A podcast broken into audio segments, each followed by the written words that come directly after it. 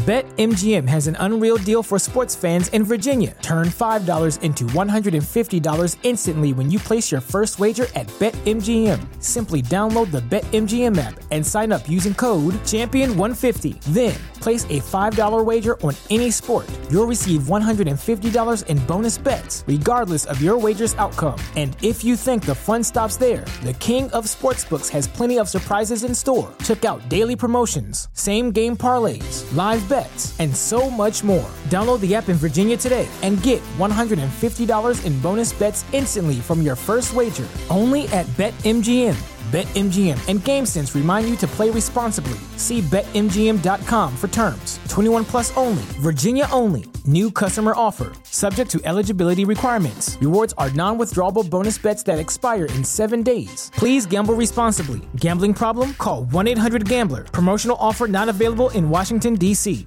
Bienvenidas a mi canal de novelas románticas, Audiokin.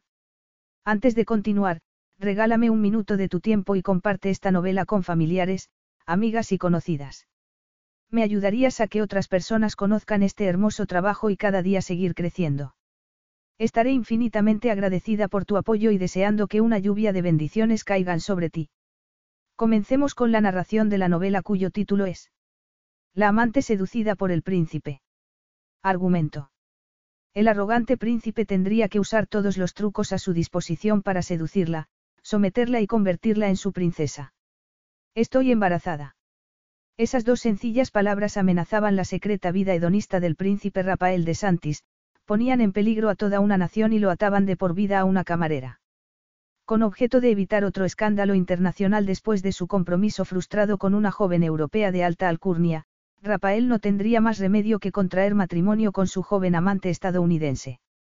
Pero la dolida Bailey Harper no estaba dispuesta a aceptar tal honor. Capítulo 1. Había sido una noche tan hermosa, tan perfecta, las luces navideñas que adornaban las fachadas de los edificios de Bail, Colorado, brillaban sobre la nieve como estrellas que hubieran caído del cielo para iluminar el camino. Sí, la noche había sido perfecta y Rafael aún más. Pero siempre lo era. Bailey no se podía creer que fuese real. Incluso después de ocho meses, no podía creérselo porque era como un cuento de hadas y ella jamás había creído en los finales felices. Y entonces había conocido a Rafael. Solo lo veía cada dos meses, cuando iba a Colorado por asuntos de negocios, y nunca se quedaba más que un fin de semana. Había sido comedida durante toda su vida y muy cauta cuando se trataba de los hombres, pero con Rafael, había perdido la cautela. Se había entregado a él sin pensar en protegerse, sin pensar en nada más que en cuanto lo deseaba. Era una mujer diferente con él, una mujer enamorada. Todo era frenético cuando estaba allí y esa noche no era una excepción. Después de cenar habían paseado por la ciudad antes de volver al hotel, donde Rafael la había consumido con su pasión. Pero esa noche parecía diferente, más intenso. Aunque no pensaba quejarse. Bailey se estiró sobre las sábanas, flexionando los dedos de los pies. Aún estaba recuperándose, pensó mientras se tumbaba de lado, mirando hacia el cuarto de baño. La puerta estaba cerrada, pero una franja de luz era visible por debajo. Bailey suspiró pesadamente, esperando que volviese a la cama. Esperando con impaciencia porque esa noche era diferente y especial. Lo amaba tanto que le dolía. Nunca se imaginó que pudiera sentir algo así por otra persona y tampoco que alguien pudiera sentir eso por ella. Y quería más. Lo quería todo. La puerta del baño se abrió y le dio un vuelco el corazón. Era ridículo lo atolondrada que se sentía cuando estaba con él, claro que nunca había tenido esa intimidad con otro hombre. En su trabajo como camarera recibía ofertas masculinas todo el tiempo, pero no le afectaban. Se había desencantado de los hombres cuando se fue de su casa a los 16 años. Había visto demasiados gritos, demasiadas penas. Por eso había querido hacer su propia vida, forjarse su propio futuro. Había llegado a los 21 años siendo virgen porque estaba decidida a esperar al hombre adecuado, hasta que estuviese preparada. Y entonces había conocido a Rafael. Sus amigos no se creían que existiera. Había dejado de hablar sobre él porque cada vez que lo mencionaba recibía como respuesta ojos en blanco y bromas del tipo, Rafael. Bailey, estás saliendo con una tortuga ninja. No se los había presentado porque Rafael siempre estaba muy ocupado cuando iba a Colorado. Además, lo quería para ella sola. Sí, estaba aturdida y trastornada por su culpa. Y tenía la sensación de que siempre sería así. Bailey, no deberías vestirte. Ella frunció el ceño. No había esperado que dijera eso porque solían pasar la noche juntos cada vez que iba a baile. Había pensado que, bueno, Bailey se pasó una mano por las desnudas curvas. Aún no estoy satisfecha del todo. Me voy mañana a primera hora. Pensaba que te lo había dicho. Estaba muy serio y esa seriedad atenazaba su garganta y llenaba su corazón de temor, aunque no sabría decir por qué. No, no me lo habías dicho, Bailey intentó sonreír porque no tenía sentido enfadarse si apenas tenían unos minutos para estar juntos. Tienes que volver a Europa. Sí, respondió él mientras se ponía el pantalón, ocultando su fabuloso cuerpo. El espectáculo de striptease al revés la excitaba, aunque tuviese un final más deprimente que la alternativa. Observaba la curvatura de sus músculos con cada movimiento, los largos dedos masculinos mientras se abrochaba la camisa, recordándole lo eficientes que habían sido con ella. Bailey, empezó a decir él, con tono vagamente irritado. No recordaba haberlo visto irritado hasta ese momento. Estoy cómoda, dijo ella, suspirando mientras saltaba de la cama. Bueno, ahora no. Espero que estés contento, añadió, acercándose mientras contoneaba las caderas. Espero que el vestido haya sobrevivido, murmuró, recogiéndolo del suelo. Si no es así, te compraré otro. Me preocupa más que voy a ponerme para ir a casa, respondió ella. ¿Cuándo volverás? No voy a volver. Bailey sintió como si todo el oxígeno escapase de sus pulmones. Se quedó inmóvil, parpadeando, totalmente sorprendida. BetMGM has an unreal deal for sports fans in Virginia. Turn $5 into $150 instantly when you place your first wager at BetMGM. Simply download the BetMGM app and sign up using code Champion150. Then, place a $5 wager on any sport. You'll receive $150 in bonus bets, regardless of your wager's outcome. And if you think the fun stops there, the King of Sportsbooks has plenty of surprises in store. Check out daily promotions, same game parlays, live bets, and so much more. Download the app in Virginia today and get $150 in bonus bets instantly from your first wager only at BetMGM. BetMGM and GameSense remind you to play responsibly. See BetMGM.com for terms. 21 plus only, Virginia only. New customer offer, subject to eligibility requirements. Rewards are non withdrawable bonus bets that expire in seven days. Please gamble responsibly. Gambling problem? Call 1 800 Gambler. Promotional offer not available in Washington, D.C. A new year is full of surprises, but one thing is always predictable postage costs go up. Stamps.com gives you crazy discounts of up to 89% off USPS and UPS services. So when postage goes up, your business will barely notice the change. Stamps.com is like your own personal post office, wherever you are. You can even take care of orders on the go with the mobile app. No lines, no traffic, no waiting. Schedule package pickups, automatically find the cheapest and fastest shipping options, and seamlessly connect with every major marketplace and shopping cart. There's even a supply store where you can stock up on mailing supplies, labels, even printers. Stamps.com has been indispensable for over 1 million businesses just like yours. All you need is a computer or phone and printer. Take a chunk out of your mailing and shipping costs this year with Stamps.com. Sign up with promo code PROGRAM for a special offer that includes a four week trial, plus free postage and a free digital scale. No long term commitments or contracts. That's stamps.com code PROGRAM. ¿Cómo que no piensas volver? Ya no tengo más asuntos pendientes en Colorado. Sí, pero, yo estoy aquí. Él se rió entonces, un sonido seco, extraño. No se parecía nada al Rafael que ella conocía. Lo siento, cara, pero eso no es incentivo suficiente. Bailey estaba atónita. No lo entiendo. Hemos tenido una cita preciosa y el mejor, yo no, no entiendo nada. Es un adiós. Ha sido una diversión particularmente agradable, pero no puede ser nada más. Tengo que volver a mi vida en Europa y es hora de sentar la cabeza.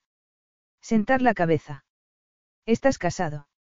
A punto de casarme, respondió él, sin mirarla. No puedo permitirme más distracciones. Estás comprometido y solo vienes a Bail cada dos meses para visitarme, murmuró ella, incrédula.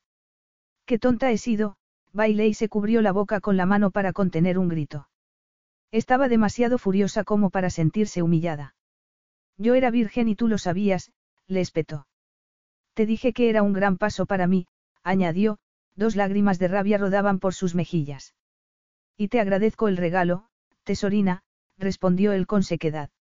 Hemos estado ocho meses juntos. No ha sido una aventura pasajera. Es una aventura si uno de los dos no se lo toma en serio. Gritó Bailey, temblando de arriba abajo. Si uno de los dos sabía que terminaría porque se acostaba con otra persona, encolerizada, se inclinó para tomar un zapato del suelo y se lo tiró a la cabeza, pero él lo esquivó mascullando una palabrota en italiano. Bailey tomó el otro zapato y se lo tiró, golpeándolo en el pecho.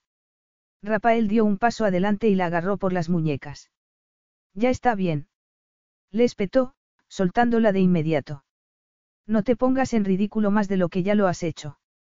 Eres tú quien debería sentirse ridículo, replicó ella, con voz temblorosa, mientras se ponía el vestido y recogía los zapatos del suelo.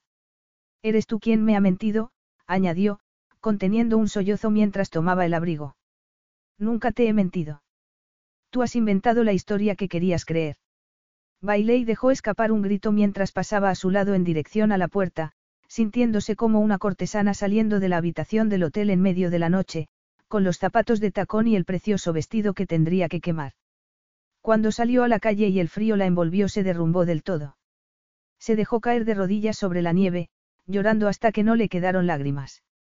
Se sentía como si su vida hubiese terminado y en aquel momento no tenía fuerzas para levantarse y seguir adelante. Tres meses después.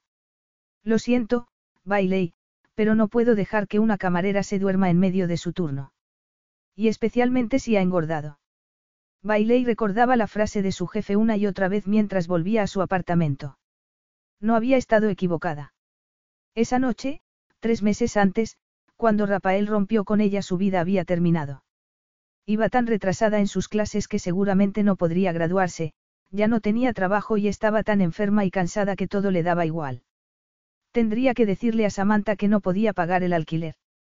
Bueno, aquel era el resumen de los últimos meses de humillación. Se había convertido en aquello que había odiado durante toda su vida. Cuando se fue de casa le había dado un discurso a su madre sobre su deseo de tener una vida mejor, sin depender de los hombres. Se había ido, dejando atrás una vida de miseria, sin nadie que la quisiera de verdad. Resentida, había jurado forjarse un futuro mejor. No le interesaban los hombres porque sabía lo que eran capaces de hacer y decir para acostarse con una mujer desde que era demasiado joven para saber tales cosas porque había escuchado a su madre hablar sin pausa del asunto cada vez que la dejaba alguno de sus novios. Como resultado, se había creído inmunizada contra los hombres, pero la verdad era que no había conocido a ninguno que le hiciese perder la cabeza hasta que apareció Rafael. Y allí estaba, soltera, sin trabajo y embarazada. A los 22 años. Ese era el ciclo que había jurado orgullosamente no perpetuar, pero allí estaba. Se había convertido en una estadística, una triste estadística vagabundeando por la ciudad, sin ningún sitio a dónde ir. Se detuvo para mirar el escaparate de una pastelería. Necesitaba algo dulce, ya que no podía beber alcohol. Bendito embarazo. Entró en la tienda y estaba tomando una chocolatina cuando se detuvo abruptamente al ver la portada de una revista de cotilleos. El hombre de la portada era, demasiado familiar. El príncipe Rafael de Santis abandonado por la heredera italiana Allegra Valenti dos semanas antes de la boda. ¿Pero qué es esto? La gente de alrededor se sobresaltó al oírla gritar, pero Bailey no se dio cuenta. Nerviosa, tomó una revista y empezó a leer el artículo con el corazón en un puño. Rafael. El príncipe Rafael. Al parecer, el escándalo estaba sacudiendo los cimientos del Principado de Santa Firenze, un diminuto país europeo del que nunca había oído hablar. Era él, no había ninguna duda. Su rostro era tan atractivo como siempre y ese cuerpo increíble, ese cuerpo que mostraban unas fotografías robadas en la playa. Esos hombros anchos, esos abdominales marcados, esa piel morena. Bailey conocía ese cuerpo mejor que el suyo propio. Dios mío, murmuró, sacando un billete del bolso para dejarlo sobre el mostrador. Quédese el cambio. Salió de la pastelería con la revista en la mano, temblando de arriba abajo. ¿Qué broma era aquella? Cuando llegó a su apartamento estaba a punto de vomitar, como le había ocurrido a menudo durante los últimos dos meses. Intentar retener la comida en el estómago era una tarea sobrehumana y, sin embargo, había engordado, como su exjefe había señalado tan delicadamente mientras estaba despidiéndola. Todo era tan horrible que lo único que quería era tumbarse en la cama y dormir durante el resto del día, pero cuando entró en el cuarto de estar vio a Samantha mirándola con los ojos de par en par. ¿Qué ocurre? preguntó Bailey. Tienes una visita, respondió su compañera de piso. ¿Quién? Con su mala suerte, sería un empleado de Hacienda para decirle que tenía una deuda.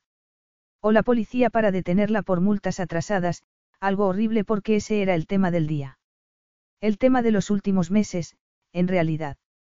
Él está aquí, respondió Samantha, mirándola con una expresión muy extraña. Solo un, él, podía hacer que una mujer pusiera esa cara, pero no podía ser. En ese momento oyó un ruido a su izquierda y cuando levantó la mirada se encontró con los ojos oscuros del príncipe Rafael de Santis, que salía del dormitorio. Estaba allí, en su desvencijado apartamento, tan fuera de lugar como un león entre gatos. Bailey se envolvió en el abrigo, intentando ocultar su ligeramente abultado abdomen. ¿Qué haces aquí? Le espetó, sin soltar la revista con la fotografía de Rafael en la portada. He venido a decirte que quiero que volvamos a vernos, respondió él. Por favor. Fue su compañera de piso quien profirió tal exclamación porque la había visto llorar desconsoladamente durante semanas.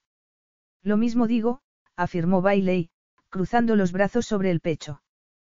Podríamos hablar a solas un momento. Rafael miró a Samantha y luego, sin esperar respuesta, tomó a Bailey del brazo para llevarla al dormitorio. Por un momento, se sintió perdida en él, en su fuerza, en su presencia, que parecía ocupar toda la habitación. Quería apoyar la cabeza en su sólido torso y olvidar todo el dolor, el miedo y el estrés que había soportado en los últimos meses. Pero eso era imposible porque Rafael era un mentiroso. Mi compromiso se ha roto, empezó a decir él, como si no llevase en la mano la revista. Y ya que es así, no veo ninguna razón por la que no podamos retomar nuestra aventura.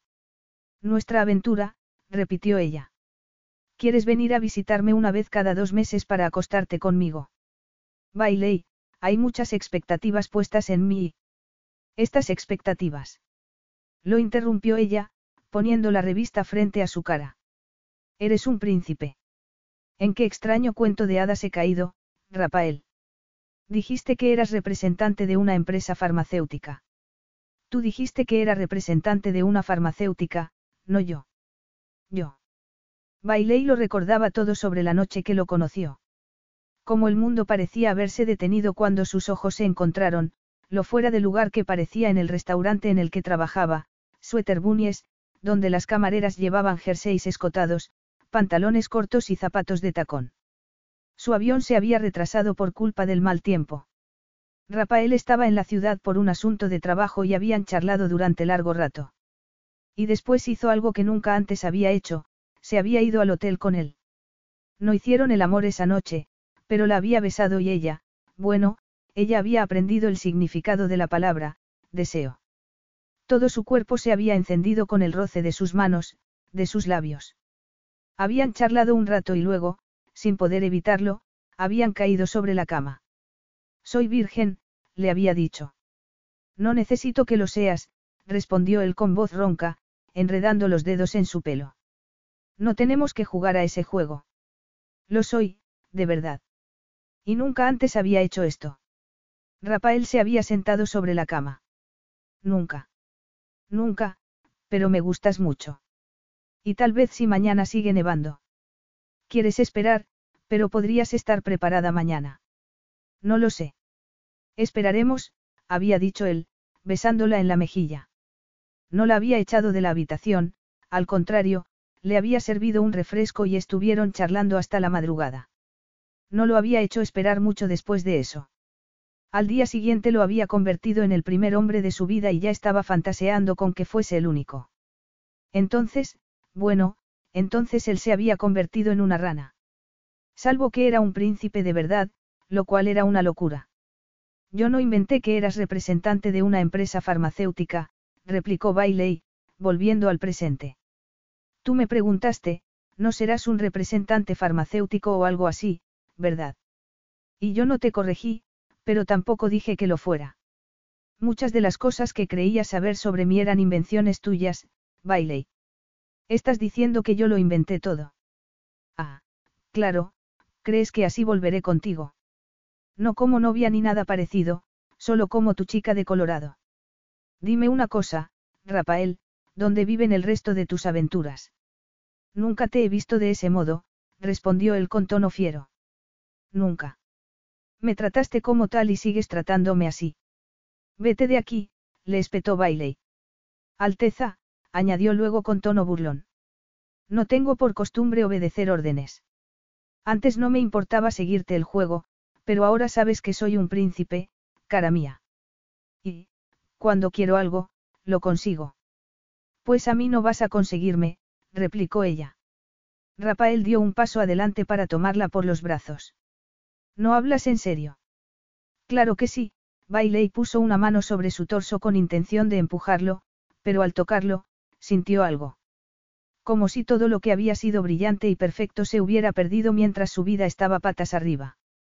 Resultaba tan fácil olvidar que había sido él quien la puso patas arriba. Rafael la tomó por la cintura y la apretó contra su torso, pero entonces frunció el ceño. Y Bailey volvió a poner los pies en la tierra. No me toques, le espetó, apartándose y cerrando el abrigo con manos frenéticas. No quería que viera que estaba embarazada porque se había resignado a su destino como madre soltera. Rafael iba a casarse con otra mujer y no había recibido respuesta al mensaje de texto que le envió diciéndole que tenían que hablar. Pero allí estaba. Y era un príncipe, cielos. Su padre nunca se había ocupado de ella y su infancia había estado plagada de problemas económicos. Rafael podría cuidar de su hijo, podría ayudarla para que no tuviera que pasar por lo que había pasado ella de niña. Bailey se desabrochó el primer botón del abrigo, con el corazón acelerado. No voy a ser tu amante, Rafael, dijo con voz temblorosa mientras seguía desabrochándose los botones, revelando la hinchazón de su abdomen bajo el estrecho jersey. Pero quieras tú o no, eres el padre de mi hijo. Capítulo 2. Era muy raro que el príncipe Rafael de Santi se quedase sin habla. Claro que para él era muy raro ser rechazado. Y, sin embargo, eso le había pasado dos veces en la última semana. Si fuese un hombre inseguro podría sentirse herido, pero era el príncipe de Santa Firenze, un hombre que había nacido con el mundo en sus manos y todas las ventajas. Un hombre que desde su nacimiento había sido adorado sencillamente por existir y se había pasado toda la vida intentando mantener la admiración de su pueblo. Y, a pesar de todo eso, Bailey, una simple camarera, lo rechazaba. Y a pesar de haber revelado que esperaba un hijo suyo. ¿Estás segura de que es hijo mío? Le preguntó. Sabía que esa pregunta le granjearía su odio, pero sentía como si todo pendiese de un hilo. Aquella mujer que lo miraba como si quisiera matarlo llevaba en su seno al heredero del trono de su país. Bailey dio un paso atrás. ¿Cómo te atreves a preguntar eso? Sería una negligencia por mi parte no hacerlo. Rafael no quería que lo afectase el brillo de dolor de los ojos azules. Aquello lo cambiaba todo. Bailey había sido una diversión inesperada, pero se había dejado atrapar por ella para disfrutar de la ficción que había creado, no era un príncipe, sino un empresario que iba a baile una vez cada dos meses para acudir a reuniones y para estar con ella. No parecía saber quién era, pero no le resultó extraño porque hacía lo imposible para no aparecer en las revistas de cotilleos. Algo en lo que había fracasado recientemente gracias a su exprometida, Allegra. Pero todo había terminado tres meses antes porque no podía seguir con Bailey hasta el día de su matrimonio. Nunca había tocado a Allegra y no la amaba, pero había decidido ser un buen marido. O, al menos, dependiendo del acuerdo al que llegasen, uno discreto. Pero, cuando el compromiso se rompió, de inmediato pensó en volver con su amante. La cancelación de su boda se había convertido en carnaza para las revistas de cotilleos, algo que no había ocurrido antes con la familia real de Santa Firenze. Su padre había despreciado siempre ese tipo de publicaciones porque un gobernante no podía ser noticia en las revistas del corazón cuando su obligación era formar parte de la historia. Le había inculcado responsabilidad y sentido del deber. No había habido mimos en su infancia y Rafael sabía que era por su bien y el bien del país. De hecho, su matrimonio con Allegra reafirmaba ese arraigado sentido del deber. Había estado dispuesto a olvidar los deseos de su carne por el bien de su país. Por mucho que la desease, Bailey no ofrecía ventaja alguna a Santa Firenze. Su matrimonio con Allegra, en cambio, hubiera creado una alianza con una de las familias italianas más antiguas, con gran influencia en el mundo de los negocios y la política. Bailey le calentaba la sangre, pero era algo que no podía permitirse. No solo era una plebeya, sino también una distracción, la clase de distracción contra la que su padre siempre le había advertido. Pero Bailey estaba esperando un hijo suyo, su heredero, y eso era algo que no podía ignorar. No había previsto aquella complicación. Pues claro que es hijo tuyo. Era virgen antes de conocerte y tú lo sabes. Hace casi un año de eso, Bailey. Podrían haber ocurrido muchas cosas en ese tiempo y han pasado tres meses desde que me marché. Tal vez buscaste diversión con otro hombre. Sí, claro, ha sido una orgía ininterrumpida desde que me dejaste. Pensé, ¿por qué no voy a pasarlo bien? Después de todo, tu cetro real abrió el camino. Supongo que querías darles una oportunidad a los plebeyos. Ya está bien. No tienes por qué ser tan grosera, no va contigo. Va conmigo perfectamente, como tú sabes bien. Soy una camarera a la que conociste en un sórdido restaurante, más famoso por los pechos de las camareras que por las pechugas de pollo. Además, tú mismo lo has dado a entender. Estaba vibrando de rabia, tan furiosa como la noche que rompió con ella, cuando le gritó y hasta le tiró los zapatos. Había sido la reacción que Rafael esperaba. Quería romper del todo para que no intentase volver a ponerse en contacto con él cuando estaba a punto de casarse. Quería que la separación fuese dolorosa para que Bailey se olvidase de él. Mejor destruir su recuerdo que dejarla anhelándolo. Por supuesto, tras la ruptura con Allegra había cambiado de opinión y se reservaba ese derecho. Después de todo, era un príncipe. Estás esperando un hijo mío, dijo, mirando su abdomen. El embarazo aún no se notaba demasiado, solo un ligero bulto bajo el jersey. Y sus curvas eran un poco más abundantes. Se consideraba un experto en las curvas de Bailey, de modo que sabía que su valoración era correcta. ¿De cuánto tiempo estás? De cerca de cuatro meses, respondió ella. Pero no lo supe hasta mucho después de que te fueras. Intentaste ponerte en contacto conmigo. Esa pregunta también pareció enfadarla. Eso hubiera sido un poco difícil, ya que no conocía tu identidad, pero te envié un mensaje de texto. Un mensaje al teléfono del que Rafael se había deshecho en cuanto rompió con ella. Se había encargado de mantener sus dos vidas separadas, particularmente cuando descubrió que de verdad Bailey no sabía quién era. Había algo tan seductor en ir a Bailey y estar con una mujer que no tenía expectativas sobre él, en poder ser el mismo por una vez. Cuando rompió con ella se había librado del teléfono para apartarse de la tentación. No quería mensajes o fotografías sugerentes. Ya no tengo ese teléfono. Vaya, cuando rompes con una novia lo haces de forma radical. Rafael frunció el ceño. Nunca fuiste mi novia. Tú y yo nunca tuvimos ese tipo de relación. Mientras lo decía se daba cuenta de que estaba siendo increíblemente injusto con ella. Él no había buscado a Bailey. Había ido a Bail para visitar el hotel de unos amigos y decidir si quería invertir en la propiedad, pero una tormenta de nieve había hecho que su viaje de regreso se demorase. Ni siquiera un hombre como él podía controlar una tormenta y tenía que cenar, de modo que entró en un restaurante cercano al aeropuerto. Estuvo a punto de salir corriendo al ver la clase de establecimiento que era, pero entonces había visto a Bailey y, por alguna razón, a pesar de la vulgaridad del local y de los horrendos uniformes, ella parecía brillar con luz propia. Solo había podido pensar en una cosa, en una palabra, mía. Nunca en toda su vida había querido algo que no pudiera poseer y la pequeña camarera no iba a ser una excepción. Bailey no sabía quién era en realidad. Lo había creído, no sabía por qué razón, representante de una empresa farmacéutica y él no la había sacado de su error. Él no tenía contactos en Bail, aparte de sus amigos. La prensa nunca había tenido razones para interesarse por su estancia allí o incluso pensar que pudiese estar en Colorado porque la oficina de prensa de Santa Firenze no informaba de sus viajes privados. Lo que quiero decir es que tengo amantes, mujeres con las que mantengo aventuras, no novias. Ese es uno de los problemas de ser un príncipe, que no puede salir en público con una mujer sin despertar expectativas, pero tampoco iba a vivir como un monje. Tenías una prometida, le recordó ella, con los dientes apretados. En un matrimonio de conveniencia. Formar una alianza con una de las familias más respetadas de Italia era la elección más razonable para un hombre de mi posición, pero no era mi amante. Bailey hizo una mueca. He pensado que deberíamos llegar a un acuerdo para la manutención de nuestro hijo. Si necesitas una prueba de ADN, de acuerdo. Te odiaré, pero da igual porque ya te odio. Un análisis de sangre, lo que necesites. Aunque preferiría no tener que hacerlo. Ya he sangrado por ti y no me apetece volver a hacerlo. ¿De qué estás hablando? No quiero que mi hijo viva en la pobreza. ¿Quieres dinero? Le parecía asombroso. Aquella mujer que no había sabido quién era hasta ese momento y que era virgen cuando la conoció estaba pidiéndole una pensión para su hijo y no amenazando con acudir a la prensa. No exigía un piso en varias ciudades del mundo o alguna joya de la corona. Evidentemente, no entendía la situación en la que se encontraba. Me parece lo más razonable. Mi madre era soltera y mi padre no nos ayudó nunca. No voy a darle a mi hijo o hija esa vida si puedo evitarlo.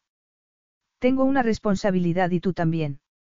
Es innegable que tengo una responsabilidad hacia nuestro hijo, pero no creo que entiendas la gravedad de este asunto, dijo él entonces. Estoy afrontando un embarazo inesperado y lo hago lo mejor que puedo. No voy a dejar que tú vivas rodeado de lujos mientras tu hijo o hija no tiene nada.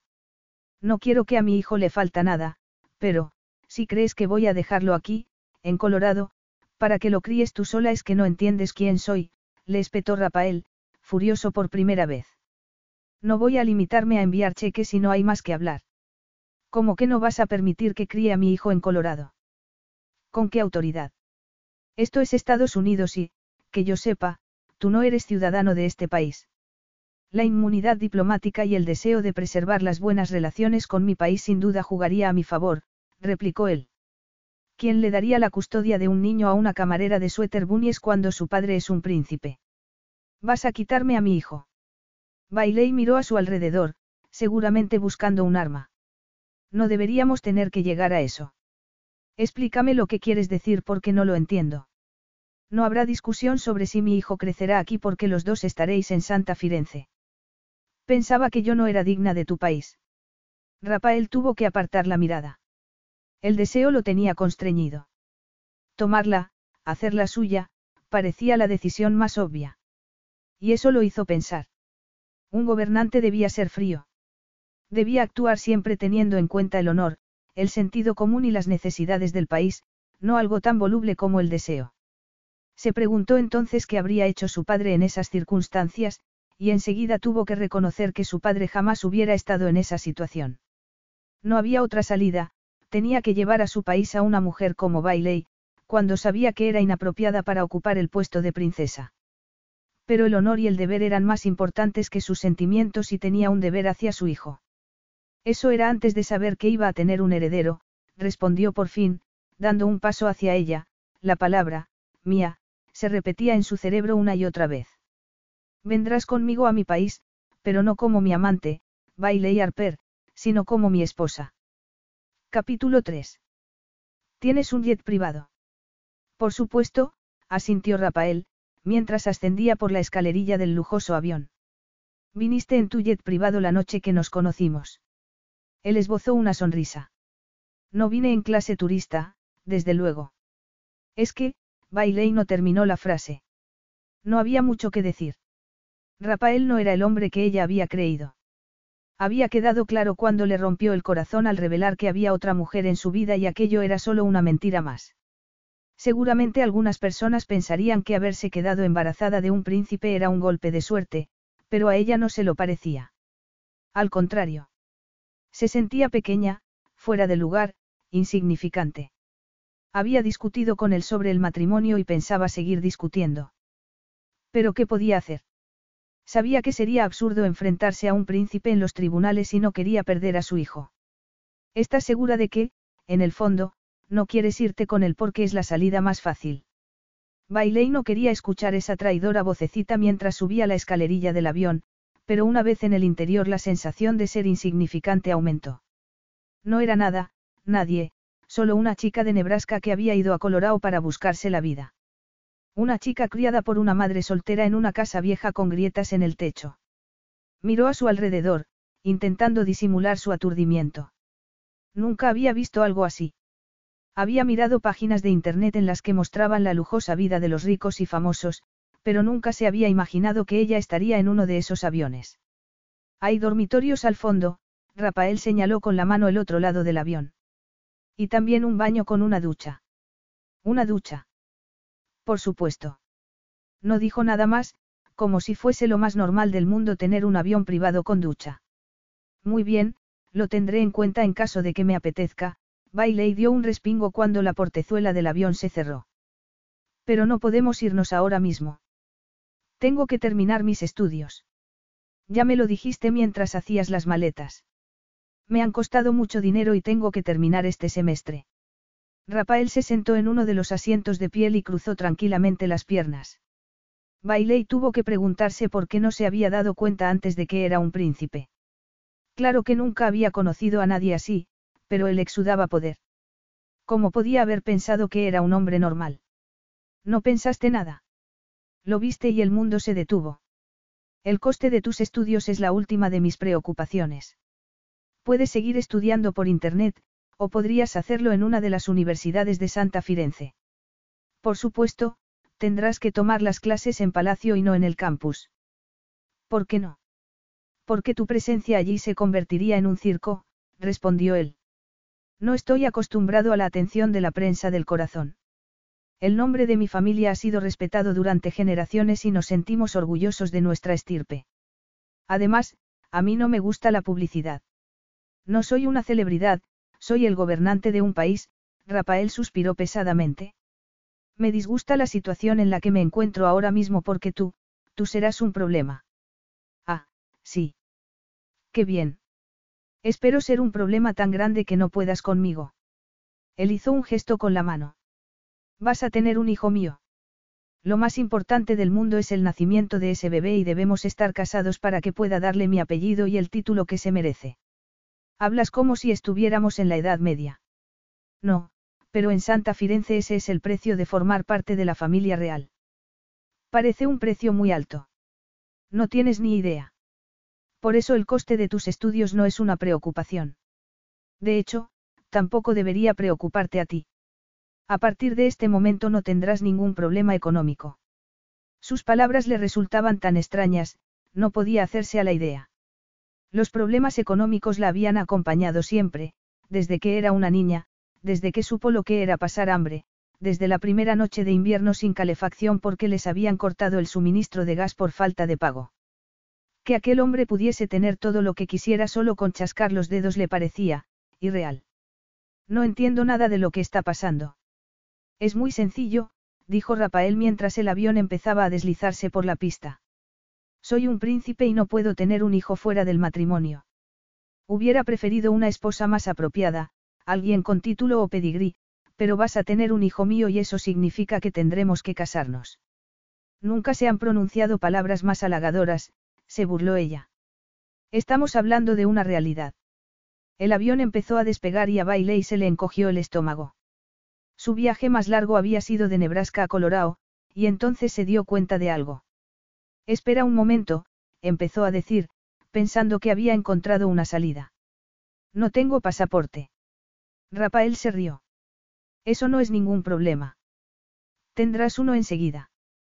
Pero no antes de llegar a tu país. Esa es la cuestión, mi país. Nadie va a negarte la entrada en Santa Firenze. En cuanto a volver a Estados Unidos, lo harás tarde o temprano y para entonces tendrás tu pasaporte. Era enloquecedor. Hablaba con la despiadada firmeza de un soberano y replicaba como un enemigo a cada una de sus protestas. Nada de esto te preocupa. Dices que no te gusta aparecer en las revistas de cotilleos, pero lo dices con la pasión de un iceberg. Mientras tanto, yo siento que mi vida se derrumba, como si me hubieran metido de repente en un reality show de tercera clase. Eso es insultante. Estás en primera clase, bromeó Rafael. Esto es una broma para ti. Tu vida ha sido tan fácil, rodeado de lujos, de privilegios. Yo he tenido que trabajar cada día de mi vida para sobrevivir.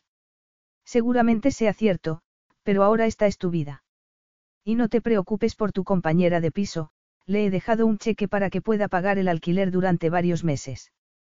Un detalle por tu parte, te lo agradezco, murmuró Bailey, cerrando los ojos. Se sentía mal, todo parecía dar vueltas. Bailey, empezó a decir él con expresión preocupada. ¿Qué te pasa? No lo sé. Rafael tomó su cara entre las manos. Tranquila, respira. Bailey intentó hacerlo, pero no lograba centrar la mirada. Veía borroso y, de repente, todo se volvió negro. Bailey recuperó el conocimiento poco después. Se sentía enferma, tenía la frente cubierta de un sudor frío y los dedos helados. ¿Qué ha pasado? Te has desmayado, respondió Rafael. Y parecía sinceramente preocupado. Aunque no sabía si por ella o por el niño. No me toques, dijo ella. Él apartó las manos de su cara y Bailey lo odió por ello. Odiaba sentir algo cuando la tocaba, odiaba que no estuviese tocándola. Se odiaba a sí misma por no entender sus sentimientos. ¿Te desmayas habitualmente? No, respondió ella mientras Rafael se levantaba para ir al bar. Intentaba no prestar atención a sus movimientos, pero no le resultaba fácil. He tenido un día lleno de sorpresas. Entré en una tienda y descubrí que mi examante era un príncipe. De repente, me di cuenta de que iba a tener un hijo con un príncipe y cuando fui a casa me encontré con dicho príncipe en mi dormitorio. Luego me llevó a un avión privado y me exigió que me casase con él o me quitaría a mi hijo. Supongo que el desmayo tiene algo que ver con eso. Él abrió una botella de agua mineral y sirvió un vaso con movimientos pausados. Yo he descubierto hoy que voy a ser padre y creo que lo estoy llevando bastante bien, murmuró, ofreciéndole el vaso. ¿Por qué eres un robot? replicó ella, tomando un sorbo de agua. Creo que tú mejor que nadie sabes que soy un hombre. No del todo, solo algunas partes. Pareces tener el síndrome del hombre de hojalata. ¿Qué significa eso? Que no tienes corazón. Amo a mi país, respondió él con tono helado. Le soy eternamente leal y haré lo que tenga que hacer para preservar el legado de mi padre. No hay ninguna razón para asustarse por la situación. Debo casarme con la madre de mi hijo, es así de sencillo. Iba a casarme el mes que viene y, presumiblemente, poco tiempo después mi esposa hubiera quedado embarazada. Ese ha sido siempre el objetivo, de modo que solo ha cambiado la novia. De modo que las mujeres y los hijos son intercambiables para ti. Una mujer y un hijo son componentes necesarios en mi vida, replicó él. Esenciales para mi país y mi linaje. Pero quién sea la mujer. Importa solo en términos de linaje, filiaciones políticas y la capacidad de tener hijos. Tú reúnes dos de esas tres condiciones y creo que eres lo bastante inteligente como para entender cuáles. Lo decía con toda tranquilidad, como si la novia fuese la parte secundaria del matrimonio. Como si le diese igual casarse con ella o con la hermosa morena que había visto en las fotografías. Eres horrible. ¿Cómo pude convencerme a mí misma durante ocho meses de que eras mi príncipe azul? Bailey hizo una mueca. Y no me refiero a tu título. Vemos lo que queremos ver, Bailey. Tú querías verme como alguien que no era porque te resultaba conveniente. O era una virgen idiota que, por fin, había encontrado al hombre con el que quería hacer el amor por primera vez y los orgasmos le hicieron perder el sentido común. Sus palabras quedaron suspendidas en el aire, tenso y pesado. Bailey se odiaba a sí misma por haber dicho eso, por recordar el placer que habían encontrado juntos. Preferiría olvidarlo porque la mantenía despierta por las noches. Durante el día se arrastraba, exhausta y desolada. Cuando soñaba, Rafael aparecía en sus sueños, tocándola, besándola. Y cuando se despertaba estaba triste, deprimentemente sola, y anhelaba unas caricias que no volvería a disfrutar nunca.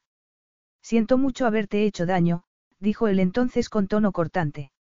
Nunca fue mi intención, pero he sabido quién tenía que ser y con qué clase de mujer debía casarme desde que era un niño. Y esa mujer no era yo. No, no lo eras, Rafael se pasó las manos por el pelo. Tengo que tomar decisiones acertadas para mi país y algún día mi hijo o hija hará lo mismo. Es lo que me enseñaron mis padres. Mi madre fue educada para ser la esposa de un príncipe y sabía cuál era su sitio. Eso es lo que hace falta para poner a un hijo en el trono, Bailey. Debes entender que no se trata de clasismo cuando digo que tú no eres la mujer con la que debería casarme. Yo, bailé y se movió en el asiento. La verdad es que no quiero seguir manteniendo esta conversación. Deberías descansar. Me temo que estás agotada. ¿Qué sabrás tú? No voy a matarte, cara. Voy a convertirte en una princesa. De repente, Bailey se sentía tan cansada que apenas podía mantener los ojos abiertos. No podía ser una princesa. Ella era una camarera y las camareras no se convertían en princesas. Voy a dormir un rato. Bailey se dirigió al otro lado del avión y entró en el dormitorio, que era más grande que el de su apartamento, con una cama enorme que parecía diseñada para algo más que dormir. Era ridículo. Rafael era ridículo, toda aquella situación era ridícula. Se quitó los zapatos antes de tirarse sobre la cama como una trágica princesa de dibujos animados y cerró los ojos, intentando controlar las lágrimas. Aquello tenía que ser un sueño. Cuando se despertase por la mañana estaría de vuelta en Bail, sola y embarazada. Su exnovio no sería más que el representante de una empresa farmacéutica que la había dejado tirada y no el príncipe de un extraño país. Y ella no sería una futura princesa. La alternativa era impensable.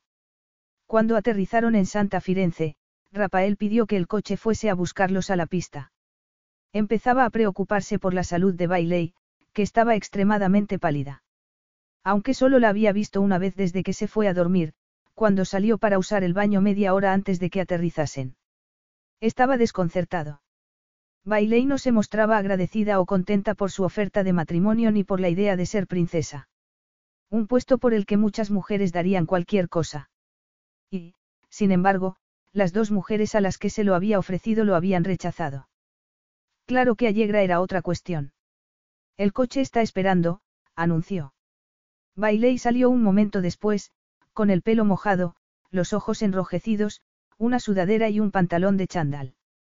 Veo que has aprovechado la ducha. ¿Cuántas veces se puede uno duchar a 10.000 metros de altitud?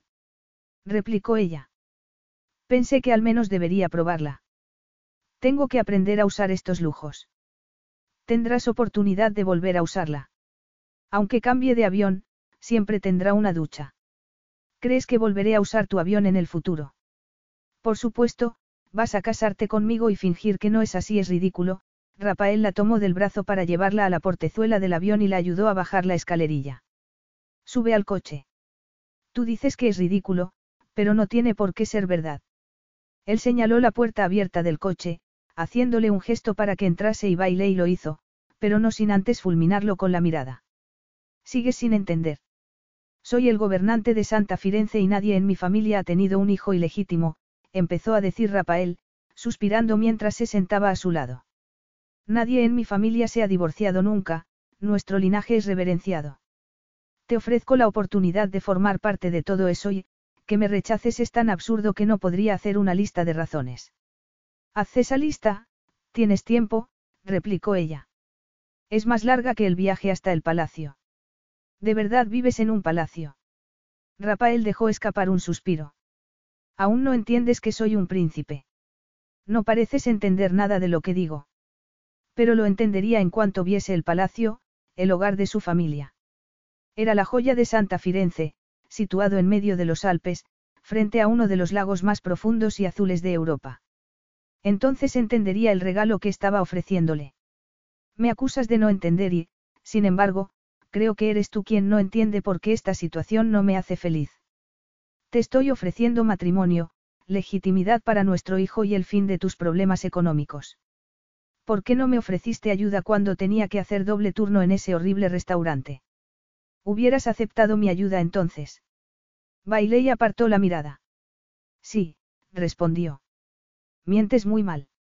No hubieras aceptado ayuda del empresario y parece que tampoco estás dispuesta a aceptar la del príncipe. Porque la primera vez que conocí a Rafael, el príncipe, fue cuando rompió conmigo después de la que yo creía una cita romántica. La noche que me dejó tirada en la nieve. Él apartó la mirada. Quería romper del todo y pensé que era lo mejor para los dos. No intentes convencerme de que perdiste el sueño por eso. Ella no lo sabía, pero así era. Había perdido incontables horas de sueño, deseando algo que solo ella podía darle. Bailey lo había hechizado desde el momento en que la vio y nunca había sido capaz de explicarse por qué. Solo sabía que lo afectaba como nunca lo había afectado otra mujer y no tenía nada que ver con sus habilidades en la cama. Aún recordaba la primera vez que se arrodilló ante él para tomarlo en su boca, los tímidos e inciertos roces de su lengua, no, no era su habilidad lo que lo excitaba, sino su sinceridad, su intensa dedicación. Compensaba su falta de experiencia con una pasión desatada. De modo que sí, había perdido el sueño. No deseaba tocar a ninguna otra mujer y había decidido que no lo haría hasta su noche de bodas con Allegra. En ese tiempo había intentado reunir entusiasmo por la mujer con la que estaba prometido, pero no era capaz de encontrarlo. Allegra era preciosa, de piel dorada y brillante cabello oscuro, pero él anhelaba la pálida y rubia belleza de Bailey. Era todo tan ridículo, estaba fantaseando sobre una estudiante universitaria llamada Bailey. Princesa Bailey. Pero el deber era lo más importante, aunque doliese. Un roble no se doblaba con el viento y tampoco lo haría el gobernante de Santa Firenze. De niño, cuando se hacía daño, su padre no permitía a su madre o a los criados que lo consolasen. Tenía que soportar el dolor y seguir adelante. Así, le había dicho su padre una vez, era como un hombre se hacía fuerte. Si podía soportar un corte, también podría soportar cualquier herida emocional. Cuando se hizo mayor, su padre le dijo que eso se aplicaba a otros malestares físicos. Un hombre podía desear a cierta mujer, podía arder de pasión por ella, pero, si había alguna posibilidad de que esa unión fuese perjudicial para el país, esa pasión tenía que ser aplastada. El príncipe de Santa Firenze podía tener todo lo que quisiera y, por eso, su corazón, su alma y su sentido del deber tenían que ser moldeados para cumplir con su obligación. Rafael sabía que era fuerte, lo había sido durante toda su vida. Hasta que la conoció a ella. Era absolutamente ridículo, pero cierto. Y ella, de algún modo, sentía que estaba en posición de desafiarlo. La limusina tomó una última curva y, por fin, las majestuosas verjas de hierro del palacio, con el escudo blasonado de la familia, se abrieron como por arte de magia y el chofer tomó un camino flanqueado por setos hasta llegar a un magnífico patio situado frente al palacio. Una enorme fuente dominaba el centro, con una gran estatua dorada rodeada de otras de mármol que representaban a los grandes líderes del país. Su linaje tallado en piedra frente al palacio que había albergado a tantas generaciones. Rafael sonrió, satisfecho, al ver que, por fin, Bailey tenía la delicadeza de parecer algo impresionada mientras miraba las torres cubiertas de hiedra a un lado y la bandera azul y blanca de su país ondeando con la brisa. Esta es mi casa, anunció. Cuando seas mi esposa, también será la tuya y la de nuestro hijo. Sigues pensando que deberías criarlo en ese apartamento de Colorado, con tu compañera. Yo, no tenía ni idea. No es culpa mía que no prestes atención a los asuntos internacionales. O tal vez sea culpa mía por hacer todo lo posible para que mi país no sufra la mayoría de los conflictos que asolan el resto del mundo. Tenemos pocas razones para aparecer en las noticias porque los ciudadanos de Santa Firenze son felices, las arcas están llenas y no hay problemas de seguridad o desastres naturales. Esto es Narnia. Si lo fuera, un soplo de aliento convertiría estas estatuas en seres de carne y hueso, pero es el mundo real y solo son de piedra. Una pena porque entonces solo tendría que entrar en el armario y me libraría de ti, replicó Bailey. Se mostraba rebelde y él nunca había tenido que enfrentarse a algo así. Como su padre antes que él, había convertido Santa Firenze en su vida. No había nada más importante y nadie en su país tenía razones para quejarse. No creo que quieras librarte de mí. Me desafías porque crees que deberías sufrir por tu pecado. Mi pecado. Sí, tu pecado. ¿Crees que debería ser castigada por lo que ha pasado? Te has quedado embarazada y ahora debes hacer penitencia. La triste madre soltera que trabaja en un restaurante después de ser abandonada por su amante. Es un cuento muy triste, pero no es la situación en la que te encuentras. Tienes un hombre dispuesto a aceptar su responsabilidad, un príncipe además. Decir algo que no sea un enfático, sí, es una pérdida de tiempo. Ella miraba el palacio con los ojos de par en par y los labios entreabiertos. Y su belleza lo golpeó como un rayo, igual que el día que la conoció. Bailey esperaba un hijo suyo y sería su esposa. Mía. Intentó no pensar en eso. Casarse con ella era una necesidad, lo que debía hacer. No tenía nada que ver con sus deseos o con eso que Bailey le hacía sentir, tan peligrosamente parecido a una debilidad. Ven, dijo, ofreciéndole su mano. Voy a llevarte a tu habitación. Capítulo 4. Bailey intentó disimular, pero se quedó boquiabierta cuando entraron en el palacio. El corazón le latía con tal violencia que parecía hacer eco en los monumentales pasillos de mármol. Nunca había visto nada así. Era como una película, salvo que en una película seguramente harían un montaje divertido en el que se probaría un montón de vestidos preciosos, con música alegre de fondo, mientras una estilista francesa le decía lo guapa que era.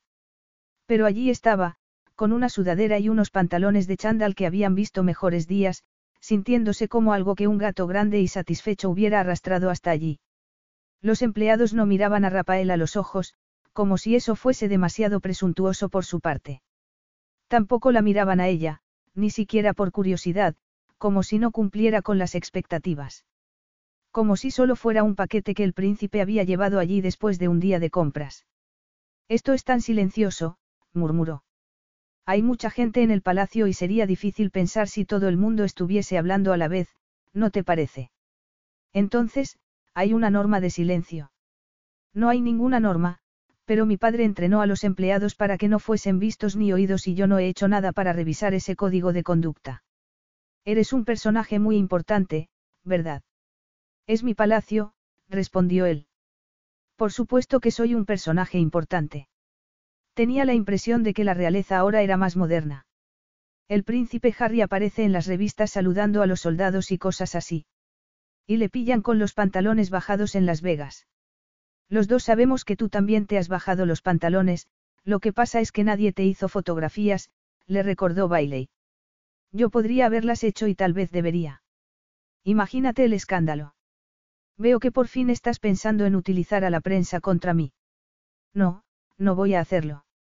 ¿Para qué serviría? Para abochornarnos a los dos. Para qué, en el futuro, nuestro hijo viese las cosas feas que decíamos el uno del otro. No es eso lo que quiero. Los dos sabemos que, aunque pudiese perjudicarte con los sórdidos detalles de tu aventura secreta con una camarera, sería a mí a quien insultasen. Dices la verdad, asintió él, poniendo la mano en la barandilla de mármol. Así es como ha sido siempre, pero no te enfades conmigo. Yo no puedo controlar el mundo entero. Actúas como si así fuera, replicó ella. ¿Dónde están mis maletas, por cierto? Se encargarán de ellas, no te preocupes. Aunque dudo que tu ropa sirva para tu nuevo puesto. Bailey hizo una mueca. Ella solía comprar en las rebajas y veía la experiencia como una especie de operación militar. Me gusta mi ropa. Tendrás ropa nueva y mejor. Más vestidos de los que puedas ponerte nunca. No entiendo todo esto. La cuestión es que serás la princesa de Santa Firenze y parecerás una princesa. Cuando demos la noticia de nuestro próximo matrimonio te presentaremos de la mejor forma posible. No me beneficia en nada hacerte quedar mal. Bailé y tragó saliva, con el estómago encogido. Yo no, no entiendo nada. No sé qué debo hacer. ¿Has visto a las familias reales saludando a sus súbditos desde un balcón? No. Sí, claro, es un cliché. Pues prepárate para convertirte en un cliché. No puedes hablar en serio. No vamos a hacer esto de verdad, no irás a presentarme a toda la nación. No seas boba, voy a presentarte ante el mundo entero. El corazón de Bailey se volvió loco. El mundo entero. No creo que yo le importe al mundo entero. Solo soy Bailey Harper, de Nebraska, camarera hasta hace dos días. Eso es precisamente lo que al mundo le interesará de ti, replicó él. Te vigilarán de cerca, buscarán cualquier escándalo, destacarán el hecho de que trabajases como camarera en un restaurante conocido por sus exuberantes empleadas. Dirán que estabas embarazada antes del matrimonio y que me vi obligado a casarme contigo. Escudriñarán los detalles de tu infancia, tus padres, y los usarán contra ti porque a eso se dedica ese tipo de publicaciones. Haces que todo suene tan emocionante, murmuró ella, intentando disimular el temblor de su voz. Es la realidad y la razón por la que tengo que dar ejemplo. Pero no puedo hacer nada sobre esto, sé que será un escándalo. ¿Y si volviese a Colorado? ¿Y si, olvidamos lo que ha pasado? Él se volvió para mirarla con expresión fiera. No puedo olvidar lo que ha pasado. Es imposible. Pero podrías casarte con una mujer más apropiada, como se hacía antaño. Ya sabes, pagando a tu amante, fingiendo que tu hijo bastardo no existe. Así era como lo hacían entonces, no. Yo soy capaz de enfrentarme a mis errores. Ah, claro. Entonces soy un error. Qué bien, soy la chica más afortunada del mundo. Lo eres porque serás mi princesa. ¿Hay algo degradante en eso? No, hay algo degradante en que te desprecien, en que alguien te mienta sobre su identidad, te mantenga como un sucio secreto, te abandone para casarse con alguien más apropiado y luego te traiga a su país cuando estás embarazada. Nada de esto tiene que ver conmigo, con la persona que soy. ¿Por qué esperas que me sienta halagada? Debería sentirse feliz porque ya no tenía que preocuparse por el futuro de su hijo. No tendría que trabajar como camarera durante el resto de su vida y podría darle a su hijo un futuro, un porvenir. Pero no se sentía feliz porque, al final, no había roto el círculo. Se había quedado embarazada de Rafael, y no de un mecánico al que había conocido de paso como su madre, pero era lo mismo. Su error había sido más afortunado, nada más. No podía sentirse feliz o satisfecha. De hecho, se sentía como una tonta. No quiero que sigamos discutiendo, dijo él con sequedad antes de volverse para subir por la escalera. Bailey lo siguió, dejando escapar un largo suspiro. La escalera termina alguna vez.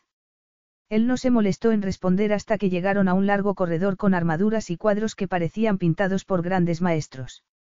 Aquel sitio parecía un museo, desde el intrincado artesonado de los techos a los cuadros, las armaduras y los artefactos antiguos. Esta es tu habitación, le dijo, abriendo una puerta doble de color azul. Bailey tragó saliva al ver la enorme cama con dosel que parecía capaz de acomodar a todo un harem. ¿Cuánta gente cabe en esa cama? En lugar de responder, Rafael se quedó mirándola a los ojos con expresión burlona. Tienes tu propio baño, con ducha y bañera, dijo por fin. Esta otra puerta conecta con mi habitación y eso será conveniente para los dos. A Bailey se le detuvo el corazón. ¿Por qué será conveniente? Seremos marido y mujer, cara, y hay ciertas expectativas. Bailey pensó que le iba a estallar la cabeza. Su arrogancia no tenía límites. ¿De verdad crees que voy a acostarme contigo? Lo has hecho antes, respondió él, señalando su abdomen. Cuando pensé que eras un hombre normal, un hombre con corazón. Un hombre con el que podría forjar un futuro. Te estoy ofreciendo un futuro. Vamos a casarnos. Solo porque tu prometida te dejó plantado a última hora, respondió ella, dando un paso adelante. Solo porque estoy embarazada. Si tu prometida no hubiese roto el compromiso, tú ni siquiera sabrías que estoy esperando un hijo porque nunca te molestaste en responder a mi mensaje. Ya te he dicho que me libré del teléfono con el que te ponías en contacto conmigo. No temías que alguien descubriera esas llamadas o mensajes de texto. Era un teléfono que usaba solo contigo.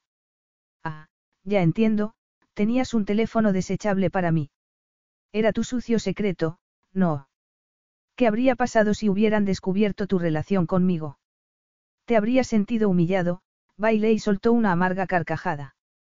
No tenía gracia y le dolía en el alma, pero era o reírse o hacerse un ovillo y llorar. Bueno, ahora todo el mundo lo sabrá. Es curiosa la vida, no. Haré lo que tenga que hacer para que esto sea lo menos doloroso posible para ti, para los dos. Eres un santo, Rafael, le espetó ella, irónica. Pero, si crees que vas a tocarme, estás muy equivocado. No entiendo cuál es el problema. Nos sentimos atraídos el uno por el otro. Yo confié en ti, dijo Bailey con voz ronca. Te confié mi cuerpo y tú sabes lo que me costó. Ni siquiera sé quién es mi padre y estaba decidida a no ser nunca como mi madre, pero entonces te conocí a ti y tú te encargaste de que fuese exactamente como ella. Ya no confío en ti, Rafael. Creo que nunca podré volver a confiar en ti. Me casaré contigo porque es lo mejor para nuestro hijo y porque no sé qué otra cosa puedo hacer. Deseo este hijo y no quiero que se vaya a la cama con hambre como me pasó a mí de pequeña. Por esas razones me casaré contigo, pero nunca seré tu mujer. La expresión de Rafael se volvió dura, tensa. Esperas que sea célibe el resto de mi vida. Me da igual lo que hagas mientras no te acerques a mí. Ya veremos, dijo él con tono helado. No hay nada que ver. Mi decisión está tomada. No tengo mucha fe en tu autocontrol, cara. Creo que con una sola caricia entre esos bonitos muslos te tendría suplicándome. Bailey tuvo que controlar el desesperado anhelo que nació dentro de ella, haciendo que se sintiera vacía, sola. Consciente de cuánto lo deseaba. Nunca, afirmó, levantando la barbilla. Rafael dio un paso adelante para tomarla por la cintura, su brazo le parecía como una barra de hierro. Ya no era el hombre al que había conocido en Bail. Aquel era el príncipe autoritario, implacable, y tan atractivo que apenas podía respirar. Tal vez porque era débil o tal vez porque Rafael era irresistible. En cualquier caso, se encontró mirando esos indescifrables ojos oscuros mientras intentaba disimular un estremecimiento de deseo que la recorría de la cabeza a los pies. Daba igual que solo unas horas antes hubiera sentido que estaba a punto de morir. Daba igual que llevase un pantalón de chándal y una sudadera. Daba igual que su cabello estuviera despeinado y no le quedase ni rastro de maquillaje. Nada importaba salvo que él estaba abrazándola y ella lo deseaba como nunca. Antes de que pudiese protestar, antes de tener la oportunidad de preguntarse si quería aquello de verdad, él se apoderó de sus labios. Fue tan rápido y despiadado reclamando su boca como el día que entró en su vida, haciéndose su dueño, haciéndola suya. Dejó caer los brazos al principio, pero después, incapaz de resistirse, se agarró a la suave tela de su camisa, apretándose contra su torso porque de no hacerlo se caería al suelo. Tres meses. Llevaba tres meses anhelando aquello. Y era mucho mejor de lo que recordaba. Rafael la soltó unos segundos después, esbozando una irónica sonrisa. Como he dicho, ya veremos. Luego se dio la vuelta y salió de la habitación, dejándola con un incendio en su interior que se negaba a ser sofocado, por mucho que su cerebro y su corazón lo intentasen. Capítulo 5. A la mañana siguiente, cuando Bailey no apareció a la hora del desayuno, Rafael fue a buscarla. No estaba en su dormitorio, lo cual fue una sorpresa porque había esperado encontrarla allí, alargando las horas de sueño como solía hacer cuando pasaban el fin de semana juntos en baile. La buscó por los pasillos, preguntándose si se habría marchado y para qué. Ella tenía que saber que la encontraría. No había sitio en la tierra en el que pudiera esconderse. Los paparazzi ya habían identificado a su amante y especulaban sobre si habría tenido algo que ver con la ruptura de su compromiso.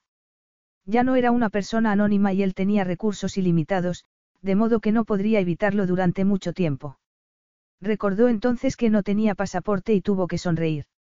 No podría salir de Santa Firenze, de modo que no tendría que esforzarse mucho para encontrarla. En ese momento se cruzó con una de las empleadas de palacio. ¿Dónde está Bailey? Le preguntó. La mujer levantó la mirada, con expresión serena. La señorita Harper está tomando el desayuno en la biblioteca. Gracias. Rafael se dirigió a la biblioteca y cuando abrió la puerta encontró a Bailey sentada en un sillón, con un libro en las manos. ¿Cómo me has encontrado? Tengo empleados. Sí, ya lo sé, ellos son los que me han traído el desayuno, respondió Bailey, levantando una taza. Todos han sido muy amables. Tal vez deberías hablar con ellos en lugar de ignorar su existencia hasta que tienes que dar una orden. No los ignoro y ellos mantienen las distancias por respeto. Si tuviese que pararme a hablar con todos ellos nadie haría nada, incluido yo. Soy un gobernante justo y un buen jefe. No necesitan que hable con ellos para saberlo y yo no necesito que me hagan reverencias para saber que me aprecian. Vaya, qué generoso. ¿Qué haces aquí escondida? No estoy escondida. Este sitio es tan grande que prácticamente necesitas un coche para ir de un lado a otro. Tan melodramática como siempre, dijo Rafael. En fin, me he tomado la libertad de procurarte un nuevo vestuario. Bailey dejó la taza sobre el plato. Personalmente. Claro que no, qué ridiculez. Que tú me encargues un nuevo vestuario no es un poco ridículo. No hay nada ridículo en mí. Lo dirás en broma, Bailey se tiró de la camiseta, que se ajustaba a sus pechos y a la suave curva de su abdomen. Tú, que mantenías una aventura secreta con una estudiante universitaria en Colorado siendo un príncipe europeo. Tú, que tienes un palacio y un complejo de superioridad que sugiere poca actividad, bajo los pantalones. Los dos sabemos que eso no es verdad. Ella hizo un gesto con la mano. No tengo nada con que compararlo. En cualquier caso, tú conoces cada centímetro de mí y sabes que no soy precisamente ridículo. Bailé y se ruborizó. Esa es tu opinión. La única opinión que importa en mi país. Por cierto, hoy tendrá lugar la conferencia de prensa. ¿Qué? Pero si aún estoy sufriendo el jet lag. No se puede retrasar. La boda debe tener lugar lo antes posible, supongo que lo entiendes. Pero no hace falta tiempo para organizar una boda. Preguntó Bailey, con voz temblorosa. No cuando se tienen poder y recursos ilimitados. Ya, bueno, yo de eso no sé nada. Rafael frunció el ceño. No, pero deberíamos hablar de un estipendio mensual. Seré generoso, por supuesto. Me imagino que querrás ir de compras, almorzar con tus amigas. Estás ofreciéndome una paga, como si fuera una niña. No, te estoy ofreciendo cierta independencia. Para gastar tu dinero. O la cantidad que a ti te parezca aceptable. Puedo darte una tarjeta de crédito sin límite, no me preocupan tus gastos. No estoy acostumbrada a gastar. Como buscavidas eres un desastre, dijo Rafael entonces. No pareces entender que estás con un príncipe, no hablaste con los paparazzi, cuando te digo que tienes un vestuario nuevo, en tus ojos no aparece un brillo de triunfo. De hecho, parece como si quisieras matarme. Ella frunció los labios. Matar, es una palabra demasiado fuerte. No quiero matarte, pero romperte algún hueso. Yo procuraría no hacer bromas de ese tipo cerca del servicio secreto. No les hacen mucha gracia. Ella ladeó la cabeza. ¿Y dónde estaban los del servicio secreto cuando nos veíamos en baile? Cuando no quiero que me reconozcan me pongo ropa informal y unas gafas de sol. Ah, el Clark Kent de la realeza. Rafael frunció el ceño. Perdona. Nadie reconoce que eres Superman cuando llevas puestas las gafas, no. Rafael tuvo que reírse, y eso lo tomó por sorpresa. Bailey siempre le había parecido divertida, a menudo cuando menos se lo esperaba. No deberían tener nada de qué hablar, pero era todo lo contrario. Atracción. Eso era lo que había sentido al verla. Puro deseo. Había esperado acostarse con ella. Lo que no había esperado era pasar horas hablando y disfrutando de las conversaciones. Un hombre de más de 30 años, educado para gobernar un país, no debería tener nada en común con una estudiante universitaria estadounidense de poco más de 20 años. Y tal vez no tenían mucho en común, pero ella lo intrigaba, lo sorprendía. Y eso le gustaba mucho. No anunciaba oficialmente mis viajes a Estados Unidos. Iba allí para visitar el resort de un amigo en el que pensaba invertir. Esa noche, como sabes, hubo una tormenta de nieve y no pude volver a Santa Firenze. Entonces, parafraseando la famosa película, de todos los restaurantes cercanos al aeropuerto, tuviste que entrar en el mío. Estuve a punto de marcharme. No sabía qué clase de establecimiento era y no podía arriesgarme a que me vieran en esa clase de local, pero entonces te vi. Bailé y se puso colorada. Te quedaste por mí. Te deseé, respondió él con voz ronca, desde el momento en que te vi. Bailé y frunció el ceño y eso lo sorprendió. Aunque, en realidad, ella nunca reaccionaba como él se imaginaba que lo haría. Lo dices como si yo fuera un reloj de oro. Perdona. Me viste y quisiste comprarme como si fuese un objeto en un escaparate. No iba muy descaminada. Cuando quería algo lo conseguía y las mujeres no eran una excepción. A menudo hacía lo que tuviese que hacer para conseguir el último modelo de coche o de avión, siempre lo mejor. Pero no entendía por qué eso la ofendía.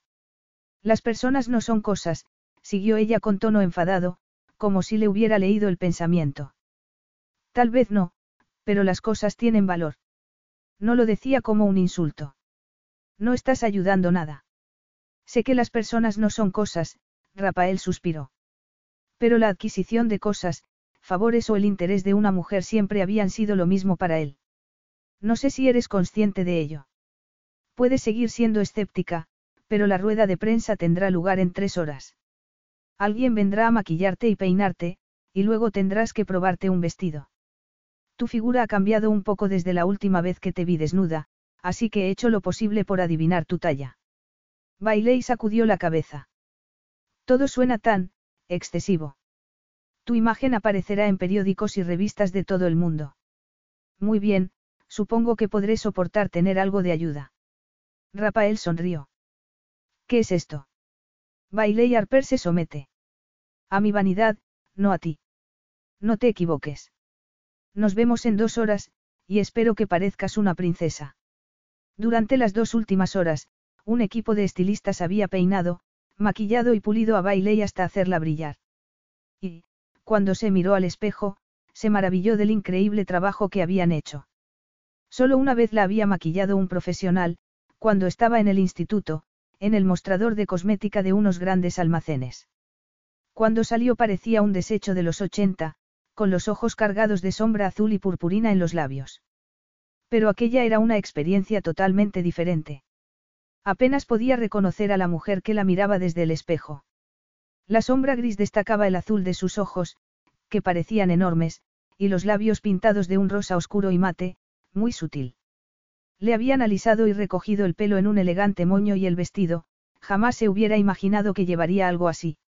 De color rosa claro, cubierto por una especie de red de punto y con miles de piedrecitas concentradas en la cintura que se dispersaban por el corpiño y la falda. Brillaba a cada paso y casi podía creer que era una princesa de verdad. Solo eres una carga. Me has encadenado durante 16 años, Bailey, no creas que voy a echarte de menos. Recordar las palabras de su madre empañó la alegría del momento. Daba igual. Era una princesa. Ya no podía ser una carga, se dijo. Mírame ahora, murmuró.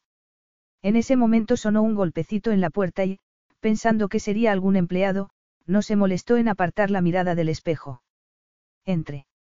Cuando levantó la cabeza y vio a Rafael entrando en la habitación, se le aceleró el corazón. Veo que ya estás preparada. Bailey siguió mirándose al espejo, usándolo como si fuera un amortiguador contra esa mirada cargada de deseo. Tienes un buen equipo de expertos. Lo son, desde luego. Pensé que nos encontraríamos en algún sitio. Pero aquí estamos. Allí estaban, pero ella no quería que la mirase así, no quería estar a su lado con la cama tan cerca. No quería reconocer su propia debilidad. Bueno, pues aquí estamos, murmuró, sin mirarlo. Pero te falta lo más importante. Rafael sacó una cajita negra del bolsillo de la chaqueta. ¿Qué haces? Él abrió la caja para mostrarle un anillo con un diamante de corte cuadrado en el centro, rodeado de piedras preciosas. Nunca había visto algo tan valioso de cerca y solo podía pensar en cuántos meses de alquiler podría haber pagado con ese dinero. Cuántos meses de compra en el supermercado, cuántas facturas. Era imposible pensar de otro modo cuando había tenido la vida que había tenido. Esto es para ti.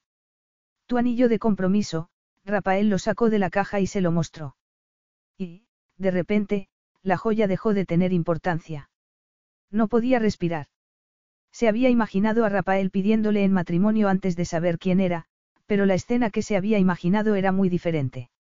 En la calle, bajo la nieve, o incluso en la habitación, con los dos desnudos, ardiendo de pasión. Había fantaseado con él clavando una rodilla en el suelo mientras la miraba a los ojos, diciéndole que era preciosa, que la amaba, que no podía vivir sin ella. Allí estaba, en un palacio, con un carísimo vestido y Rafael ofreciéndole un anillo increíble.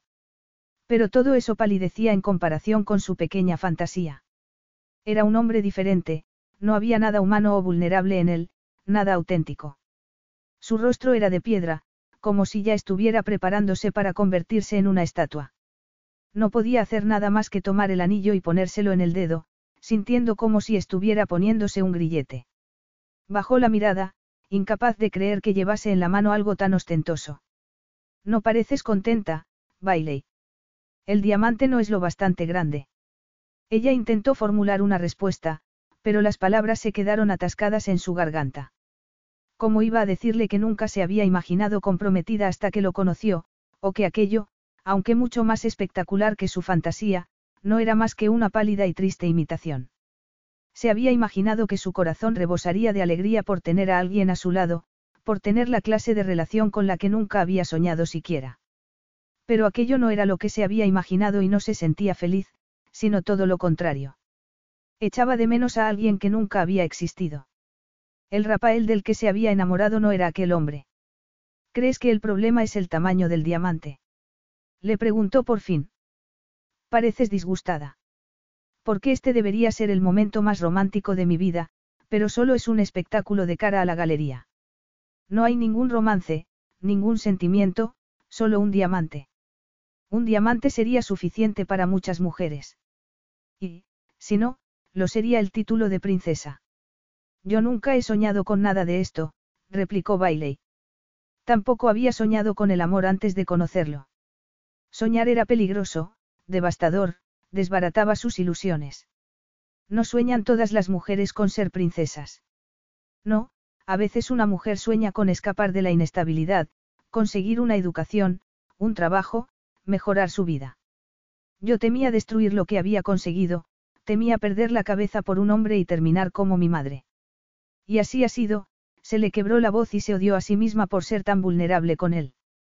Cada día era más evidente que había tenido una relación con alguien que solo existía en sus sueños. Le había contado cosas de su vida, le había hablado de sus sueños y Rafael no le había dado nada a cambio. Era capaz de charlar durante horas sobre asuntos impersonales. Eso, y la intimidad física, le habían hecho creer que había algo importante entre ellos, pero en realidad no le conocía. Y él nunca había permitido que lo hiciera. Sigues comparándote con ella, pero tú estás aquí, dijo Rafael, señalando a su alrededor. No entiendo por qué comparas tu situación con la suya. ¿Por qué, si no fueras un príncipe, si tu prometida no hubiese roto contigo, sería como mi madre, respondió ella, a punto de ponerse a gritar. Solo te casas conmigo por obligación. Pero tendrás un título, seguridad. Me tendrás a mí. Como si eso resolviera mis problemas. Al contrario, creará más. Sí, problemas como tener un coche y un chofer para llevarte donde quieras, elegir el tenedor adecuado en la mesa o cómo vas a acostumbrarte a que te llamen Alteza. Eso son cosas. Tú siempre has dicho que soñabas con una vida mejor. Esta es una vida mejor. Hubiera sido feliz con una humilde casita y un marido que me entendiese. Yo te entiendo muy bien, Bailey. Tal vez debería refrescarte la memoria, dijo Rafael, dando un paso adelante. Ella se apoyó en el tocador, con el corazón tan acelerado que casi no podía respirar. No sabía lo que quería y eso era lo que más odiaba, la certeza de que no podía ser y el deseo de que pudiera ser se mezclaban para crear un complejo enredo dentro de ella. Necesitaba que la tocase. Necesitaba que se alejase de ella. Rafael alargó una mano para trazar sus facciones con un dedo. Bailey no podía respirar, no podía pensar. Solo desear. Lamentablemente, Tendré que recordártelo más tarde, dijo él entonces, dejando caer la mano al costado. Es hora de presentarle a mi pueblo a su nueva princesa. Capítulo 6. Bailey se encontró siendo escoltada por un pasillo del palacio a toda velocidad. Rafael le sujetaba el brazo mientras la llevaba hacia el que, suponía, sería el balcón del que habían hablado antes. Una secretaria se acercó a Rafael con expresión tensa y le ofreció un papel que él miró con el ceño fruncido antes de guardárselo en el bolsillo, murmurando algo en italiano. No se molestó en decirle qué era y las únicas palabras que ella conocía en ese idioma eran, en fin, palabras subidas de tono porque se las había enseñado él en la cama. Hizo lo posible por no pensar en ello cuando se detuvieron frente a las puertas de un balcón, cubiertas por pesadas cortinas de brocado. No tendrás que hablar, solo estar a mi lado, le dijo al oído, acariciándola con su aliento. Sonríe y saluda cuando yo lo haga. Y, por el amor de Dios, intenta parecer serena. Y entonces las puertas del balcón se abrieron y se encontró siendo empujada al exterior. El sol brillaba sobre las cumbres nevadas y el cielo era de un azul magnífico, casi un reflejo del lago cristalino. Era una imagen tan intensa, tan hermosa, que parecía más un cuadro que un paisaje real.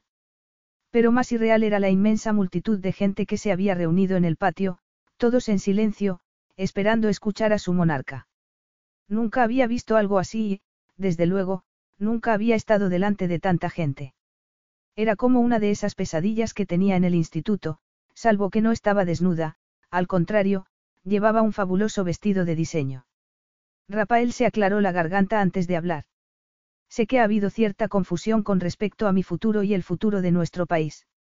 Lamentablemente, mi compromiso con Allegra Valenti se rompió abruptamente y ha habido muchas especulaciones. No puedo negar que hay cierta verdad en algunos de esos rumores. Bailey no sabía a qué rumores se refería porque solo había visto el titular sobre la ruptura de su compromiso. Pensó entonces en el papel que le habían entregado unos minutos antes.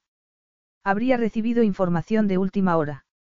La señorita Valenti y yo pensábamos que ese matrimonio sería lo mejor para nuestro país, pero está claro que nos habíamos equivocado, siguió Rafael. Es cierto que la señorita Valenti está ahora comprometida con otro hombre y yo estoy comprometido con otra mujer. Espero que confiéis en mi elección. Su tono era solemne, sincero, y Bailey se encontró atrapada por sus palabras. Lo que estoy compartiendo con vosotros ahora, siguió Rafael, son mis sentimientos. Pensaba que no habría sitio para tal cosa en el mundo de la política, pero estaba equivocado. Bailey Harper es la elegida de mi corazón. No proviene de una familia noble ni próspera, pero será mi princesa y creo que, con el tiempo, todos acabaréis queriéndola tanto como yo. Bailey pensó que estaba soñando. En cualquier momento se iba a despertar en su dormitorio en Colorado. La gente empezó a aplaudir entonces y a lanzar vítores. Nunca había sentido tan positiva afirmación en toda su vida. Rafael la tomó por la cintura con una mano y con la otra le levantó la barbilla, mirándola a los ojos. No podía apartarse cuando estaban ofreciendo aquel espectáculo de cara a la galería, de modo que tenía que quedarse allí, tan cautiva como el público. Sabiendo que ese discurso tan cuidadosamente elaborado para parecer sincero era exactamente eso, una ficción para quedar bien con sus súbditos. Rafael había reconocido que estaba por debajo de él y, aunque hubiera elegido bien sus palabras, esa era la única verdad. Sí, ella provenía de una familia humilde y él había querido algo mejor, pero también había mentido.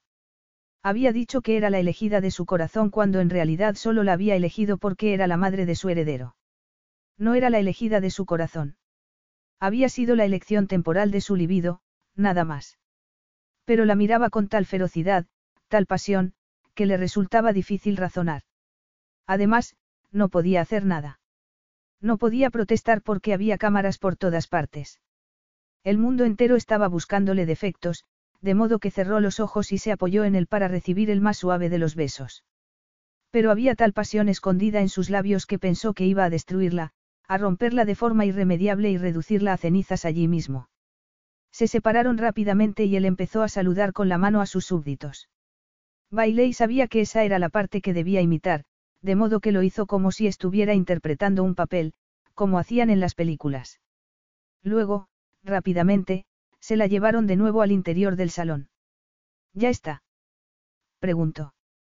Yo no respondo a preguntas, doy discursos. No doy explicaciones sobre mis actos o decisiones. Mis decretos son ley. Bailey puso los ojos en blanco. Oye, deberías ver a alguien para hablarle de ese ego tuyo. No es una aflicción. Para ti no, pero lo es para los que te rodean. Mi ego evita que me preocupe por eso. Era tan atractivo, aunque se mostrase ridículamente arrogante, seguía siendo el hombre más atractivo que había conocido nunca. Pura perfección con esos penetrantes ojos oscuros, la nariz recta, el mentón cuadrado. Y esos labios, el único rasgo suave de su rostro mientras lo demás era como inmutable granito. ¿Qué ponía en el papel que te han dado? Le preguntó para dejar de pensar en cosas en las que no debería pensar. El anuncio del compromiso de Allegra Valenti con Cristian Acosta y que está embarazada, algo que aparecerá en los titulares de mañana. Tendremos suerte si tu embarazo no aparece también. Al parecer, ya hay rumores circulando, respondió Rafael. No quería decirlo hoy porque eso hubiera perjudicado mi discurso. Yo sé lo que mi gente quiere escuchar. Ah, qué romántico. Tú lo sabes bien, dijo él, mientras se aflojaba el nudo de la corbata. A Bailey le hubiera gustado mucho quitársela como había hecho tantas veces. Esto no se trata de romanticismo, sino de hacer las cosas bien. Y así, de repente, el deseo se convirtió en ira. Espero que grabes eso en mi alianza. Podríamos hacerlo, si quieres. Rafael, una criatura tan extraña y arrogante, no entendió el sarcasmo. Estaba tomándote el pelo. Tomándome el pelo. Lo hacía a menudo en Bail, parece que no te acuerdas. Tal vez en Bail no escuchaba atentamente, replicó él. En general, estaba cegado de deseo. Esas palabras fueron como un golpe en el pecho para Bailey. Entiendo. Entonces, el contenido de mi sujetador era más interesante que lo que tenga en el cerebro. Hablar contigo nunca sirve de nada, Rafael dejó escapar un suspiro. Siempre supe que nuestra relación sería temporal. Pero el sexo sí te interesaba, claro. Una relación sexual es algo temporal a menos que estés buscando matrimonio y, a menudo, también los matrimonios se rompen.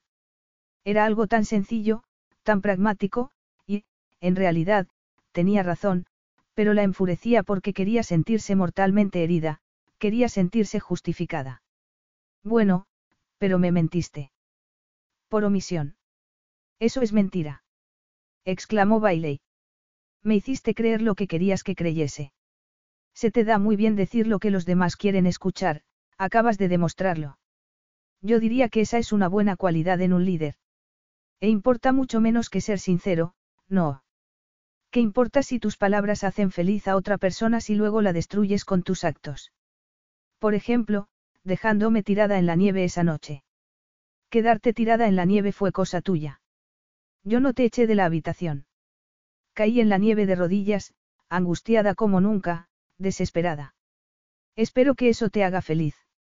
No me hace feliz que sufrieras, Bailey, pero no entiendo por qué es culpa mía que tus expectativas fueran poco realistas. Tú no aceptas que nada sea culpa tuya, replicó ella. Lo que se espera de mí es diferente y, como resultado, vivo mi vida bajo unas reglas diferentes. Y eso no es culpa mía. Llevo un gran peso sobre mis espaldas, alguna ventaja tenía que tener. ¿Qué ventaja? La sensación de que el mundo entero es una caja llena de regalos que tú puedes elegir para tirarlos después, cuando te has cansado de ellos. La idea de que la gente es desechable. Que todo existe para que tú lo uses y lo descartes cuando quieras.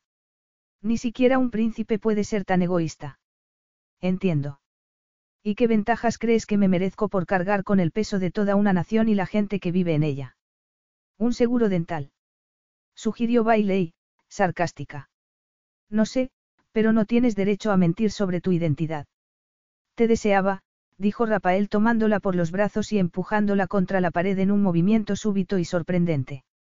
El frío príncipe había desaparecido. De alguna forma, con unas pocas palabras había conseguido volver a convertirlo en un hombre. Solo pensaba en hacerte mía. Estaba comprometido con otra mujer, sabía que no había futuro para nosotros y, sin embargo, te hice mía porque te deseaba como nunca había deseado a ninguna otra mujer. No soy un hombre que entienda el fracaso, Bailey, no soy un hombre que acepte negativas. Así que te acercaste a mí como un niño que deseaba un juguete. Él empujó las caderas hacia adelante, la evidencia de su deseo se marcaba a través de la tela. No soy un niño y tú lo sabes. Se inclinó un poco más y Bailey estuvo a punto de derretirse. Su olor, su calor, el roce de sus manos, todo era demasiado maravilloso. ¿Has sentido alguna vez que te ardía la sangre? ¿Has temido morir si no tenías algo que deseabas más que nada? Cuando te vi, eso es lo que sentí. Nada más que fuego y deseo. No puedo explicarlo, tal vez me porté de una forma poco civilizada, tal vez hice el papel de villano, pero volvería a hacerlo de nuevo sin dudarlo. Sabiendo cómo terminaría. Él pareció sorprendido por la pregunta. La alternativa era seguir inflamado de deseo y sin poder apagar ese incendio. Rafael apretó los labios. No sabía qué le pasaba, pero estaba temblando. Y no tenía nada que ver con enfrentarse a una multitud, nada que ver con saber que los ojos del mundo estaban clavados en él. La atención, las deferencias, eran su derecho de nacimiento y lo llevaba como llevaba su propia piel. Solo una cosa lo había hecho temblar como un niño. Bailey. Siempre Bailey. Desde el primer día. Lo encolerizaba y lo excitaba en igual medida porque no estaba a su alcance. Nunca lo había estado. Solo había podía tenerla por un momento, lejos de Santa Firenze, en Estados Unidos, casi siempre en una habitación de hotel. Las circunstancias habían vuelto a unirlos, pero ella había dejado claro que no podía tocarla. Incluso le había dicho que podía buscar a otras mujeres. Pero no había otras mujeres. No las había habido desde el día en que la conoció. Nunca en toda su vida había hecho nada que comprometiese el futuro de Santa Firenze. Nunca había tenido una amante tan inconveniente. Nunca antes había elegido una mujer del otro lado del mundo a la que solo podía ver una vez cada dos meses. Había pasado todo ese tiempo sin sexo porque ninguna otra mujer lo excitaba. Una amante existía para dar placer y había encontrado placer entre los brazos de Bailey, pero a un precio muy alto. Ella no se conformaba con un horario, con un momento. Lo quería todo y él no podía dárselo todo. Habían hecho el amor más veces de las que podía contar y, aún así, lo hacía temblar. Ella seguía tratándolo como si estuviese por encima de todo aquello, como si pudiera negar la atracción que había entre ellos. Estoy ardiendo, le dijo con voz ronca, estrangulada. Y tú eres como una estatua de hielo. Tú has apagado el fuego, Rafael. Es un poco tarde para lamentarlo. Vas a volver a decir que te dejé tirada en la nieve. No es ninguna broma. Una parte de mí murió esa noche, Rafael. La parte de mí que creía que podría ser feliz. Creía en ti, creía en nosotros y tú me robaste eso. Eres un mentiroso y me habrías dejado sola con nuestro hijo de no haber sido por este inesperado capricho del destino. Nos conocimos por un capricho del destino, dijo él, soltándola para poner las manos en la pared, a cada lado de su cara. ¿De qué otro modo podríamos habernos conocido? Actúas como si pudieras controlar el mundo entero, pero vas a decir que no pudiste controlar lo que pasó entre nosotros. Si hubiera podido controlarlo, no te habría tocado. Quéjate al destino, Rafael, no a mí. Oh, por una vez en tu vida, repréndete a ti mismo. Bailey intentó apartarse, pero él la sujetó. Sus ojos azules brillaban, furiosos. Sabía que estaba a punto de darle una bofetada, pero no le importaba. Estaba más que dispuesto a devolver el golpe de otro modo. Apartó una mano de la pared para ponerla en su nuca y se inclinó hacia adelante para buscar su boca con la arrogancia que ella decía desdeñar. Pero no lo desdeñó en ese momento, al contrario, estaba deseándolo. Y él lo sabía, dijera lo que dijera. Por mucho que fingiese. Podía decir que estaba disgustada con él o enumerar todos sus defectos, pero estaba tan encendida como él. Bailey puso las manos en su torso para empujarlo, pero Rafael no se movió. Al contrario, la empujó contra la pared y cuando intentó zafarse deslizó la lengua sobre sus labios en un movimiento lento, sensual. Y supo el momento exacto en que ella se rindió a esa cosa que bramaba entre ellos como una bestia hambrienta. Oyó pasos a su espalda y supo que los empleados del palacio estaban apartando la mirada. Le daba igual, podían mirar todo lo que quisieran. Era suya, su princesa. Sería su esposa e iba a ser la madre de su hijo. Mía. Esa era la palabra de la que había sido esclavo desde la noche que la conoció y lo veía en ese momento por lo que era, una profecía. Su capitulación dejaba claro que la tendría de nuevo, que no se resistiría. No podría hacerlo porque tampoco era capaz de contener sus sentimientos. Aquella pequeña criatura que parecía creerse por encima de él estaba temblando entre sus brazos como una hoja mecida por la brisa. No estaba por debajo de ella, pero pronto Bailey estaría debajo de él. Empujó las caderas hacia adelante, sonriendo ufano al escuchar el suave gemido que escapó de sus labios. Abandonó su boca un momento para besarle el cuello, las clavículas. Podría desnudar sus pechos allí, en el pasillo, para meterse los deliciosos pezones rosados en la boca, tan dulces como el caramelo. Podría levantarle la falda, liberarse del pantalón y hundirse en ella. Ninguno de los empleados informaría de lo que había visto porque eran demasiado discretos y ganaban lo suficiente como para no arriesgarse a comprometer su puesto en el palacio. No sentía ningún pudor. Aquel era su palacio, después de todo. Si quería hacerle el amor contra la pared, era su prerrogativa. Por supuesto, nunca lo había hecho, pero Bailey, la necesitaba. La necesitaba como el agua, como el aire que respiraba. Levantó una mano para tirar hacia abajo del corpiño, dejando al descubierto un rosado pezón. ¿Qué haces? Siseó ella, intentando tirar hacia arriba del corpiño. ¡Ay, gente! Un empleado pasó a su lado rápidamente, con la cabeza baja, y Bailey se apartó de golpe. Rafael se quedó tan sorprendido que no hizo nada para impedirlo. ¿Qué estaba haciendo? Había perdido la razón. Todo lo que ves aquí es mío para hacer lo que quiera con ello. La gente que trabaja aquí no tiene otro propósito más que cumplir mi voluntad y si mi voluntad es tenerte aquí mismo no pienso controlarme por aquellos que viven para servirme. Bailé y lo miró, perpleja.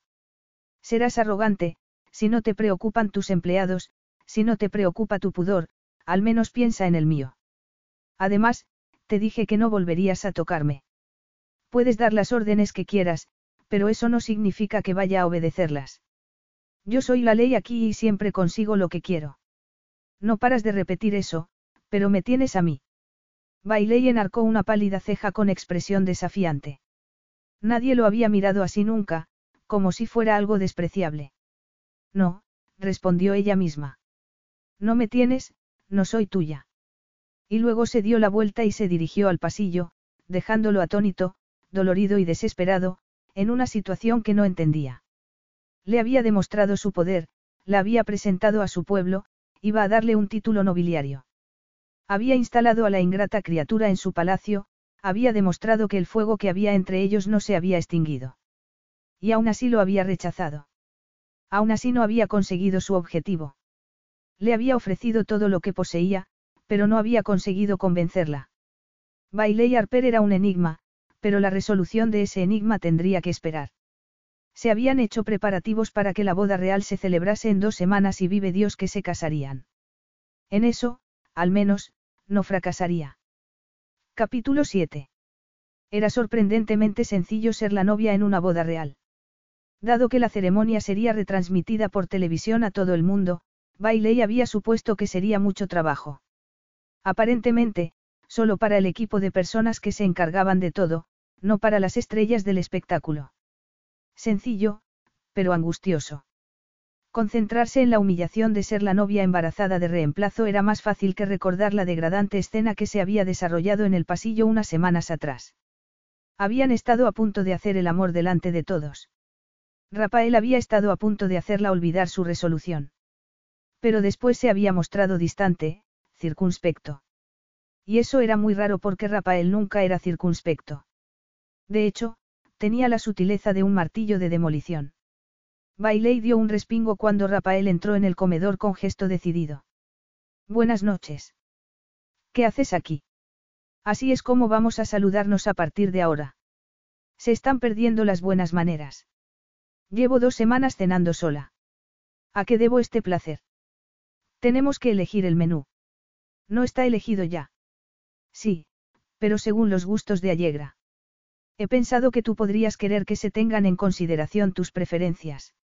Yo, bueno. En realidad, no. Desearía que nada de aquello tuviese que ver con ella, que fuera impersonal, que pudiera sentirse como una víctima arrastrada a aquella locura. Pero cuando Rafael actuaba como si la tomase en consideración como persona y no solo como un objeto. No solo como una carga. Eso la emocionaba. La hacía concebir esperanzas cuando ella quería que cualquier esperanza hubiese muerto. Es una tarta, Bailey. ¿Quieres ayudarme a elegirla o no? ¿Qué remedio? respondió ella, cruzando los brazos y dejándose caer sobre una silla con gesto agraviado. Entrad, dijo él entonces.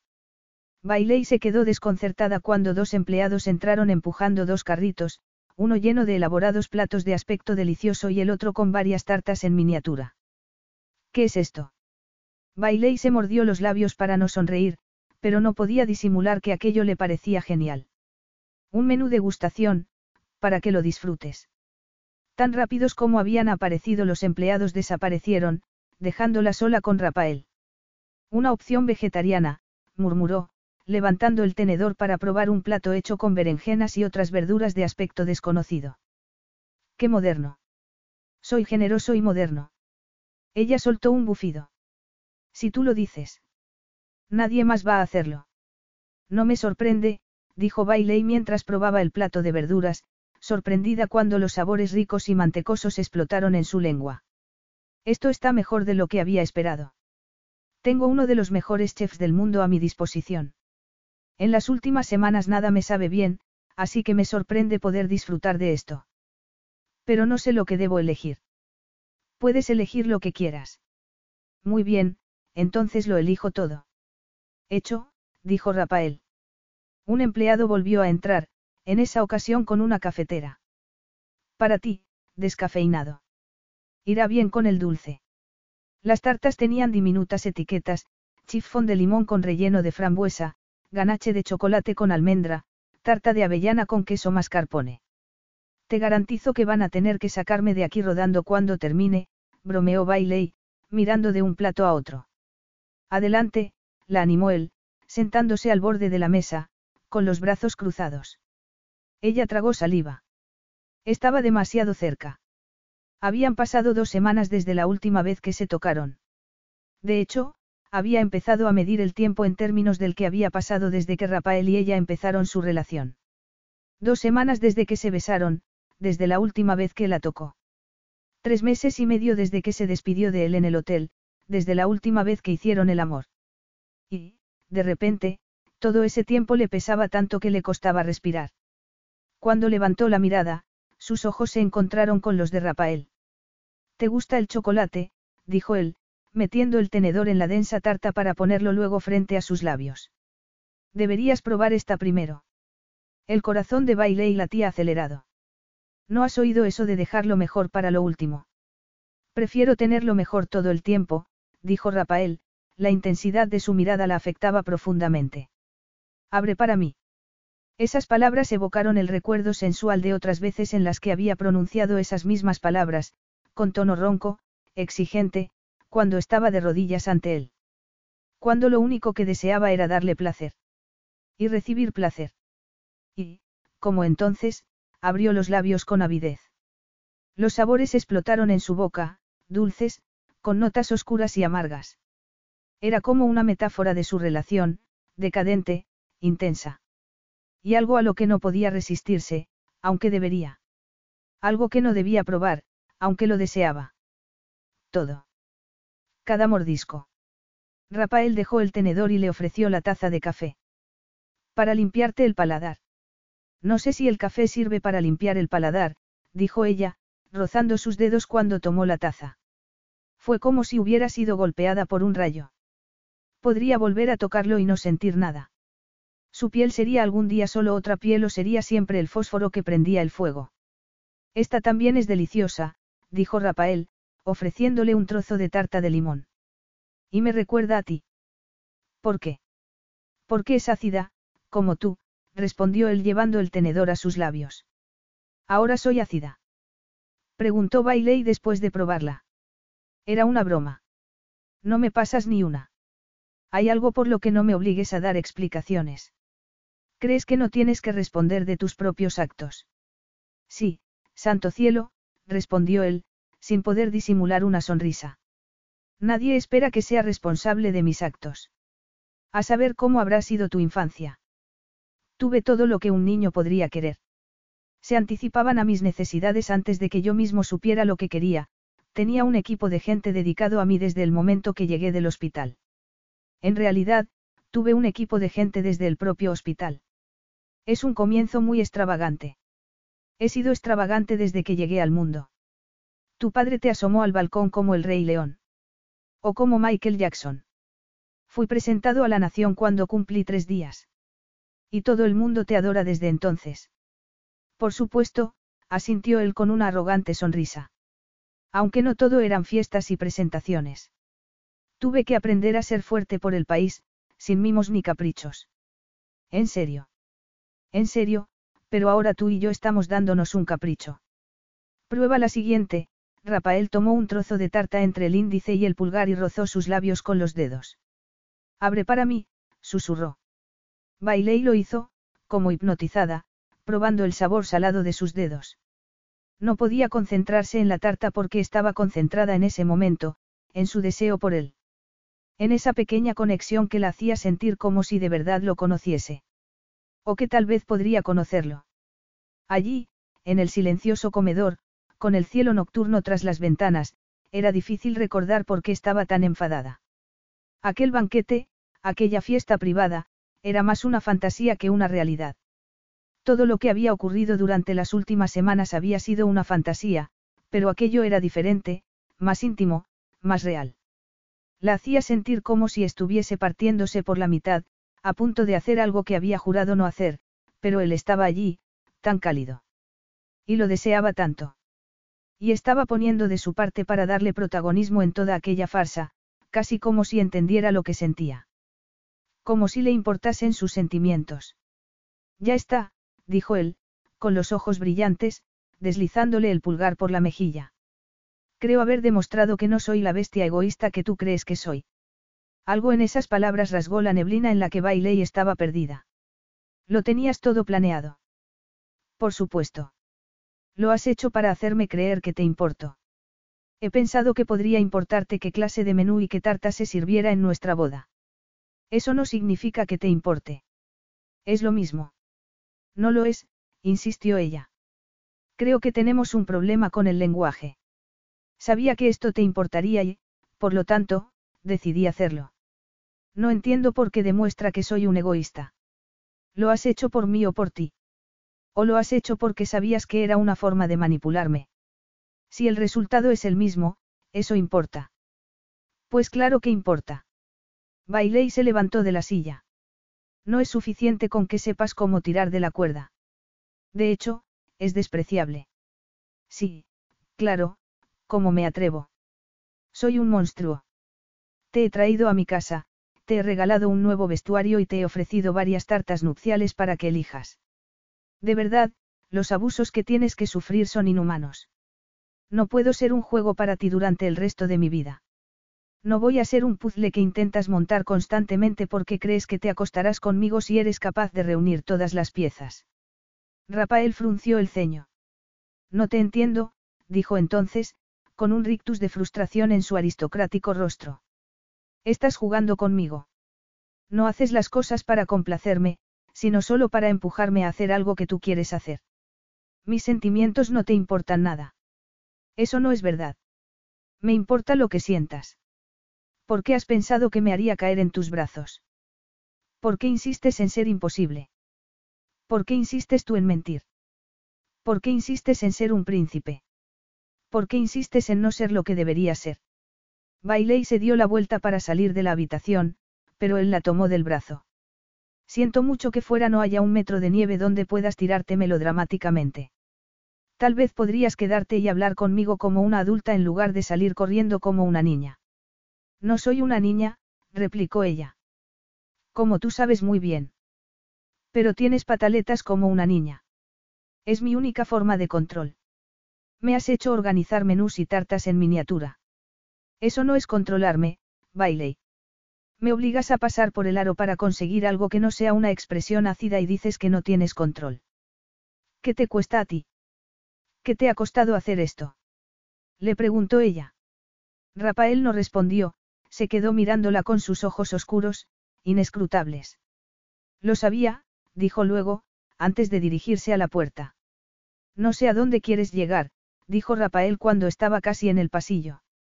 Bailey se dio la vuelta. Actúas como si te molestase tener que ser considerado conmigo, algo que iba a beneficiarte a ti de todos modos. Los cocineros han hecho todos estos platos, no tú, que solo has tenido que pedirlos. No me has dado nada que te haya costado algo. Todo lo has hecho pensando en ti mismo. Si solo te importan las razones que hay tras mis actos y no los propios actos, nunca nos entenderemos. No sé por qué importan mis motivos. Mi madre se encargó de mi manutención, pero dejó claro cada día que era una carga para ella. ¿Crees que eso no me importaba? Me imagino que sí, asintió él. Pero yo tengo una responsabilidad, soy quien soy. Una piedra. Tal vez, respondió él, con tono seco. Pero es lo que hay, es lo que necesita mi país y es lo que necesita nuestro hijo. Uno de los dos tiene que ser firme. Yo estoy educado para soportar tormentas, crisis, cualquier cosa que pueda pasarle a mi país. Tengo que cumplir con mi deber y hacer sacrificios. Soy duro como una piedra porque es una cualidad esencial en un líder. Soy todo lo que debo ser y no voy a disculparme por ello. No me interesan tus disculpas porque no lo harías de corazón, replicó Bailey antes de darse la vuelta, furiosa. Se le ocurrió entonces que tal vez estaba exagerando, pero le daba igual. Había sido manipulada por Rafael desde el primer momento y todo lo que hiciera resultaba sospechoso. Todas las cosas que le había dicho desde que llegó al palacio se agolpaban en su cerebro, en su garganta, impidiéndole respirar. Era inapropiada, estaba por debajo de él. Pero arde de deseo por ti, él mismo lo ha confesado. Ese traidor pensamiento era como un ascua que se negaba a apagarse, pero debía mantener la cabeza fría porque no quería ser víctima de sus maquinaciones. En dos semanas sería su esposa. Todo sonaba tan definitivo, tan concluyente, sí, en Santa Firenze existía el divorcio, pero dudaba que esa fuese una opción cuando Rafael había dejado claro que nadie de su familia se había divorciado. Estaba atada a él y no iba a dejarla escapar. Suspirando, se asomó a una ventana. El paisaje era precioso, reluciente, interminable. Tenía la sensación de que podría confundirse con él, desaparecer, pero sabía que no podía hacerlo. Él tenía un ejército, ella no tenía nada, ni siquiera un pasaporte. No la dejarían salir del país. Una repentina sensación de impotencia le cerró la garganta. Se acercaba el día de la boda, quisiera ella o no. Ya le habían puesto los grilletes, pero, cuando aquello terminase, sería una princesa encadenada y no una plebeya. Eso era lo único bueno que iba a sacar de todo aquello. Capítulo 8. El día de la boda amaneció con un cielo limpio y claro y bailé y sintió que estaba burlándose de ella. Hubiera deseado escapar a las montañas, a pesar de que el embarazo empezaba a notarse, a pesar de que no podía escapar de Rafael. La lógica empezaba a importar cada día menos y solo existía una persistente desesperación. Lo único que podía hacer era mantenerse serena, recordar que aquello era un acuerdo entre los dos. Tendría que encontrar su sitio, pero no iba a ser su mujer. Sobre eso estaba decidida. Ella tenía su orgullo y debía proteger su corazón. Aunque no pensaba quedarse de brazos cruzados. La maternidad ocuparía gran parte de su tiempo, pero tal vez podría hacer otras cosas. Estaba a punto de conseguir un título universitario porque le había parecido un objetivo importante y su idea había sido montar su propia empresa, pero no sabía cuál era el cometido de una princesa, con un título universitario o sin él. En cualquier caso, por el momento no iba a terminar la carrera. Había estado tan angustiada desde que llegó al palacio que esa no era una de sus prioridades. De hecho, se limitaba a sobrevivir y a hacer lo que le pedían. Algún día retomaría sus estudios, pero por el momento tenía que concentrarse en la boda. En los últimos días la habían maquillado y peinado varias veces para elegir el estilo apropiado y se había probado el vestido de novia más veces de las que quería recordar para que el diseñador pudiera disimular su dilatada cintura. El anuncio del embarazo tendría que esperar hasta después de la boda y entendía por qué. No podían ocultar que estaba embarazada, pero una vez que estuviesen casados el público lo aceptaría con más ecuanimidad. Presentar un fight accompli era definitivamente uno de los métodos favoritos de Rafael. De hecho, era lo que hacía siempre. Mentiroso. Recordó entonces esa primera noche, cuando la pasión la había llevado a su cama solo un par de horas después de conocerse. Y le había contado la verdad, que era virgen, y él no la había presionado.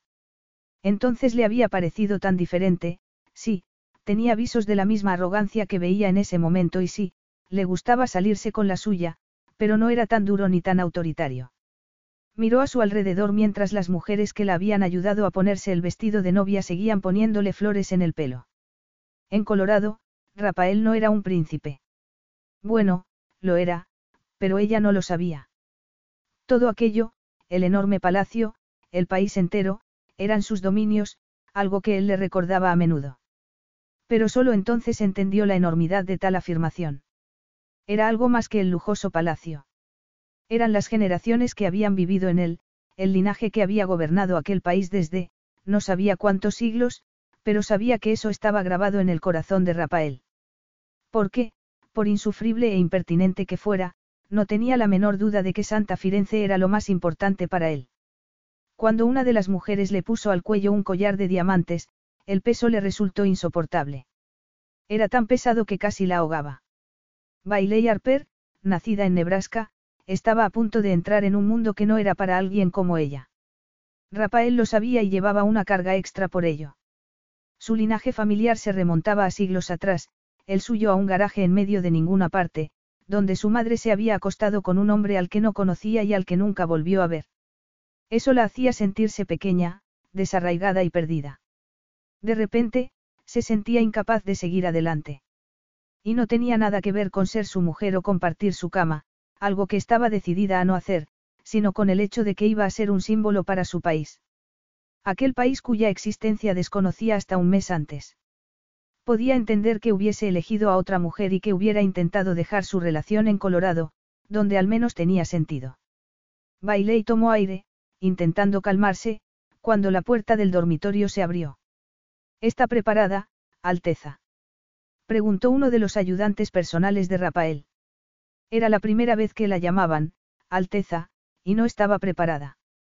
Seguramente no lo estaría nunca, pero iba a ocurrir de todas formas. Sí, respondió, tragando saliva. Sí, estoy preparada. La iglesia estaba abarrotada y en el exterior se habían reunido miles de personas para ver al príncipe de Santa Firenze reclamar por fin a su princesa. Rafael estaba ante el altar, observando el tradicional entorno. En esa iglesia se habían casado muchas generaciones de su familia. Generaciones de alianzas políticas. Eso era lo que su matrimonio con Allegra debería haber sido, un matrimonio de conveniencia para aliarse con una de las familias más antiguas de Italia. Siempre era mejor llevarse bien con los vecinos y él había pensado hacerlo gracias a su mujer. Pero allí estaba, dispuesto a convertirse en la primera persona de su familia que se casaba por algo que no fueran razones políticas. Tal vez Bailey tenía razón, tal vez había habido otros hijos ilegítimos escondidos bajo la alfombra, pero cada matrimonio de los de Santis había tenido importancia política. Salvo aquel. Salvo su matrimonio con Bailey. Se preguntó entonces qué diría su padre si estuviera vivo. Se habría llevado una decepción. Intentó apartar de sí ese pensamiento. Su padre habría entendido que aquello era lo que debía hacer. Ya no era fácil ocultar a los hijos ilegítimos porque todo el mundo tenía una plataforma gracias a Internet. Habría sido fácil para Bailey contarle al mundo que estaba embarazada del príncipe de Santa Firenze, montar un escándalo y ensuciar su apellido y a su país. Sí, su padre habría entendido la necesidad de ese matrimonio porque estaba haciendo lo que debía. Además, en cualquier caso su matrimonio con Allegra no habría tenido lugar. Sí, aquello era lo más razonable. Cuando las puertas de la iglesia se abrieron y la música del órgano empezó a sonar, el ritmo de su corazón se aceleró también. Era como un ángel. Un ángel con una boca hecha para el pecado. Bailey dio un paso adelante y todo en él se paralizó. El vestido flotaba sobre sus curvas, pero era evidente para él que estaba embarazada. La suave gasa del vestido se ajustaba al ligeramente hinchado abdomen y sus pechos eran más grandes que unos meses antes, pero nadie más que él sabía eso. ¿Por qué era suya? Durante las últimas semanas había hecho todo lo posible por no fijarse en ella. Apenas habían hablado, apenas se habían mirado cuando se cruzaban por los pasillos. Ella parecía conforme de ese modo y él no estaba dispuesto a romper el silencio. Se había negado por orgullo. No iba a humillarse ante aquella mujer. Una nación entera se rendía ante él y cielos, si iba a doblegarse por aquella pequeña rubia.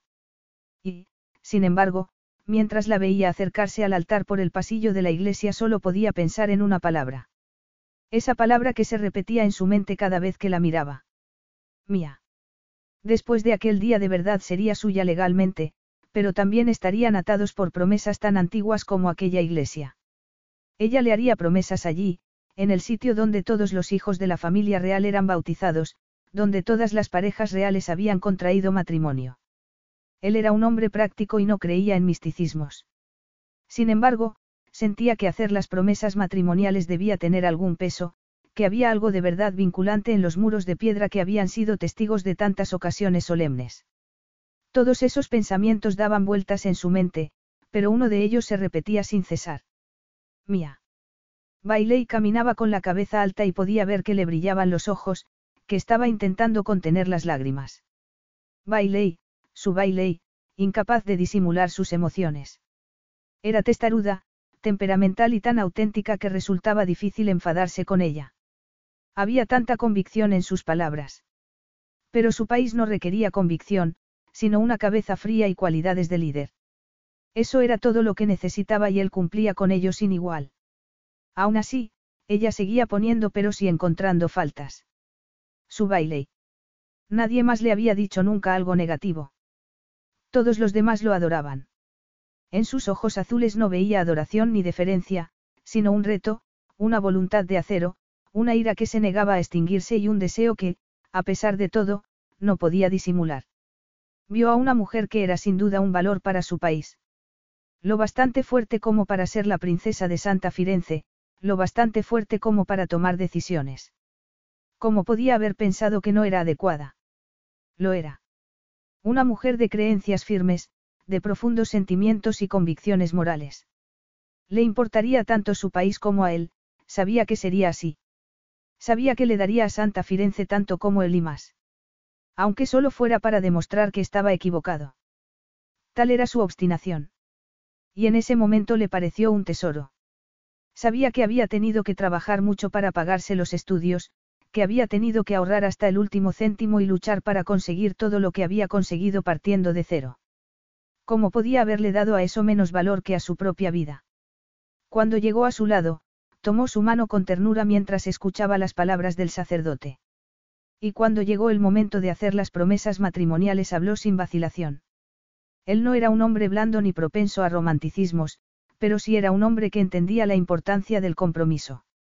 Un hombre que cumplía su palabra. No la daba con facilidad y no se la había dado antes de llevarla allí, pero iba a dársela en ese momento y eso significaba que su compromiso estaría grabado en piedra. Prometo unirme a ti de por vida, empezó a decir, su voz resonó en aquel santuario. Seré solo para ti, me comprometo contigo en cuerpo y alma hasta que la muerte nos separe. Hablaba con total sinceridad. Bailey sería su mujer en cuerpo y alma. No podría volver a tocar a otra, nunca. Había sido así desde el momento en que la conoció, un momento tan profundamente impreso en su alma como la pasión que se había apoderado de él. Mía. Era suya y de nadie más. Ella repitió las mismas palabras, pero con la mirada baja. Y Rafael se dio cuenta de que la certeza que él sentía hasta el alma no era compartida por ella. No podía ser así. Bailey era suya y de nadie más. Se había atado a ella, le había dado su palabra y la mantendría. Y entonces el sacerdote anunció que podía besar a la novia. Rafael le levantó la barbilla con un dedo para besarla como si quisiera dejar una marca. Como si estuviera intentando estampar esa misma marca en su alma. Cuando se separaron, ella tenía los ojos brillantes y respiraba con dificultad. Y, cuando los invitados empezaron a aplaudir, Rafael se inclinó hacia adelante y le dijo al oído. Eres mía, susurró. Y he decidido que tendré mi noche de bodas. Era absolutamente imposible concentrarse en el banquete, en la tarta de chocolate que Bailey había elegido o en los deliciosos platos que habían servido antes. Era difícil hacer algo más que sonreír mientras los invitados le decían lo contentos que estaban de que fuera a ser su princesa. Las voces eran un murmullo ininteligible, los sabores, insípidos porque en lo único que podía pensar era en las palabras de Rafael. No en sus palabras de compromiso, sino en esa promesa carnal que había hecho solo para sus oídos. Que tendría su noche de bodas. Había decidido no acostarse con él y estaba convencida de que Rafael lo entendía. Al fin y al cabo, apenas habían intercambiado dos palabras en las últimas dos semanas. ¿Por qué iba a creer que algo había cambiado? No sabía qué pensar, estaba desconcertada y solo habría deseado que aquel banquete fuese interminable. Le hubiera gustado que no acabase nunca para no tener que estar a solas con su marido. Su marido. Había estado ante toda una nación, ante el mundo entero en realidad, y le había hecho promesas a aquel hombre que tendría que cumplir. Era su prisionera, lo había sido desde que subió a su avión privado. Tal vez desde el momento en que tomó su mano en la puerta del restaurante, la noche que lo conoció. El matrimonio solo era una formalidad. Se había engañado a sí misma al creer que podrían negociar, que él entendía su visión de la situación. Evidentemente, todo había sido un engaño para darle una falsa sensación de seguridad. O tal vez para evitar que le gritase cada día durante esas últimas semanas. Cuando lo miró a los ojos, su corazón aleteó como un pájaro en su jaula, desesperado por escapar. Si pudiera salir volando de aquel sitio, lejos de aquel hombre tan devastador. Si pudiera salvaguardar su corazón tal vez no sufriría. Al fin y al cabo, disfrutaba del sexo con Rafael. Bailé y apretó los labios. Esa era una insípida descripción de lo que representaba estar con él. No era solo algo físico, nunca lo había sido. Era asombroso y le daba un placer que no había conocido nunca, pero no terminaba ahí.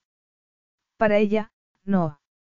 Se había sentido conectada con él desde la noche que lo conoció y cuando sus cuerpos se unieron sintió que todo tenía sentido.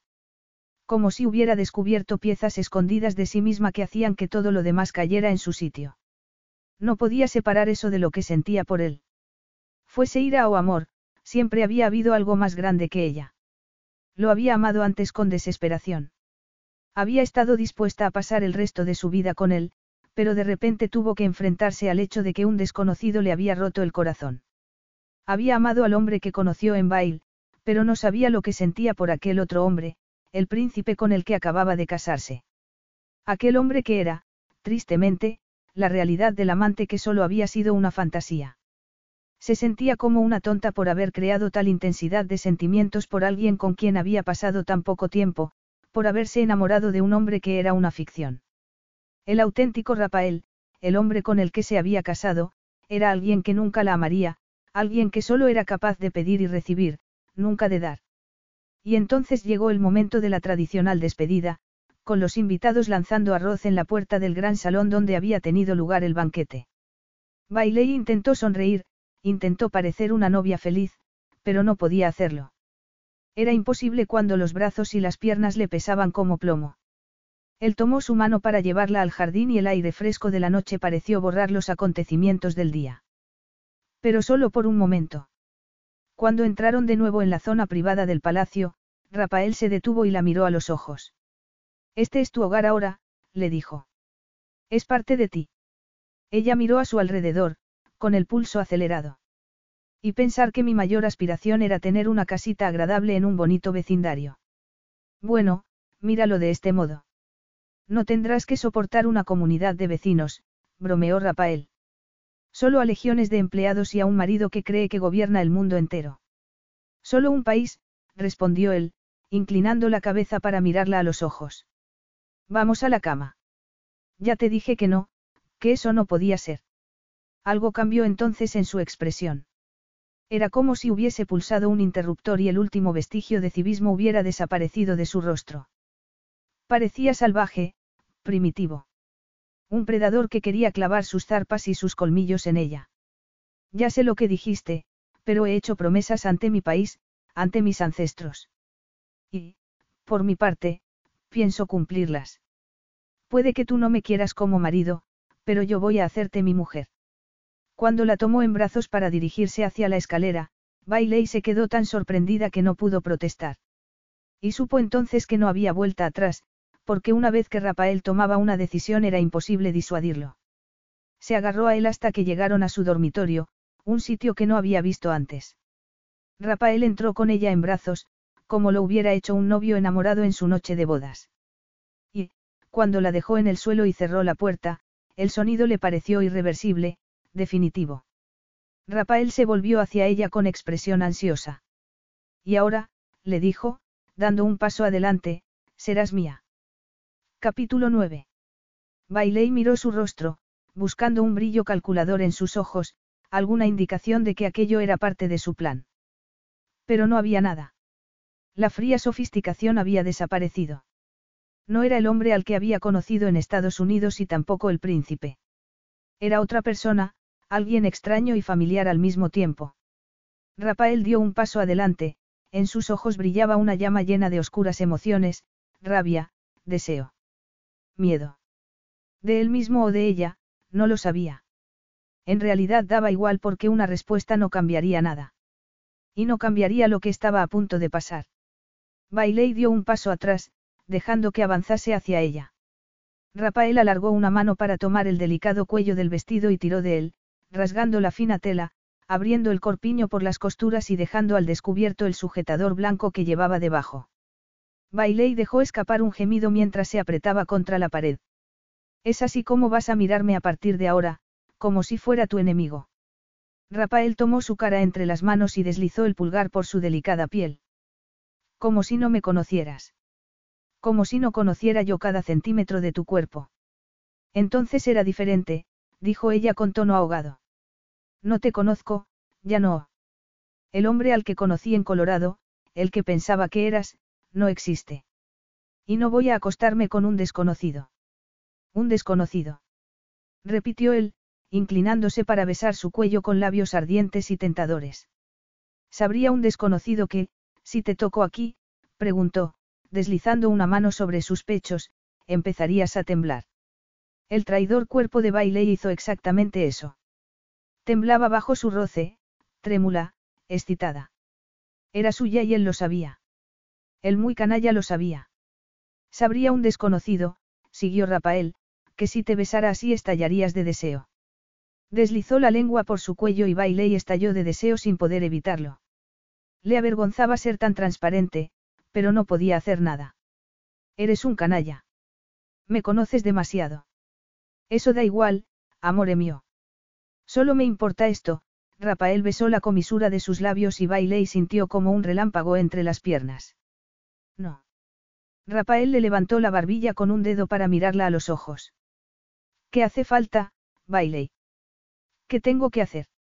Ya me he rebajado admitiendo que me vuelves loco, que no he sido el mismo desde el día que te conocí. Te he confesado todo eso y no es suficiente. ¿Qué más hace falta? Nada, respondió ella, la mentira sabía amarga en sus labios. No puedes hacer nada. ¿Quieres que te suplique? Le preguntó él con un tono cargado de desdén. ¿Es eso lo que quieres? Mi esposa, una camarera, cree que se merece que me rebaje de ese modo. No me merezco menos que absoluta contrición del hombre que me abandonó cuando estaba embarazada. El hombre que no hubiera sabido que iba a tener un hijo de no haber sido por las circunstancias. Y eso no era mentira. La contrición no es gratuita, respondió él, mirándola con ojos penetrantes. Tal vez deberías recordarme lo que me gustaba de ti entonces, porque en este momento me cuesta recordarlo. O tal vez puedes irte a tu habitación y buscar consuelo con tu propia mano. No soy un objeto que puedas utilizar, soy una mujer. Tu mujer. No puedes tratarme como si fuera algo que tomas y dejas a voluntad para luego tirarlo cuando te has cansado. Rafael se puso de rodillas ante ella y tiró de la falda del vestido hasta que acabó en el suelo. Bailé y se quedó sin aliento. Entonces, ¿quieres que te suplique? Yo no he dicho eso. ¿Quieres que suplique para estar con mi esposa? Muy bien. Entonces, que así sea, Rafael la miró con expresión seria y luego, sin decir una palabra más, agarró la cinturilla de sus bragas blancas de encaje y tiró de ellas hasta dejarlas alrededor de sus rodillas. Considera esto una súplica. Rafael. No pudo seguir hablando porque él agarró sus caderas y se inclinó hacia adelante para hundir la cara entre sus muslos. He soñado con esto tantas veces, murmuró. He soñado contigo. Empezó a deslizar la lengua sobre los húmedos pliegues y ella, temblando de placer, tuvo que agarrarse a sus hombros. De verdad era tan débil. Su lengua creaba una perversa magia que recorría su cuerpo como un oscuro encantamiento. Quería ponerse a llorar por lo débil que se sentía, porque estaba fallándose a sí misma, pero se dio cuenta de que quería que la sedujera, quería someterse para decirse a sí misma que él tenía el poder, para absolverse de cualquier pecado, de cualquier sentimiento de culpabilidad. ¿Tú deseas esto? ¿Lo deseas a él? Cerrando los ojos, levantó los brazos para apoyar las manos en la pared y empujar con todas sus fuerzas, como si estuviera liberando así su sentimiento de culpabilidad. Su corazón se había vuelto loco y cada latido de su pulso la llamaba mentirosa mientras Rafael seguía haciéndole perder la cabeza, inflexible en su exploración. La conocía tan bien. Deslizó los dedos por los húmedos pliegues e introdujo uno en su interior mientras seguía asaltándola con su experta lengua. Bailey no se había permitido el placer a sí misma desde que la dejó, como un castigo a su estupidez. Y cuando llegó al palacio se lo había negado porque solo estaría imaginándose a Rafael. Estaba tan tensa que haría falta muy poco para partirla en dos y él lo sabía. Sabía que estaba húmeda por él, que sus músculos internos se cerraban a su alrededor mientras seguía dándole placer con los dedos y la lengua. Sabía lo cerca que estaba del precipicio. Esa humillación debería haber hecho que se apartase, pero llevaba su excitación hasta un límite imposible. Rafael, susurró. No puedo. Si puedes, la interrumpió él, su aliento ardía como una llama. Y lo harás. Ten un orgasmo para mí, Bailey. Era una orden, como si él y solo él tuviese el dominio sobre su cuerpo. Como si supiera que ella no era capaz de resistirse. Y tenía razón. Sus palabras la empujaron por el precipicio, lanzándola hacia el fondo del abismo. Y una vez allí, se rompió. Se convirtió en mil pedazos relucientes de placer y de un glorioso alivio que la hacía sentirse ingrávida, libre. Por primera vez desde que su vida se desmoronó, se sentía libre. Se sentía ella misma. Como si hubiera liberado algo que ella había aplastado sin compasión, avergonzada. Y luego, de repente, Rafael estaba delante de ella, reclamando su boca con el sabor de su deseo en los labios. Carnal, salvaje. Volvió a tomarla en brazos para depositarla sobre la cama y se le disparó el corazón mientras observaba los largos dedos masculinos desabrochando los botones de la camisa, quitándose la corbata, desembarazándose de los últimos vestigios de civismo. Ansiosa, se bebió esa imagen como si no hubiera encontrado alivio unos segundos antes. A la tenue luz de la lámpara, sus músculos parecían más marcados que nunca, los abdominales, impresionantes. Bailey estaba sin aliento, atrapada por el deseo, como lo había estado desde el principio. No pensaba en las consecuencias, ni en la supervivencia. ¿Para qué? Podía vivir una vida contenida, pero no sería ella misma. Estaría aplastada y escondida, a salvo, pero sin ser acariciada. Como un libro que nadie hubiera leído.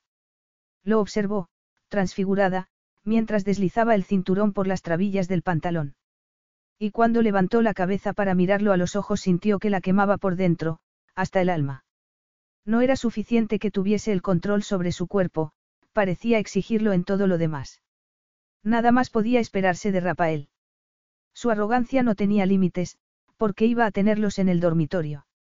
Bajó la mirada de nuevo y, en esa ocasión, se quedó transfigurada por el tamaño del bulto que se adivinaba bajo el pantalón, la prueba evidente, y casi aterradora, de su deseo por ella. Había olvidado el poder que tenía sobre él. ¿Cómo había ocurrido? No lo había demostrado cuando cayó de rodillas. Rafael le había demostrado a cada momento que tenía poder sobre él y, sin embargo, Bailey se había centrado en su propia impotencia. Y, de repente, fue como si hubiera tenido una revelación. Alargó los brazos hacia atrás para quitarse el sujetador y tiró la insustancial prenda al suelo, arrodillándose ante él sobre la cama, completamente desnuda. Se negaba a esconderse, se negaba a cubrirse. Se negaba a sentirse avergonzada. No tenía nada que ver con Rafael o con lo que la hacía sentir, sino consigo misma. Había estado atada por el miedo al fracaso, por el miedo de que deseara a Rafael, o a cualquier hombre, la llevase a la destrucción. El miedo a ser menos persona, a terminar siendo como su madre. Se había alejado de los hombres por orgullo, pero el orgullo no le daba calor por las noches y nunca la haría sentirse feliz y realizada. Y tal vez Rafael tampoco. Tal vez aquel era solo el camino a la perdición. Pero lo deseaba. Y él la deseaba también, era indudable. Y eso era suficiente por el momento. Me has hecho esperar demasiado tiempo, dijo él con voz ronca mientras se quitaba el pantalón. Bailé y se quedó sin aliento. Había pasado demasiado tiempo desde la última vez que lo vio desnudo.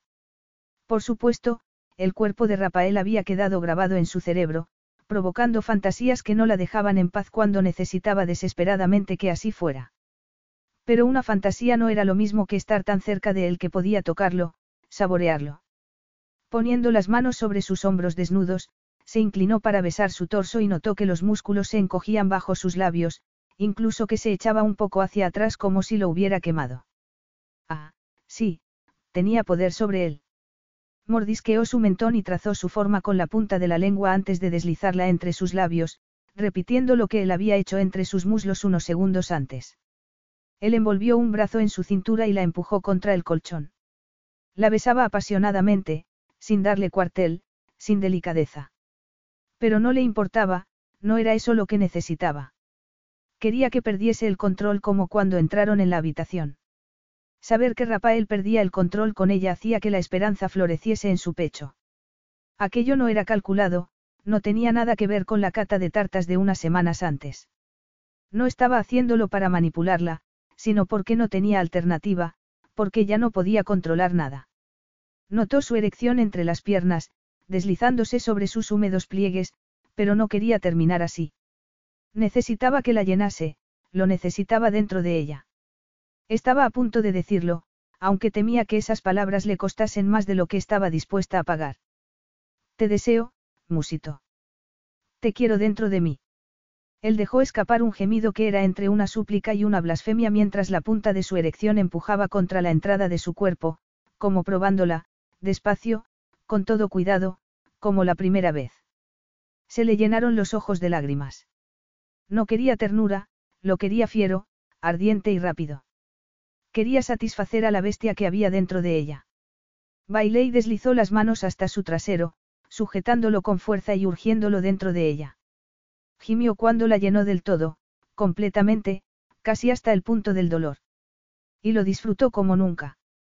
Rafael la miró entonces, tenso, con los tendones del cuello marcados por el esfuerzo que hacía para controlarse. Le encantaba ver cuánto lo afectaba, saber que no estaba sola en esa locura. Le había mentido, había traicionado su confianza, pero era real, sincero. Aún no sabía bien quién era Rafael, no sabía cuándo terminaba el hombre al que había conocido en Colorado y empezaba la realidad del príncipe. No lo sabía y tampoco si lo descubriría algún día, pero aquel encuentro de sus cuerpos, aquella intensa conexión entre los dos era sincera. Igual que lo había sido entonces.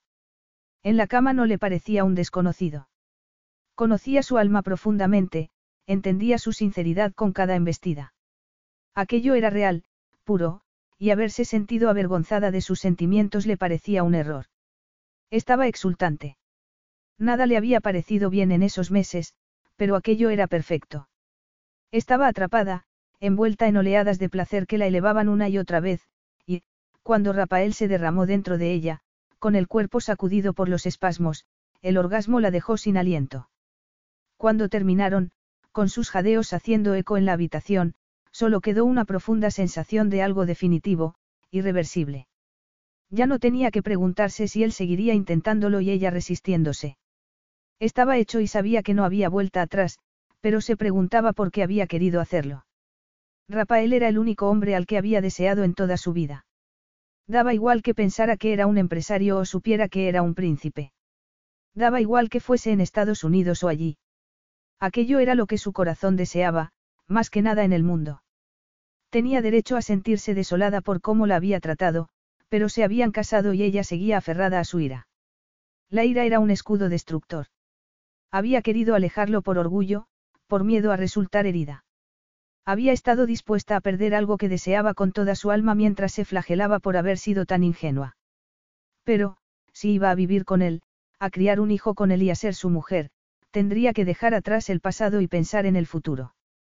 Bailé y respiró su aroma mientras le echaba los brazos al cuello, decidida a olvidarse de todo lo demás. Capítulo 10. Cuando Rafael se despertó por la mañana había una mujer entre sus brazos. Y eso era algo trascendental porque había pasado mucho tiempo desde la última vez. Miró a su alrededor y vio un vestido de novia rasgado en el suelo, como una polilla a la que hubiesen arrancado las alas. Entonces lo recordó todo. Recordó haber empujado a Bailey contra la pared, recordó haberle arrancado el vestido para besarla, liberando la rabia contenida y el deseo que bramaba dentro de él como un animal salvaje. Sí, de repente lo recordaba todo. Se sentó en la cama y, al hacerlo, despertó a Bailey, tan pegada a él que era imposible respirar sin que ella lo notase. Cuando vio sus ojos azules, una oleada de anhelo le encogió el corazón. No sabía lo que eso significaba. Estaba allí, desnuda, de modo que no había nada que anhelar. Lo tenía todo. Aquella mujer, que era su esposa, aquel palacio que era su reino. No había nada más, ninguna razón para el vacío que sentía en su interior. Y, sin embargo, persistía. Buenos días, murmuró Bailey. ¿Lo son? Preguntó él con sequedad. Saltó de la cama para cruzar la habitación y se inclinó para examinar los daños del vestido. Es un poco tarde para lamentarlo, dijo ella, sentándose en la cama y cubriéndose los pechos desnudos con la sábana. Tenía las mejillas rojas, los labios un poco hinchados. No recordaba cuántas veces le había hecho el amor, desesperado por saciar un deseo que se había convertido en fiebre. Bailey llevaba las marcas de su pasión, de su egoísta desesperación. Como el vestido. Nunca es demasiado tarde para las lamentaciones. De hecho, tú me has demostrado en el último mes cuánto lamentas nuestra relación y estoy empezando a pensar que podrías tener razón. Bailey frunció el ceño. Entonces, nada ha cambiado. Anoche no era yo mismo. Si lo eras. Pensabas que tenías derecho a algo que yo no te daba y reaccionaste como era de esperar en ti. Dijiste que me deseabas, le recordó él. Sí, es verdad. Te he deseado desde el momento que fuiste a buscarme. Esa no es la cuestión. Entonces, ¿cuál es? Rafael se acercó con el vestido en la mano. Porque para alguien que dice desearme, disimulas muy bien. No quiero ser un parche para tu ego herido y tampoco un reto para tu orgullo masculino. Eso es lo que digo. Eres un hombre acostumbrado a tener todo lo que quiere, pero yo no quiero ser solo una cosa más. Quiero significar algo para ti. ¿Quieres costarme algo? No. Eso es lo que dijiste el otro día, que mi gesto con las tartas era vacío porque no me costaba nada. Tú me has costado mucho, Rafael.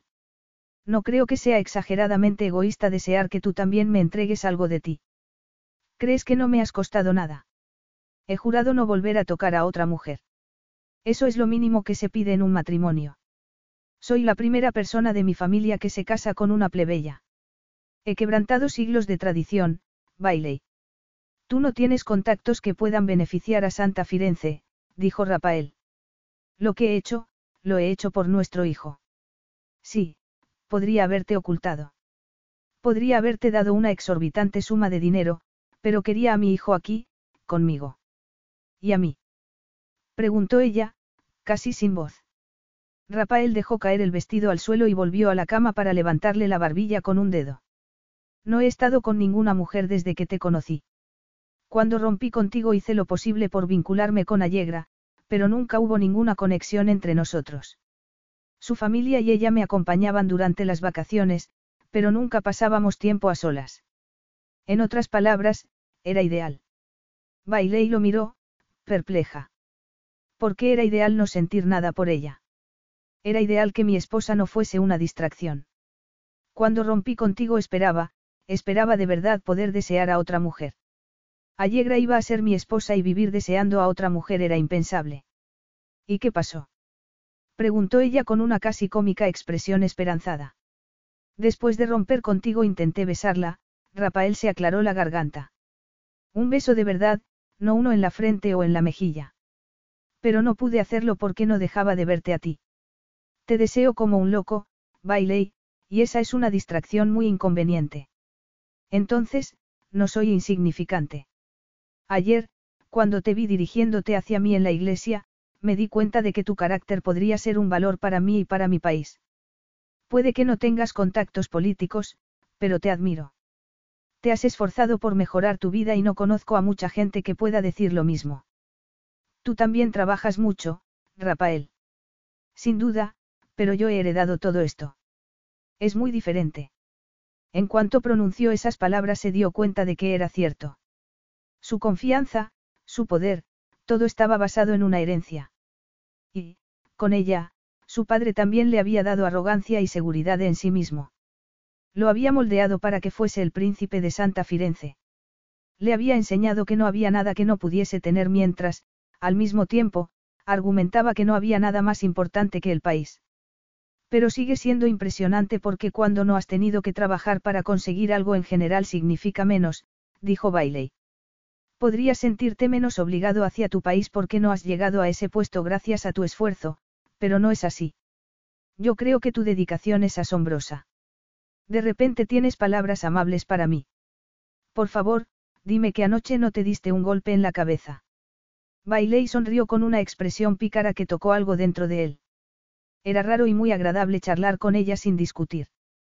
Se había dicho a sí mismo que daba igual, que lo único que le molestaba era el prolongado celibato. Había intentado convencerse a sí mismo de que no echaba de menos su compañía, solo su cuerpo.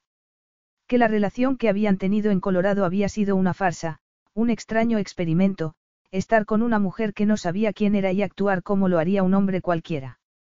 Pero su sonrisa le provocaba tal torrente de calor que era imposible creer eso en aquel momento. Quería hacer algo por ella, pero no se le ocurría nada. La había convertido en princesa, no sabía qué más podía hacer.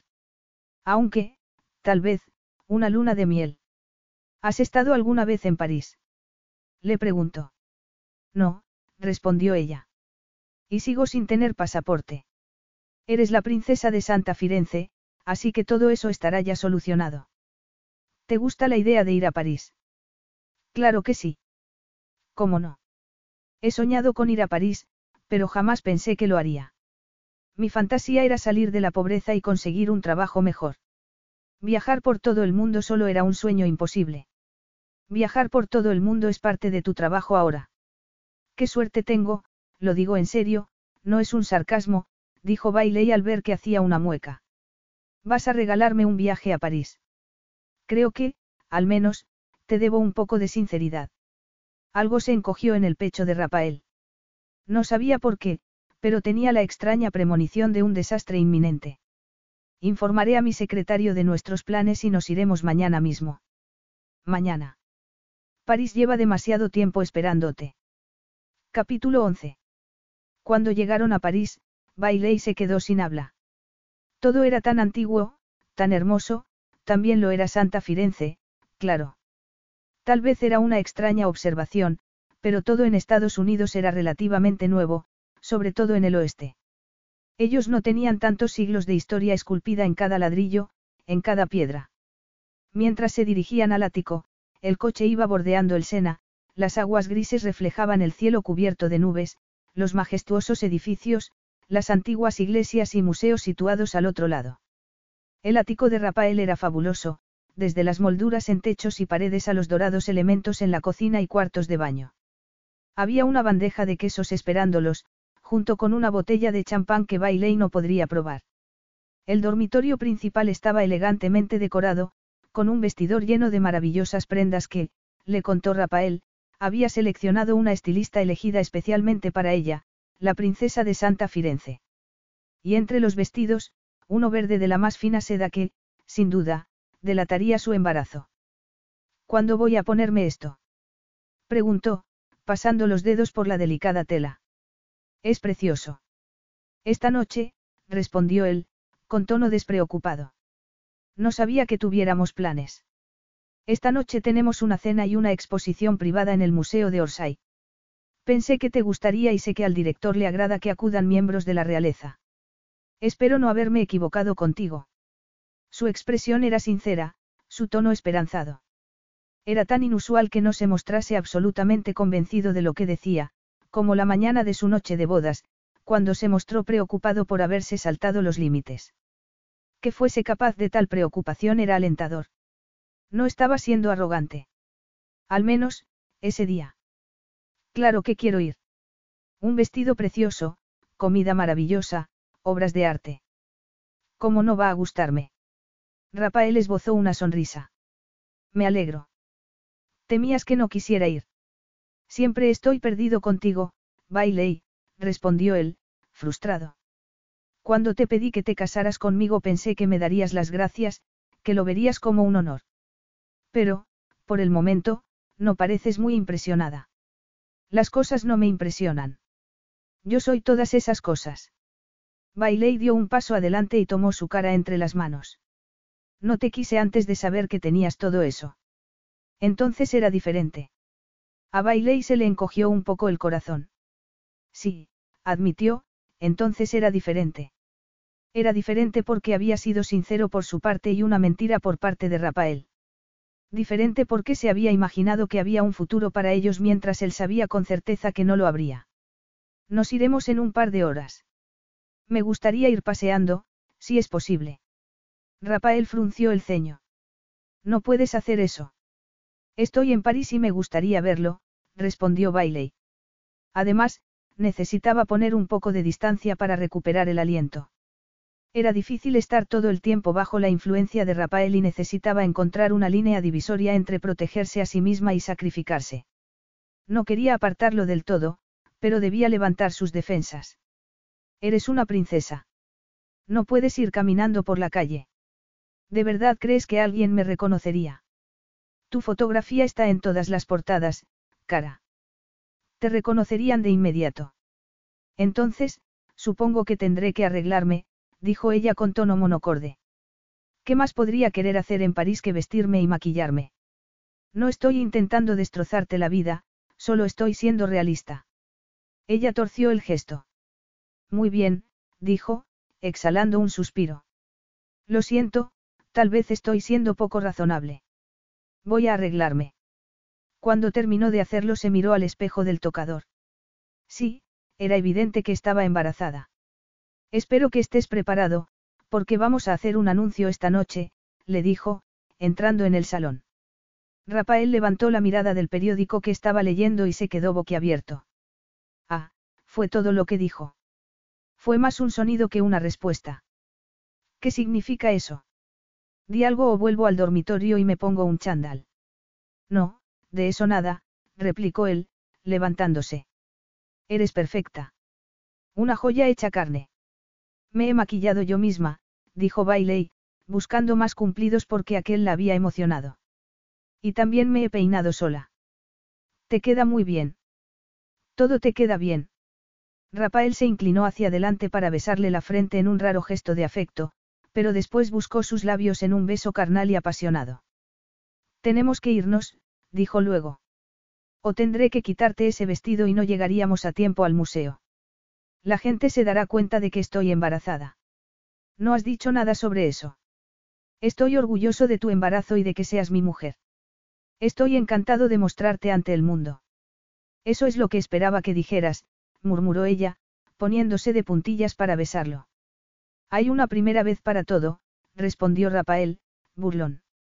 Consiguió llegar al museo con el maquillaje intacto, lo cual era un milagro, porque Rafael había hecho todo lo posible por borrarlo a besos en el coche.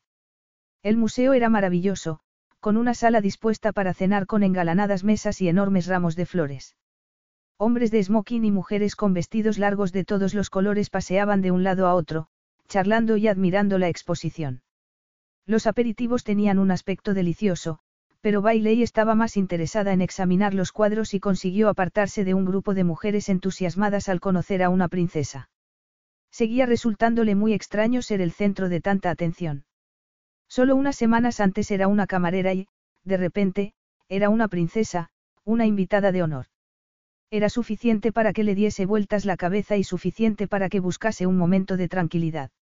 Admiró un grupo de exquisitas figuras de mármol, maravillándose de su expresividad. A pesar de la piedra blanca que el artista había usado no parecían frías. De hecho, casi parecían capaces de tomar vida en cualquier momento. Se detuvo frente a la estatua de una mujer arrodillada, una de las raras figuras femeninas que estaban vestidas. Ah, aquí estás. Cuando Rafael se acercó a ella, se le encogió el corazón. Y también otras cosas. Estaba realmente guapo con el smoking. No debería ponerse nada más, a menos que estuviera desnudo. Debería estar desnudo a todas horas. ¿Te identificas con el predicamento de Juana de Arco? Bailey miró la plaquita de la estatua. Supongo que sí. Grande es tu martirio. A veces me lo parece. Una criatura valiente, Bailey Harper.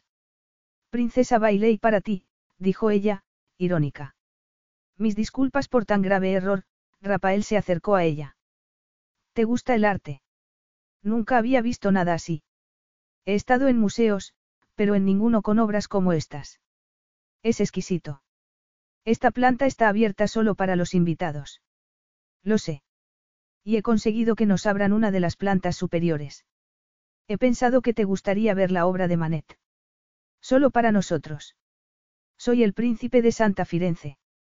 Las reglas que se aplican a los meros mortales no se me aplican a mí. Bailé y se rió sin poder evitarlo.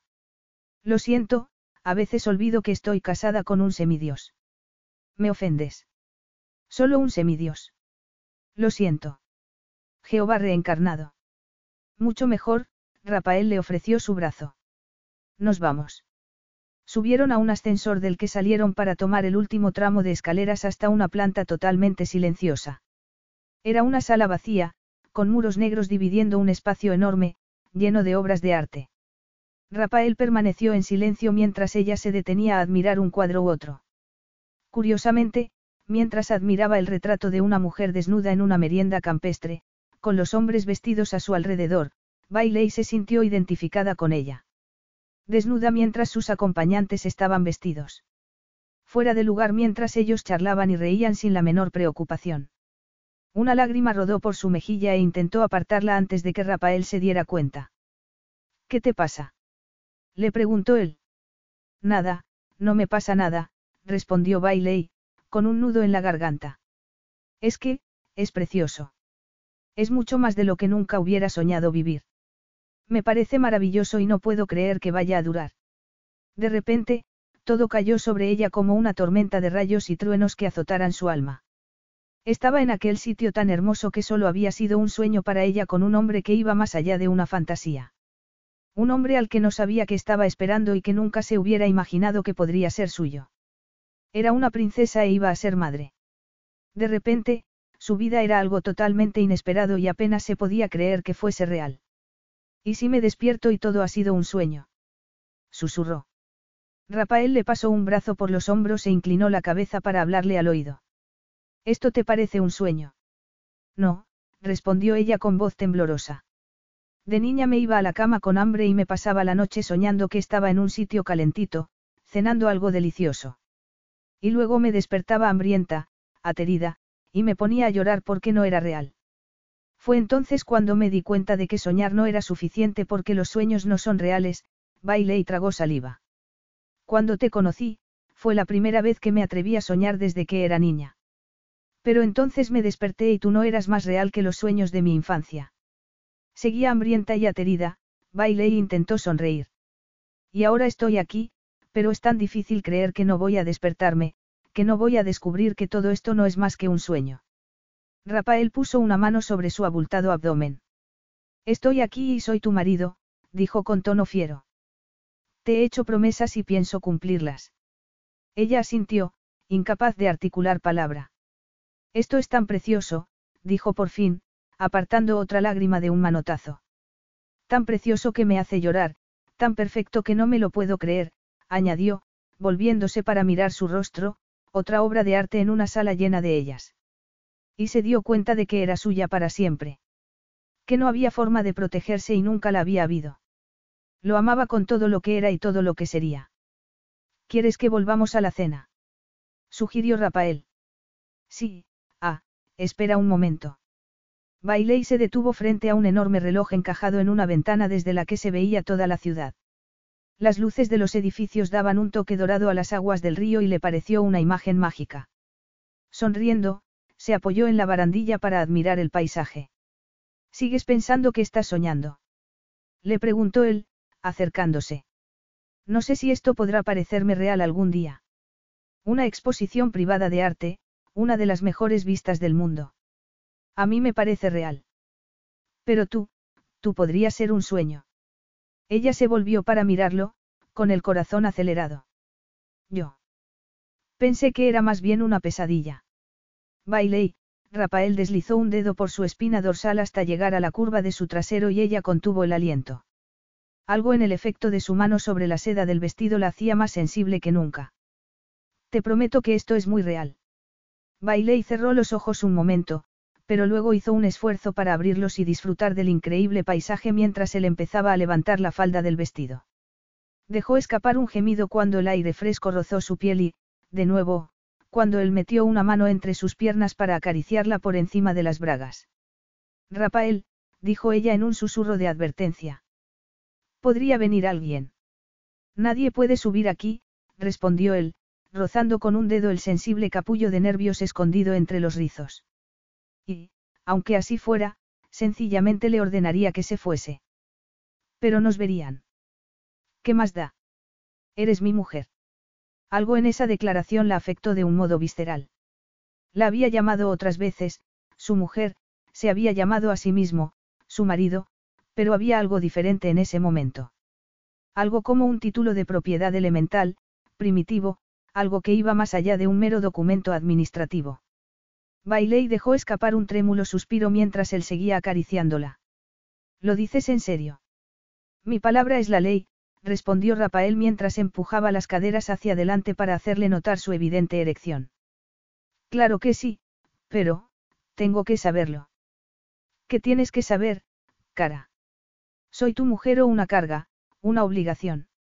Él vaciló durante una décima de segundo. Todo lo que tengo es heredado. Esa es mi obligación, mantener lo que me legaron mis antepasados.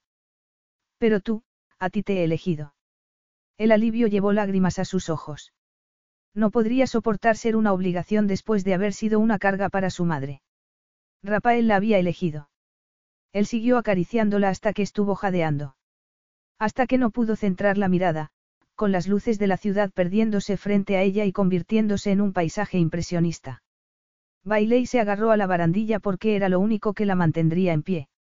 Entonces oyó el ruido de una cremallera y, un segundo después, sintió el duro miembro de Rafael rozando sus húmedos pliegues. Inclínate un poco, le ordenó, poniendo una mano en su estómago y empujándola hacia adelante.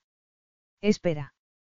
Calla, la interrumpió él mientras rozaba su entrada con la gruesa y dura punta de su erección. No podemos hacer esto aquí, protestó Bailey, pero el susurro fue tragado por la enorme habitación. ¿Quieres hacerlo? preguntó él, empujando un centímetro más. Bailey tragó saliva. Sí, susurró. Entonces sí podemos. Empujó con fuerza entonces, un gemido ronco escapó de su garganta mientras se hundía en ella. Giró su cara para besarla mientras establecía un ritmo enloquecedoramente lento para atormentarla. La mantenía al borde del abismo, provocando oleadas de placer que prometían convertirse en un maremoto mientras él mantenía firmemente el control. Bailey recibía sus embestidas intentando aumentar el ritmo, empujándolo a ir más deprisa, más fuerte, más rápido. Y, cuando esos sutiles señuelos fracasaron, lo dijo en voz alta. Una y otra vez hasta que empezó a desgarrarse, pieza a pieza. El abrazo resultaba casi doloroso, los dedos masculinos se clavaban en su carne mientras empujaba una y otra vez. Rafael murmuraba palabras roncas en un idioma que no conocía, quemándola con su aliento mientras susurraba promesas que su cuerpo entendía, aunque no su cerebro. Por favor, Bailey, su voz sonaba quebrada, ardiente, mientras metía una mano entre sus piernas para acariciar el capullo escondido. No puedo aguantar mucho más. Esa desesperación, ese ruego, desató un torrente de placer dentro de ella, que llegó al orgasmo dejando escapar un grito ronco mientras sus músculos internos se cerraban con fuerza a su alrededor. Rafael le sujetó las caderas y empujó dos veces más con todas sus fuerzas, temblando mientras gritaba de placer, el sonido hacía eco en las paredes, añadiendo una nueva obra a una galería que ya contenía tanta belleza. Rodeados de tanta historia todo parecía más solemne, más real. Como si ciertamente no fuera un sueño. Mientras la abrazaba, con los ojos cerrados, Bailey se dio cuenta de que aquello no podía ser un sueño. Su imaginación no podía haber creado aquello. Su vida, una vida de hambre y abandono, no le habría permitido soñar algo tan maravilloso. Y no era París o el precioso vestido que llevaba. Ni siquiera que Rafael fuese el hombre más atractivo que había conocido nunca. Era solo él, el calor de su torso, la fuerza de sus manos, la sensación de estar a salvo. ¿Aún te apetece cenar? Preguntó él, bajándole el vestido y arreglando un poco su pelo con manos temblorosas. ¿Hay alguna otra opción? Tal vez podríamos visitar la ciudad. Muy bien. La tomó por la cintura para entrar en el ascensor y atravesó la puerta con tal aire de autoridad que nadie se atrevió a detenerlo. Apretaba su mano en un gesto tan posesivo, tan protector que Bailey se emocionó. Sentía que era suyo, sentía que le importaba. ¿Vas a llamar al chofer? No, iremos paseando. Soltó su cintura para tomar su mano, como había hecho en baile antes de romperle el corazón. Ese sencillo gesto había significado tanto para ella entonces, y más aún en ese momento. Pasearon por la orilla del río, rodeados de gente, de alegría, de vida nocturna. Debían de llamar la atención, ella con el largo abrigo negro de Rafael sobre los hombros y el vestido de seda verde hasta los pies, él con su smoking. Pero nadie les dijo nada. Bailey levantó la mirada y contuvo el aliento al ver la iluminada Torre Eiffel. Jamás pensé que vería esto de cerca. La Torre Eiffel. Es irreal. La he visto en tantas películas, y aquí está, justo delante de mí. Entonces creo que te gustará lo que tengo en mente. La llevó a un pequeño café situado frente a la torre, la base era visible desde la pequeña sala a la que el maitre los había llevado. Tomaron café y unos bocadillos de queso y jamón que le parecieron deliciosos. No era la elegante y lujosa cena que hubiera disfrutado en el museo, pero significaba mucho para ella. Lo significaba todo. Pero el tiempo era implacable y pronto llegó la hora de volver al ático. Era tarde y le dolían los pies, pero no quería subir al coche, que lo seguía a unos metros. Quería seguir caminando, quería que aquella noche no terminase nunca y seguir existiendo en ese momento, con aquel nuevo y maravilloso Rafael. Por suerte, cuando llegaron al ático quedó claro que la noche aún no había terminado. Rafael tardó mucho en quitarle la ropa, casi tanto como ella había tardado en vestirse para salir. La tumbó sobre el suave colchón y se tomó su tiempo saboreando cada centímetro de su cuerpo, llevándola al borde del precipicio una y otra vez. Cayeron los dos juntos y el placer que latía en su cuerpo se mezcló con imágenes de esa noche e imágenes de sus encuentros en Colorado, creando el retrato de una realidad mucho más hermosa que sus sueños. Solo había una cosa que pudiera decir. Te quiero. Mucho más tarde, cuando Bailey estaba dormida, Rafael salió a la terraza del ático y miró la iluminada ciudad bajo el cielo nocturno. Nervioso, apretó la barandilla mientras la admisión de Bailey se repetía una y otra vez en su cabeza. Él no había correspondido y Bailey, por suerte, se había quedado dormida inmediatamente. Sabía que necesitaba una respuesta, pero no podía dársela. Si había aprendido algo de sus padres era que no había mayor apego en el mundo que el apego a su país. A su causa. Desde luego, a un hombre podía importarle su esposa y sus hijos, pero el amor era algo completamente diferente. El amor estaba reservado para los ciudadanos de Santa Firenze, para su país, su tierra, sus viejos edificios, la historia de su familia. El amor tenía que servir a otros, no siempre los más cercanos. Su padre siempre había dejado eso bien claro en las reglas que establecía, en el tiempo limitado que permitía a su madre estar con él. Cuando se formaba parte de una familia real el amor no era nada personal, sino algo que se extendía a todo lo que estaba bajo el mandato real. No podía expresarse bajo su propio techo como lo hacían en las películas. Un gobernante mostraba amor por sus súbditos atendiendo sus necesidades, preocupándose por el país. Su padre nunca había mostrado amor por su madre o por él. No, él hacía regalos, otorgaba títulos, impartía lecciones, entregaba condecoraciones. Pero Bailey exigía otra cosa. Podría decir las palabras. No le costaría nada. Se le encogió el pecho al pensarlo. Nunca le había dicho, te quiero, a nadie y no iba a hacerlo solo para tranquilizarla. No, tenía que encontrar otra salida. Rafael sacó el móvil del bolsillo y llamó a su secretario. Necesito un collar de diamantes para mañana a primera hora. Y flores, muchas flores, rosas rojas sobre todo. Un desayuno fabuloso, los mejores croissants de París, los mejores quesos, zumos, champán. Eso sería suficiente y la haría feliz. Él era un hombre de recursos ilimitados y podía darle todo lo que quisiera. Pensó en su rostro esa noche, mientras miraba los cuadros del museo, en cómo había empezado a llorar de felicidad. Sí, podía seguir haciéndola feliz, podía alargar aquel sueño que tanto temía perder. No lo perdería, él se encargaría de ello. No iba a enfadarse. No se mostraría frío. Mientras ella no siguiera pidiéndole amor. Capítulo 12.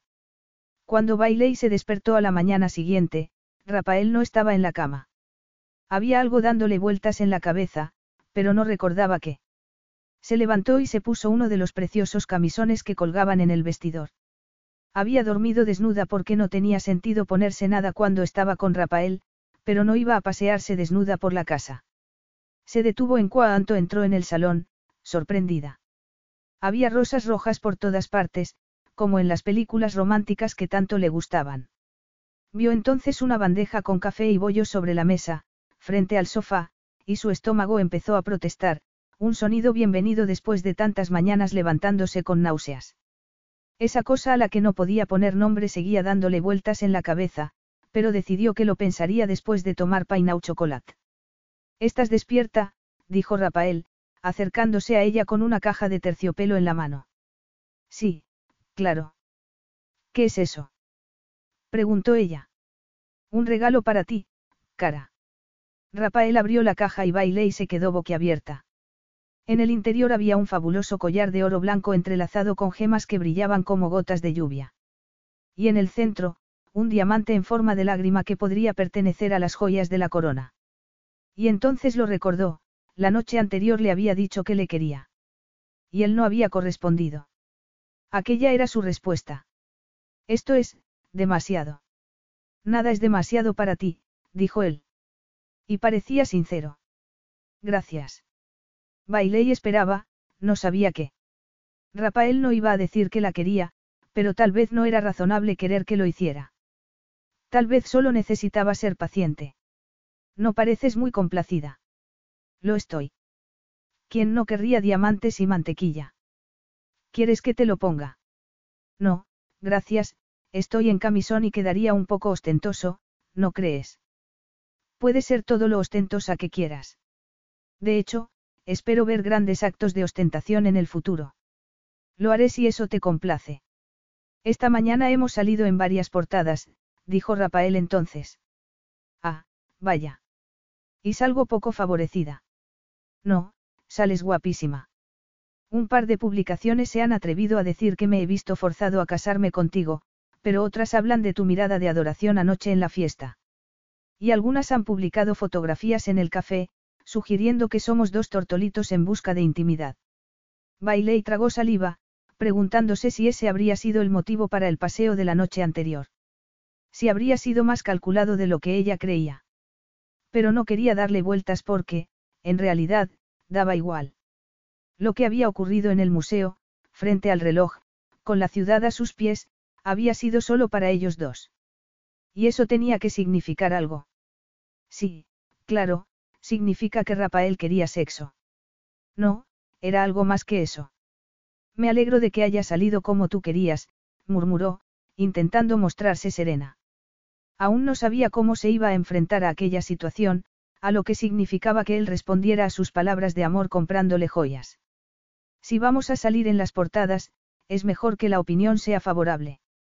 Ya, claro. Había olvidado que todo esto está por debajo de ti. Es una distracción, dijo Rafael. ¿De qué? De mi trabajo, de mi imagen. La prensa nunca debe hablar de mí como persona, sino como gobernante. No me gusta que se interesen tanto por mí. Ah, eso es interesante viniendo del hombre más arrogante que he conocido nunca. Rafael se encogió de hombros. Tal vez tú me veas arrogante, pero a mi país no le serviría de nada tener un gobernante que no estuviera absolutamente seguro de lo que hace. ¿Por qué iban a confiar en mí si yo no confío en mí mismo? Bueno, a veces también hay seguridad en pedir ayuda. Esa es una mentira que se cuentan a sí mismos los que se ven impotentes. La gente no quiere un gobernante débil y lo comprendo. Mi padre gobernó Santa Firenze a su manera y creó una nación fuerte que ha soportado crisis económicas y guerras sin involucrarse en ninguna. ¿Debería yo cambiar las cosas? No, supongo que no, respondió Bailey. Estaba claro que, en su opinión, cualquier muestra de debilidad era perjudicial para su imagen y para su país y ella no se lo podía discutir porque nunca había estado a cargo de nada. Todo un país confía en mí, Rafael bajó la voz, mirándola con ojos tiernos. Y tú también puedes hacerlo. Esas palabras la consolaron porque era lo que quería escuchar. Bueno, si no era posible escuchar un, te quiero. Si tú lo dices. Mi palabra es la ley.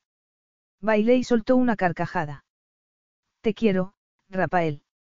Notó que él se ponía tenso, pero no le importó porque, de repente, sabía lo que debía hacer. Tal vez aún no la amaba, pero la había elegido, de modo que lo amaría por los dos porque no había otra alternativa más que guardárselo todo dentro, y eso le haría más daño que ser sincera sobre sus sentimientos. Tienes una lista de cosas que quieres hacer hoy. ¿Por qué no me sorprendes? Ese gesto de confianza le gustó, podía verlo en su expresión satisfecha. La semana en París pasó a toda velocidad y, cuando volvieron al palacio, Rafael se lanzó de lleno a los asuntos de Estado. Lo había dejado todo en las capaces manos de sus ministros y ayudantes, pero había cosas que solo el príncipe podía solucionar. Bailey se decía a sí misma que no se sentía sola, que no necesitaba tenerlo a su lado todo el tiempo, que no le importaba verlo solo por las noches, en la cama, cuando le hacía el amor con la pasión que contenía durante el resto del día. Y, sobre todo, se decía a sí misma que no importaba que él no respondiera cuando le decía, te quiero.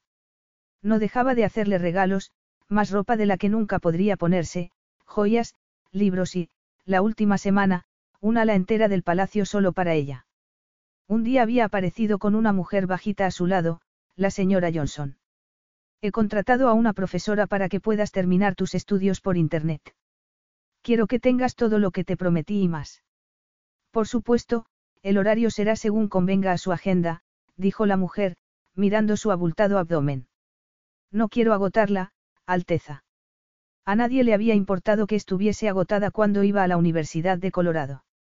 A nadie le importaba que estuviese enferma o cansada de atender mesas cuando se quedó embarazada, antes de tener un título nobiliario. Era curioso que a la gente le importase tanto su estado en ese momento. Y les importaba a todos. Desde los medios de comunicación a los empleados del palacio, que estaban pendientes de ella a todas horas. Se había convertido en una especie de icono de estilo para la mujer embarazada, pero no podía atribuirse el mérito porque Rafael había contratado a una legión de estilistas que elegían su ropa cada vez que acudía a un acto público. Si dependiese de ella seguramente hubiera ido en chándal. Cuidaban de ella a todas horas, pero seguía sintiéndose, vacía. Porque las cosas no eran amor. Todo aquello no era amor. Era deferencia, atención, pero no era lo que ella sentía por Rafael.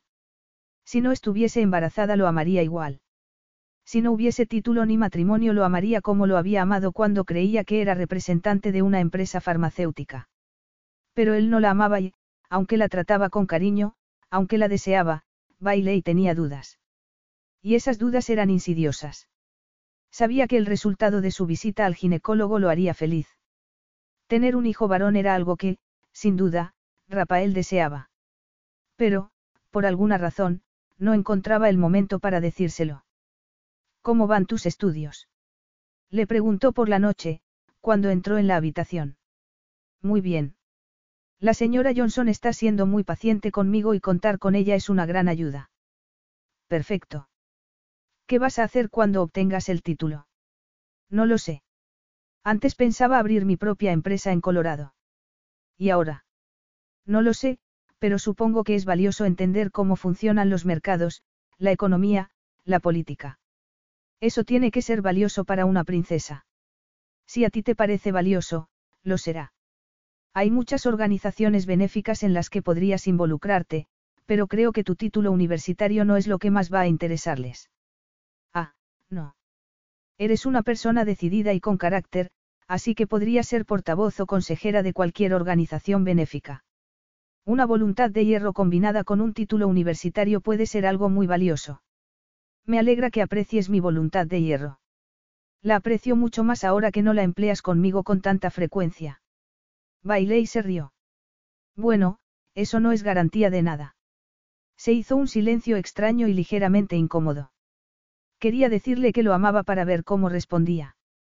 Se lo decía todos los días desde que volvieron de París, pero nunca había habido respuesta aparte de más regalos. Mañana tengo una agenda muy apretada, dijo Rafael en ese momento. Entonces, no vamos a vernos. Probablemente no. Estoy muy ocupado, insistió él.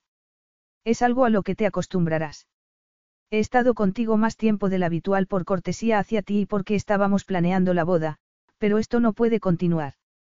No te preocupes, encontrarás muchas cosas con las que mantenerte ocupada. Por eso quieres que termine mis estudios. En parte sí. Necesitas algo con lo que mantenerte ocupada y algo que te capacite para ayudar al país. Y también voy a ser la madre de tu hijo. Sí, claro, pero esa responsabilidad recaerá sobre todo en las niñeras. No, de eso nada. Me niego. Tienes un deber hacia el país, Bailey. También tengo un deber hacia mi hijo y eso está por encima de todo lo demás. Estaba dispuesta a ser madre soltera porque no sabía que volveríamos a vernos. Había decidido cambiar toda mi vida para acomodar a mi hijo y, aunque me daba miedo, pensaba dedicarle todo el tiempo posible. Pero no es así como se hacen las cosas aquí. Los dos estaremos ocupados dirigiendo la nación y nuestro hijo debe aprender lo que significa ocupar un trono. Recibir reverencias de los empleados, ser adorado e ignorado al mismo tiempo. Yo nunca fui ignorado, respondió él con sequedad. El heredero debe ser educado desde la infancia para cumplir con su obligación. Siempre ha sido así y así debe continuar. Me da igual cómo se hicieran las cosas hace cien años, replicó Bailey. Yo soy la primera esposa plebeya de tu familia, de modo que las cosas se harán de forma diferente porque yo tengo expectativas diferentes. Tu infancia fue idílica. No, al contrario, fue terrible y tú lo sabes, respondió ella. Mi madre estaba siempre estresada. Odiaba su trabajo y apenas éramos capaces de llegar a fin de mes.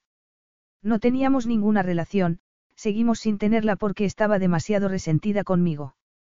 Tomó la decisión de tenerme, pero lo lamentó siempre.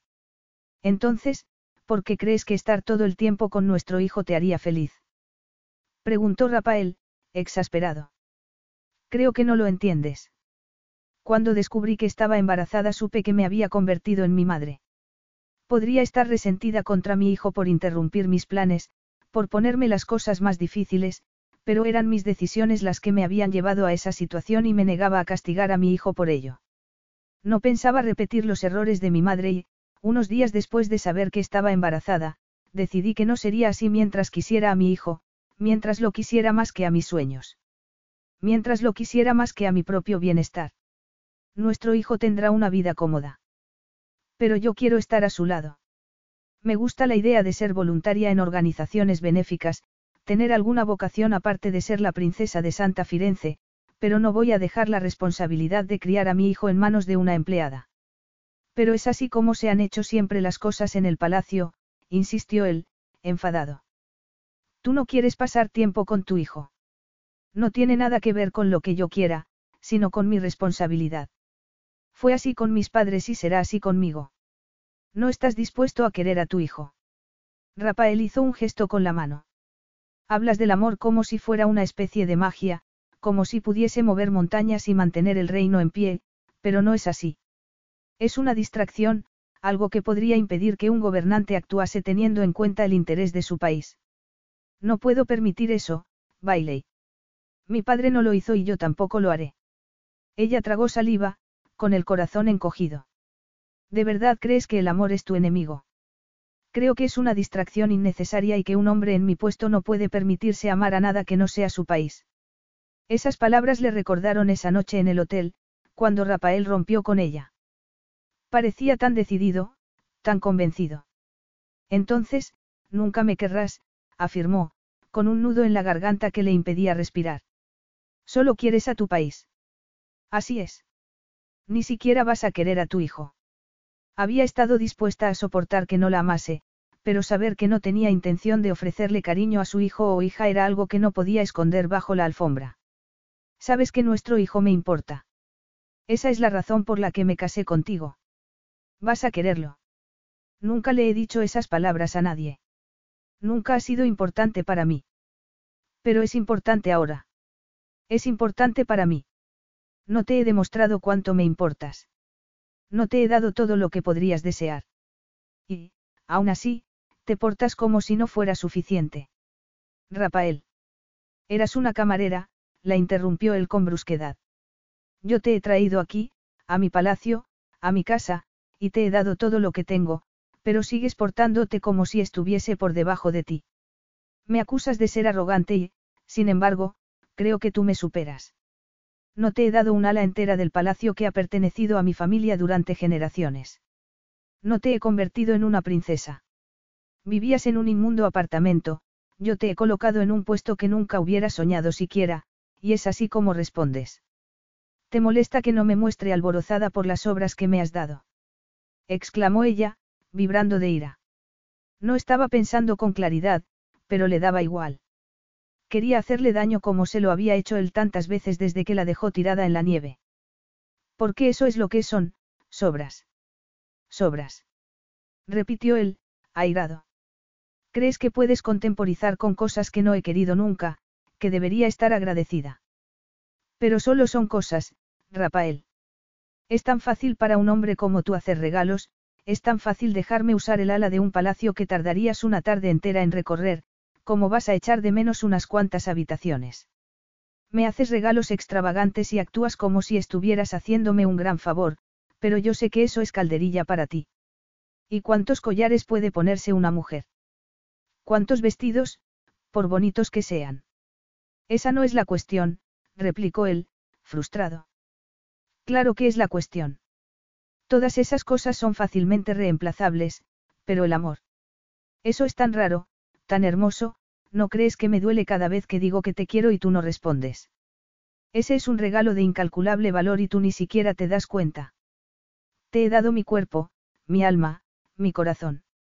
He abandonado mis sueños, por modestos que fueran, para venir aquí y estar contigo. Y mira lo que has recibido a cambio, la interrumpió él. No me pidas que sienta pena de ti, no finjas que no te gustó el viaje a París o que no disfrutas de todas estas extravagancias. Claro que sí, soy humana. Pero solo hace falta una crisis financiera, un desastre natural, una guerra para acabar con todo eso. Son cosas temporales, son nada. Si hubiera una crisis mundial, otra guerra, todo eso se perdería. ¿Y qué quedaría entonces? Lo único que quedaría en pie seríamos tú y yo, pero sin regalos extravagantes no sabes cómo conectar conmigo. No sabes quién eres o quién soy yo. Pero eso no va a ocurrir, dijo él. Esperemos que no, pero tú sigues sin entenderlo.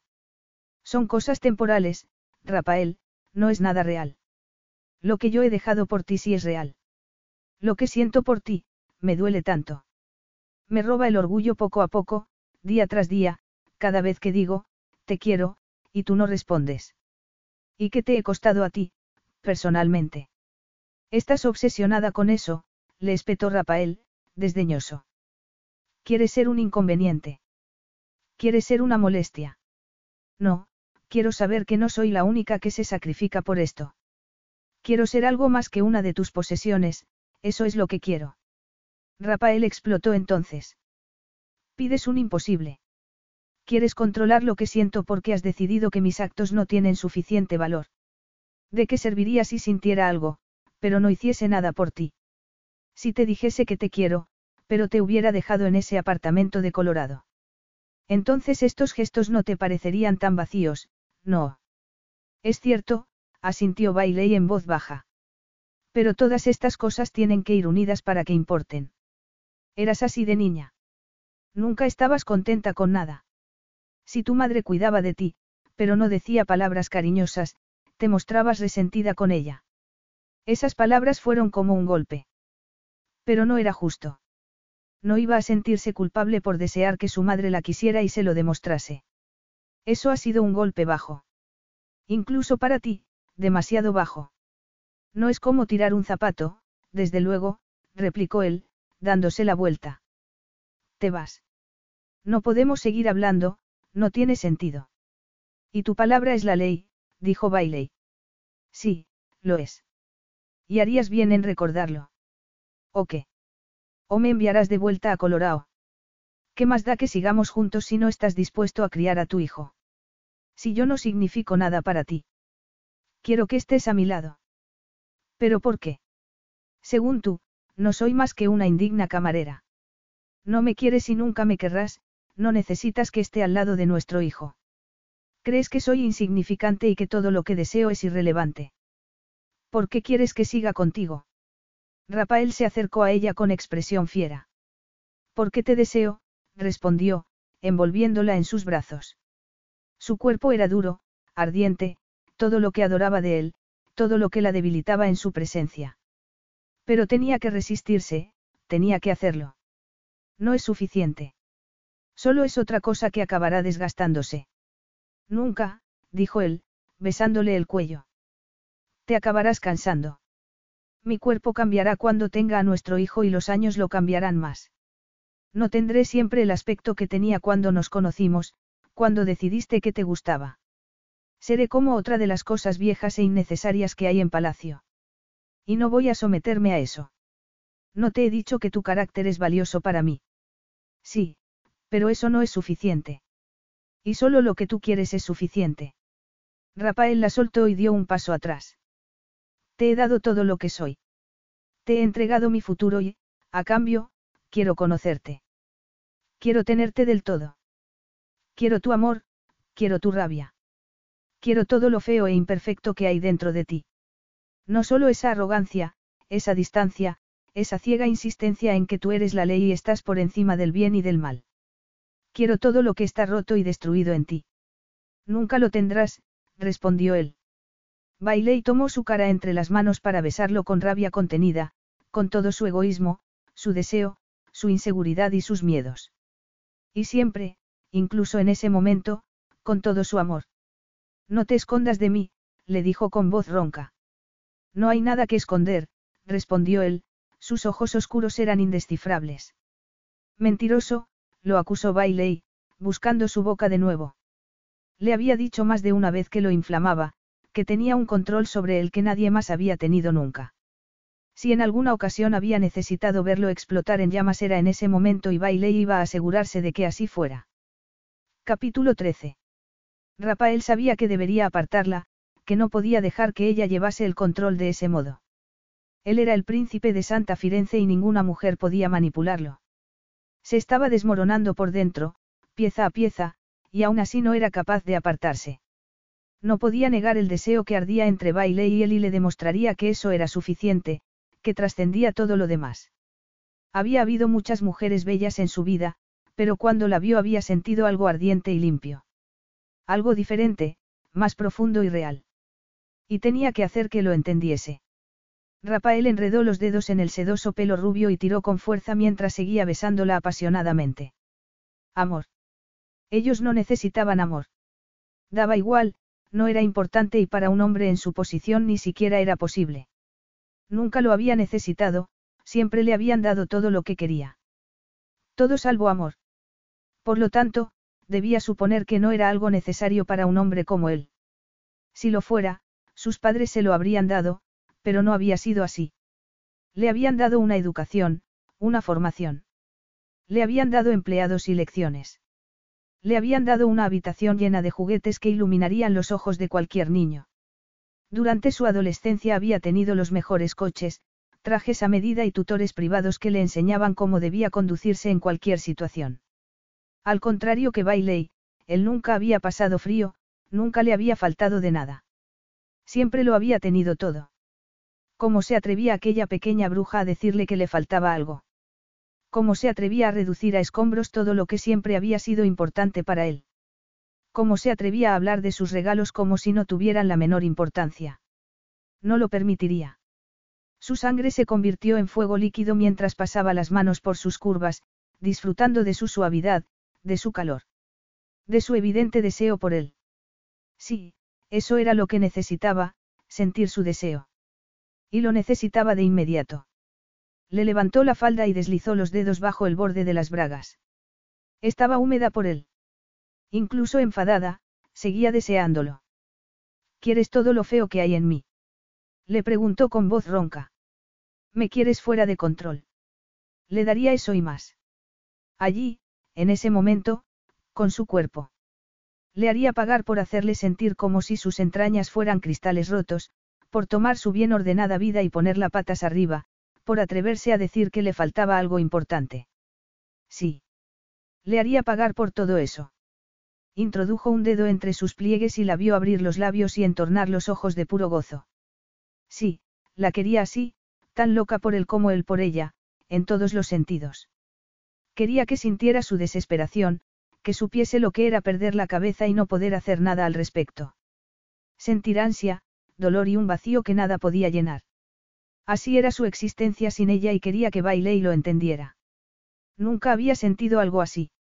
Siempre había tenido todo lo que había querido, pero ella insistía en alejarse de él, en dejar claro que nada era suficiente. Estaba estropeándolo todo y él le devolvería el favor. Esto es lo que quieres, musitó, introduciendo otro dedo y rozando con el pulgar el sensible capullo de nervios oculto entre sus muslos. ¿Quieres que pierda el control? Te he tenido sin control desde el principio, respondió ella, jadeante. Pero tú no quieres admitir lo que eso significa. Sexo, eso es lo que significa. Eso es lo que hay entre nosotros, buen sexo. Rafael apartó los dedos y la tomó en brazos para llevarla a la cama sin dejar de besarla con toda su pasión, con toda su rabia. No, dijo ella entonces. Esto no es solo sexo. Tú me elegiste y eso importa.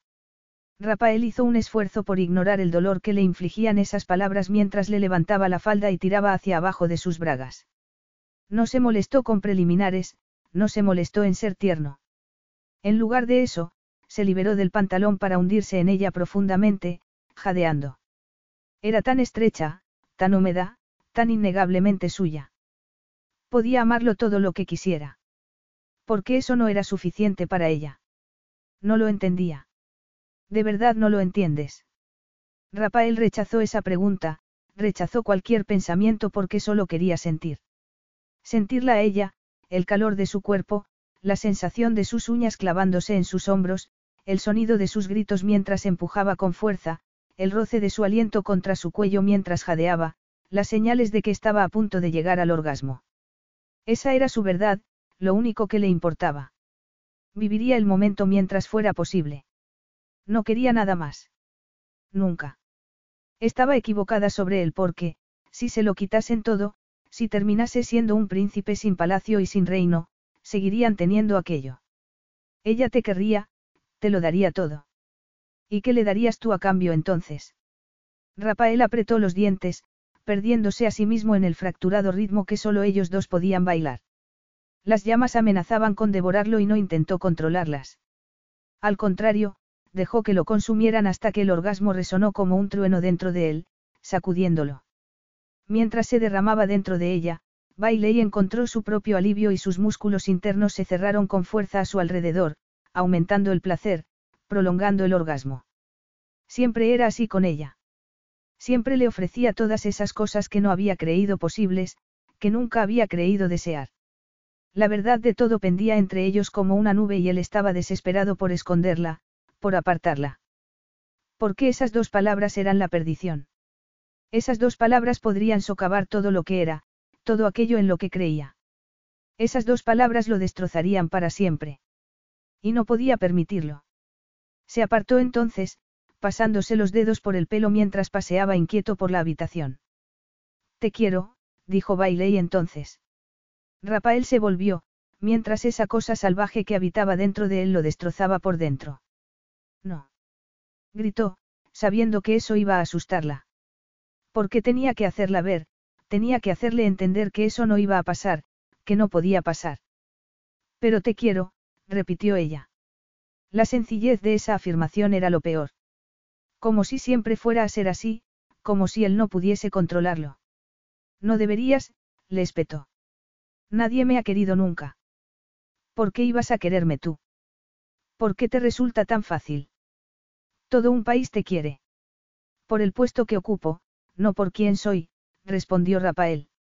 Esas palabras cayeron sobre el pozo que él mantenía tapado. Ese pozo sin fondo que contenía la oscura verdad sobre sí mismo.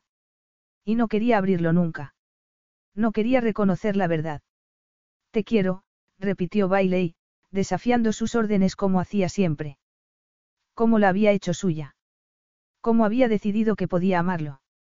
Con una vida tan sombría y difícil como la suya, como había llegado a la conclusión de que el amor era lo más importante.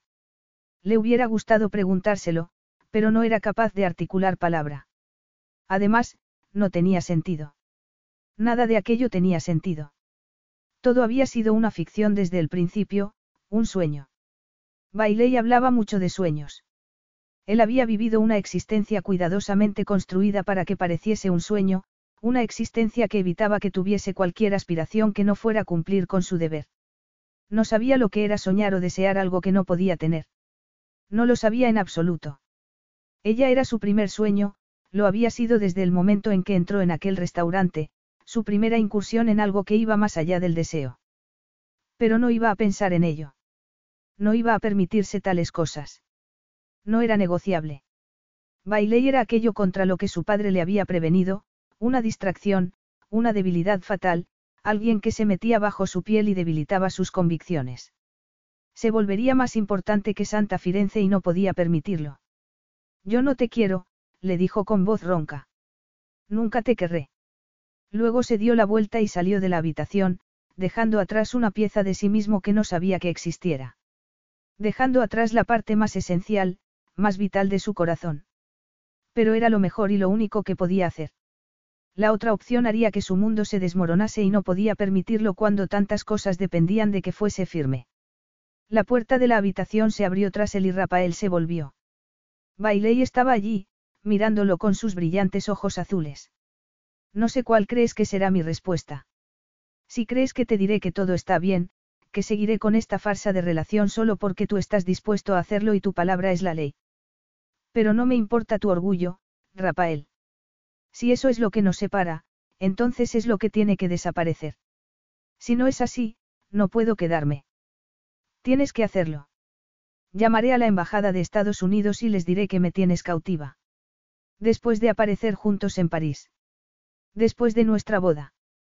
Todo el mundo sabe que estás embarazada, Bailey. ¿De verdad crees que eso serviría de algo? Lo haré porque no hay alternativa, respondió ella. Porque por fin has matado todas mis esperanzas. Te ganaste mi confianza de nuevo, pero has vuelto a destruirla y no voy a darte otra oportunidad. Si quieres involucrarte en la vida de nuestro hijo, puedes hacerlo. Pero, si es así, tendrás que ir a visitarlo a Colorado porque es allí donde vamos a vivir. Ese es mi mundo y, aunque tú no entiendas por qué me importa, esa es la vida que quiero. No es pequeña ni insignificante y tampoco lo soy yo. Bailé y tomó aire antes de seguir. No fui nunca solo una camarera, soy Bailey Harper y eso es lo que importa. Me he levantado sola, sin ayuda de nadie, y no voy a dejar que tú desprecies todo ese esfuerzo. Seré una buena madre para mi hijo y en mi casa habrá mucho amor. Si tus deberes te permiten ir al otro lado del mundo a visitarlo, de acuerdo. Aunque dudo que algo te apremie a hacer ese esfuerzo. No puedes hacer eso, replicó Rafael, atónito. Mi hijo es el heredero del trono de Santa Firenze. Debe ser criado aquí, debe conocer su herencia y sus obligaciones. Una herencia de hielo, tan fría que lo destruiría en cuanto la tocase. No, esa no es la vida que quiero para mi hijo, para nuestro hijo. Y algún día espero que lo entiendas. Tu hijo será un hombre más compasivo, más cariñoso y mejor gobernante de lo que tú podrás serlo nunca. Y algún día será el marido que tú temes ser. Es un niño. Me lo ha confirmado el ginecólogo esta mañana. Iba a decírtelo, pero... Me dices que esperas un hijo y que vas a apartarlo de mí. Eres tú quien lo aparta de ti, Rafael. Esa es la verdad, pero no quieres entenderlo. Lo entiendo muy bien, dijo él. Pero no era verdad. No entendía qué le estaba pasando, por qué se sentía tan desgarrado, tan destruido. Te gusta la idea de tener una esposa y un hijo al que educar y moldear a tu imagen y semejanza, pero siempre nos mantendrías a distancia y yo no voy a dejar que eso pase. Debes tirar el muro que hay dentro de ti, ese que evita que te rebajes para aceptar mi amor. No tiene nada que ver con rebajarse. Tal vez, pero no eres capaz de hacerlo. Eres demasiado orgulloso. Rafael sacudió la cabeza en un gesto desesperado. ¿Cuáles son tus exigencias? Mi pasaporte y un avión para volver a casa. No montaré ningún escándalo, no te preocupes. Sé que tu orgullo es lo único que valoras de verdad. Rafael se quedó mirándola, atónito y herido. Sabía que solo había una cosa que pudiese hacer y no era por salvaguardar su orgullo, sino porque al fin entendía lo que Bailey había estado diciendo desde el principio. Lo que le había hecho era un insulto. La había manipulado y ni siquiera se había molestado en examinar sus actos porque de hacerlo tendría que enfrentarse con la incómoda verdad sobre su vida y sobre sí mismo con la que nunca había querido enfrentarse. Pediré que preparen el avión. Te irás mañana a primera hora. Luego se dio la vuelta y salió de la habitación. ¿Por qué, cielos, no quería verla marchar? Capítulo 14. Rafael se preguntó cómo un palacio con tanta gente podía parecer tan vacío, pero así era. Sin Bailey, estaba vacío, desolado. Y él también. Paseó por los interminables pasillos que había recorrido orgullosamente, esperando que Bailey se mostrase agradecida porque estaba en un palacio y ella jamás podría haber aspirado a tener algo así. Bailey había trabajado toda su vida para pagarse una educación, para pagar el apartamento que él había despreciado. Él no había tenido que esforzarse por nada y, sin embargo, hablaba de su vida como si fuera un gran logro. Dio. Era tan arrogante y tan ciego como Bailey lo había acusado de ser. Pero era lo único que tenía, lo único que se interponía entre él y el pozo vacío que intentaba desesperadamente ocultar. Pero el pozo se había abierto y era terriblemente consciente de lo vacía que era toda su existencia, haciendo que se cuestionase lo que le habían enseñado sus padres. Por primera vez, cuestionó a su padre, algo que nunca había querido hacer. Había querido preservar la imagen del hombre que había gobernado el país sin flaquear jamás, el líder que Rafael aspiraba a ser. Pero había sido un padre terrible y un marido aún peor. Rafael apretó los dientes, inclinando la cabeza y apoyándose en la pared. Los empleados seguían pasando a su lado, sin hablarle, sin detenerse. ¿Por qué iban a hacerlo? Ese era el ambiente que él había mantenido tras la muerte de su padre. Sin contacto, nada que interrumpiese la vida normal del palacio. Deferencia en lugar de calor humano. Estaba rompiéndose por dentro y no había nadie con quien hablar. Nadie que se detuviera para preguntarle qué le pasaba. Cualquiera de los agentes del servicio secreto recibiría una bala por él, pero jamás le dirigían la palabra. Porque eso era lo que su padre le había enseñado, lo que le habían inculcado desde la infancia. Y él nunca lo había cuestionado. No cuestionó a su padre aquella noche, cuando gritaba a su madre por no acudir a un evento porque Rafael estaba enfermo. Te necesitaba allí esta noche y no estabas. Estaba desconcentrado por tu culpa. Tu hijo está enfermo, había respondido ella. Tenía que estar con él. Tenemos empleados para eso y al niño no le falta de nada. En cambio, yo parecía débil frente a los embajadores. Todas las esposas estaban allí, todas menos tú. Tú sabías cómo iba a ser este matrimonio y que debes apoyar a Santa Firenze por encima de todo lo demás. Cualquier otra cosa es una distracción. Al día siguiente, su padre le había regalado un nuevo juguete, el único contacto con él durante su enfermedad. Y después de eso, por orden de su padre, su madre había sido más distante que nunca porque el heredero no podía ser dependiente. Y él había hecho lo posible para no ser una distracción. Ese día había decidido ser la clase de hombre que era su padre, un líder tan brillante que había hecho tanto por el país. Rafael se vio forzado a recordar el día que murió su madre. Su padre, estoico frente a la tumba de su difunta esposa, y él, con 15 años, tan sereno como él, sin mostrar sus sentimientos porque solo debía tener sentimientos hacia su país. El dolor es una distracción, Rafael, le había dicho. Una debilidad que no podemos permitirnos. No debes amar nada más que a tu país. ¿Tú no lo has hecho? Le preguntó. No, y me alegro porque la nación no se detendrá por la muerte de tu madre y yo tampoco puedo hacerlo. Y tampoco puedes hacerlo tú. No lo había dicho en voz alta, pero ese había sido el trasfondo de la conversación, que el dolor no podía afectar a hombres como ellos porque una vida dictada por las emociones era terreno inestable. Y Rafael lo había entendido. Y, sin embargo, en ese momento entendía que aunque su padre hubiera tenido razón también estaba equivocado. Esa frialdad, ese vacío, rompería a cualquier hombre al final. Al menos, lo rompería él. Estaba roto en ese momento. Sin Bailey, que había sido la mayor distracción del mundo desde el día que la conoció, estaba roto. Bailey, la primera chispa de lo inesperado en una vida entera de forzada certidumbre. El deber sin amor era vacío. La vida sin amor era vacía. Entendía eso en aquel momento. Había un precio para todo, Bailey tenía razón. Si no costaba nada, no significaba nada. Si te escondías tras muros de control y mantenías a tu mujer y tus hijos a distancia, aplacándolos con regalos, no había amor en absoluto. No protegía a tu país, solo te protegía a ti. Levantar un muro para controlar los elementos podía protegerte, pero una vida entera sin sol podía dejarte helado. Y él había permitido que lo convirtiese en una estatua mucho antes de ganarse su sitio. Su padre no había amado a su país más que a nada, sino a sí mismo. Hubiera dado cualquier cosa por un abrazo durante el funeral de su madre, pero su padre no podía doblegarse de ese modo. No por Santa Firenze, sino por orgullo. Entonces le había parecido una muestra de carácter, pero en ese momento podía ver que el verdadero carácter hubiera sido mostrar debilidad por un hijo que lloraba la muerte de su madre, por una nación que lloraba la muerte de su princesa. Rafael había recibido un deportivo al día siguiente, pero un momento de dolor compartido hubiera sido mucho más valioso para él. Los regalos nunca le habían interesado, pero había querido darles importancia para creer a su padre. Para creer que lo quería. Ha sido querido.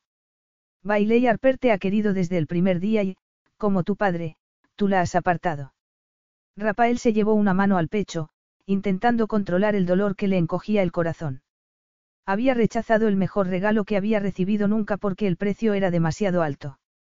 ¿De qué servía la riqueza si no podías permitirte el lujo de amar? Esa era la cuestión. No se podía comprar el amor. Había que pagarlo con amor, con humildad y sacrificio. Con angustia. Con tu propia alma. Rafael miró el lujoso, pero solitario palacio en el que había crecido y supo que no tenía alternativa. El sueño había terminado. Eso era lo que Bailey pensaba mientras el avión aterrizaba en Colorado. Era lo que pensaba mientras subía al coche que la esperaba en el aeropuerto para llevarla a una zona de la ciudad que no conocía. Esta no es mi dirección, dijo cuando el chofer se detuvo frente a una casa con jardín que no había visto en su vida. Aquí están las llaves, replicó el hombre. Me han dicho que la trajese aquí, Alteza. El príncipe dijo que dentro habría una explicación. Con el corazón acelerado, Bailey tomó las llaves y subió los escalones del porche. Abrió la puerta y tomó aire antes de entrar, pero una vez dentro tuvo que tomar aire de nuevo. Era modesta, pero preciosa. Nada que ver con el palacio, pero exactamente la casa con la que había soñado desde que era niña. Sobre la encimera de la cocina había un sobre con su nombre escrito en él. Bailey lo abrió y sacó una nota del interior. Sé que no querrás aceptar este regalo. Sé que te sentirás ofendida, pero, por favor, considéralo parte de la manutención del niño. Al fin y al cabo soy un príncipe y sabes que puedo permitírmelo. Este es el sueño del que me has hablado más de una vez, una casita en un vecindario agradable. Quería darte eso, Bailey. Quería darle eso a nuestro hijo. La nota no estaba firmada, pero no hacía falta. Miró a su alrededor con el corazón roto, sintiéndose perdida y sola. Aquel había sido su sueño, una casita, seguridad económica. Pero ya no le parecía suficiente y no porque hubiera pasado un mes siendo una princesa y viviendo en un palacio.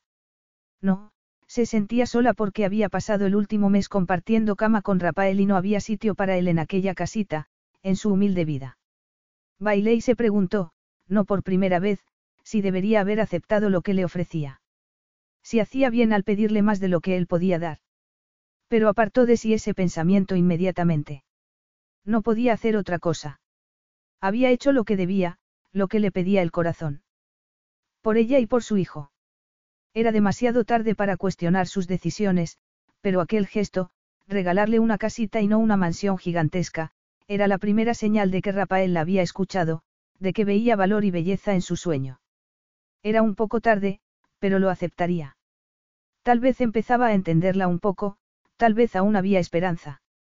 O eso es lo que quieres pensar porque te has pasado el viaje llorando, sintiendo como si te hubieran clavado un puñal en el corazón. Sí, así era, no podía negarlo. Sentía como si Rafael le hubiese clavado un puñal en el corazón. Los días se difuminaban unos con otros. Bailé iba a clase y después volvía a casa. No estaba trabajando porque Rafael pagaba todas las facturas y había abierto una cuenta a su nombre. Tal vez era un error, pero era el padre de su hijo y, por el momento, su marido. No iban a divorciarse oficialmente hasta que naciese el niño y no veía ninguna razón para discutir con ayudantes y secretarios, que eran los que se encargaban de todo. Además, no tenía energías para hacerlo. Estaba embarazada de casi seis meses y no era capaz de reunir energías para hacer casi nada. Aunque, más que su embarazo, el culpable era su corazón roto. Suspiró pesadamente mientras se dejaba caer en el sofá, pensando que aquel sitio empezaba a parecer un hogar. Tal vez era una traición, ya que se trataba de un regalo de Rafael, pero llegar a casa era uno de los momentos más agradables del día. Aquel regalo, que sería extravagante para la mayoría de la gente, al menos mostraba su disposición a escucharla. Entonces oyó pasos y se levantó de golpe, con el corazón acelerado. Y cuando vio a Rafael frente a la puerta del dormitorio pensó que estaba alucinando. Llevaba un traje de chaqueta, como era habitual en él, y su expresión resultaba tan encantadora y arrogante como siempre. Era un Degbu, como la noche que lo encontró en su apartamento, cuando volvió a buscarla. Pensaba que estaba soñando, como le había ocurrido entonces, y tuvo que pellizcarse para convencerse de que estaba despierta. ¿Qué haces? Comprobar que no estoy soñando. No estás soñando, dijo él, dando un paso adelante. Fue entonces cuando notó que tenía ojeras y las pequeñas arrugas de alrededor de la boca más pronunciadas de lo habitual. Fue entonces cuando notó que parecía agotado y estaba despeinado, como si se hubiera pasado las manos por el pelo repetidas veces. Fue entonces cuando se dio cuenta de que estaba tan afectado como ella. ¿Qué haces aquí? No sabía que parte del trato fuese venir a mi casa cuando te diese la gana. Esa nunca ha sido mi intención, respondió él, con voz ronca.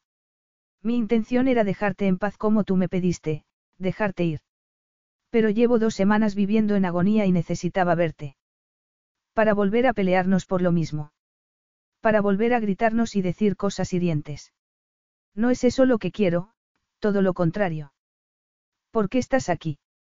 De repente, Rafael cayó de rodillas, mirándola con ojos torturados. He venido a inclinarme ante ti. ¿Qué? El corazón de Bailey latía como loco y le temblaban las manos. No podía entender que aquel hombre arrogante y orgulloso estuviese de rodillas ante ella como si fuera un sirviente. Me han hecho reverencias desde el día que nací, no porque a nadie le importase especialmente, no por su devoción hacia mí, sino por quien era, por mi título, por mi linaje. Me lo dieron todo desde que llegué al mundo porque era un desantis y nunca me he rebajado ante otro ser humano, pero me arrastraría sobre cristales rotos si de ese modo pudiese recuperarte, Bailey. Pasaría el resto de mi vida de rodillas si así te tuviese otra vez. Ella se llevó las manos a las sienes, incapaz de creer lo que estaba pasando. No tienes que hacer esto. No es lo que yo quiero. Pero es lo que debe pasar. He sido inflexible, pero temía que si me doblaba me rompería del todo. Y cuando te fuiste eso fue lo que pasó, me partí en dos. He pasado estas últimas dos semanas intentando averiguar qué podía hacer con las piezas de mí que tú dejaste atrás, qué significaba todo esto, porque tu declaración me ofendía tanto, porque no podía decirte, te quiero. Porque nunca, nadie me había dicho esas palabras. ¿Por qué no las había pronunciado yo? Rafael. Bailey entendió entonces que tampoco él se había sentido nunca elegido, que su destino había quedado sellado tras su nacimiento, pero nadie lo había elegido a él personalmente. Ella provenía de la nada y él de una familia real con siglos de historia, pero compartían el mismo dolor. El de ella oculto tras un muro de orgullo y determinación, el de él tras un muro de arrogancia y el aislamiento que le otorgaba su puesto. Pero era el mismo dolor. Mi padre, empezó a decir él con la voz quebrada, me decía que un gobernante nunca debía amar nada más que a su país. Día tras día me inculcó eso. Me lo decía cada vez que tenía un momento libre para dedicarme un par de frases. Me lo decía cada vez que mi madre y él tenían que salir de viaje el día de mi cumpleaños, o en Navidad, cada vez que tenía que cenar solo. En lugar de la presencia de mis padres tenía regalos, todos los que un niño podía desear. Los regalos significan mucho para ti, murmuró ella, sintiéndose como una tonta por no haberlo entendido antes. Rafael, lo siento. No lo sabía. No, claro que no, pero verás, tenían que significar algo para mí porque era lo único que tenía. Eso y el mandato de ser fuerte. Mi padre decía que no podía permitir que el amor o el dolor me distrajeran. Incluso en el funeral de mi madre. ¿Cuántos años tenías entonces? Quince. Y no te consoló, no te abrazó. Me compró un coche. Para reemplazar a tu madre. Rafael negó con la cabeza. Creo que lo hizo porque era lo único que podía darme. Pero yo aprendí a darle importancia a esas cosas y, sobre todo, a mi título. Y cuando murió, me dije a mí mismo que lo único que importaba era gobernar mi país para que él se sintiera orgulloso. Me hice invulnerable para ser el líder que debía ser, pero todo lo que tú decías socavaba mis creencias. Si de verdad los regalos son gestos vacíos, si las cosas no compensan el contacto humano, si la arrogancia y la seguridad no valen lo mismo que la emoción, entonces soy una persona vacía que no conoce ni ha conocido nunca el calor humano, Rafael hizo una pausa. Mi padre nunca dijo que me quería, pero yo quise creer que sus regalos eran palabras de cariño. Inventé sentimientos que no existían y tú desafiabas todo eso desde el momento en que entraste en mi vida. Bailé y tragó saliva. Estoy segura de que tu padre te quiso, a su manera, murmuró. No estaba segura porque tampoco lo estaba de que su propia madre la hubiese querido, pero tenía que decirlo. Rafael sacudió la cabeza mientras se incorporaba lentamente. No, creo que no, pero ya no importa. Me enfadaba tanto contigo porque, si lo que decías era cierto, entonces toda mi vida era más vacía de lo que yo me había imaginado. Si lo que decías era cierto, entonces nadie me había querido nunca. Te quiere un país entero. Por mi linaje, por mi título. Y tal vez por la idea que tienen de mí, pero nadie que me haya conocido me ha querido nunca. Y nadie me ha dicho, Te quiero, antes que tú. No era consciente de eso hasta que tú me lo hiciste ver, pero exigías algo de mí que yo no quería darte. ¿Qué es? preguntó ella, con la voz quebrada. Humildad, reconoció Rafael. Caer de rodillas y confesarte que necesito escuchar esas palabras, que las he echado de menos durante toda mi vida. Necesito el contacto que siempre se me ha negado, necesito amor, jamás pensé que diría esto. Jamás pensé que la arrogancia a la que me aferraba me lo permitiría. Te quiero, lo interrumpió ella, abrazándolo. Pero, además, te elegí yo como tú me elegiste a mí. Un sollozo ronco escapó de la garganta de Rafael. Te quiero, susurró, probando esas palabras nuevas y poco familiares para él. Bailé y lo apretó con todas sus fuerzas. No quería dejarlo ir y no porque temiese que desapareciera, sino porque habían pasado demasiado tiempo sin abrazarse. Es un honor para mí ser la primera persona que ha escuchado esas palabras, susurró. Y no será la única ocasión. Te las diré a menudo, cada día. Y a nuestro hijo también. No voy a negarle nada a mi hijo ahora que sé que eso es lo único que importa. Tenías razón, todo en mi vida ha sido vanidad, pero esto es real, es profundo, algo que nadie podrá quitarme nunca y te lo agradezco tanto, porque me has dado lo único que no podía comprar, lo único que no podía forzar a nadie a darme por mi título. Creo que eso me aterrorizaba. Sabía que no podía adquirirlo, que tendrías que dármelo por voluntad propia, por eso me enfadaba tanto cada vez que me pedías que fuese auténtico, que te diese algo más que gestos vacíos. Me pedías cosas reales, profundas, y sabía que para conseguir eso tendría que deshacerme de este caparazón que llevo desde siempre. Sé que duele, lo interrumpió ella. Y sé que no es fácil. No sabía cómo soñar, dijo Rafael con voz entrecortada. Me lo dieron todo y me dijeron que tenía el mundo a mis pies. ¿Cómo no iba a estar de acuerdo? A Bailey se le encogió el corazón cuando vio sus ojos dolidos, atormentados. La arrogancia había desaparecido y sentía el deseo de apartar la mirada para no avergonzarlo, para no verlo así, más crudo e incierto que nunca en toda su vida.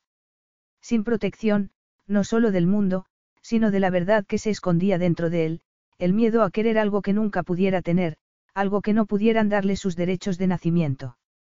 Pensé que no necesitaba nada, pero resulta que soy una criatura hecha de deseos y necesidades, que me he pasado la vida ocultando mis deficiencias con un montón de cosas. Me decía a mí mismo que las deferencias lograrían llenar mi corazón, Rafael le pasó un dedo por la mejilla. No necesitaba nada y no soñaba con nada hasta que te conocí a ti, cerró los ojos un momento y cuando volvió a abrirlos estaban nublados. Me dolía que pudieras mostrarme algo de mí que ni yo mismo conocía. Una pobre camarera, dijo ella. No vuelvas a decir eso. Tú has hecho que un príncipe se incline ante ti. No eres pobre en ningún aspecto. Bailé sonrió. ¿Qué ha sido de tu arrogancia? Sigo siendo el mismo. Sí, asintió ella. Y eso es bueno porque es a ti a quien amo. Y entonces Rafael hizo algo increíble, clavó una rodilla en el suelo ante ella.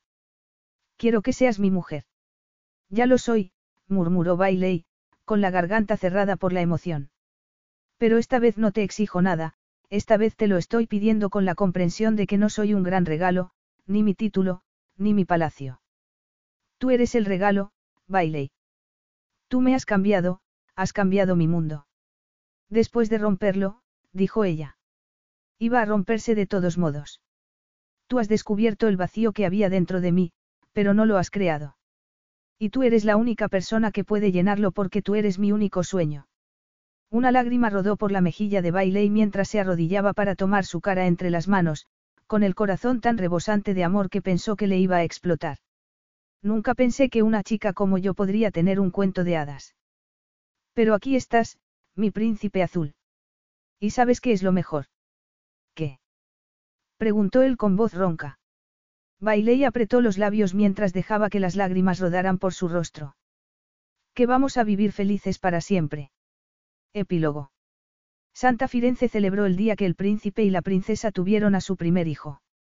Rafael sentía que le atribuían demasiado mérito y él era el primero en decírselo a todo el mundo, pero nadie comentó nada sobre tan repentina muestra de humildad, porque no era tan profunda. Al fin y al cabo, seguía siendo el príncipe Rafael de Santis, gobernante de Santa Firenze.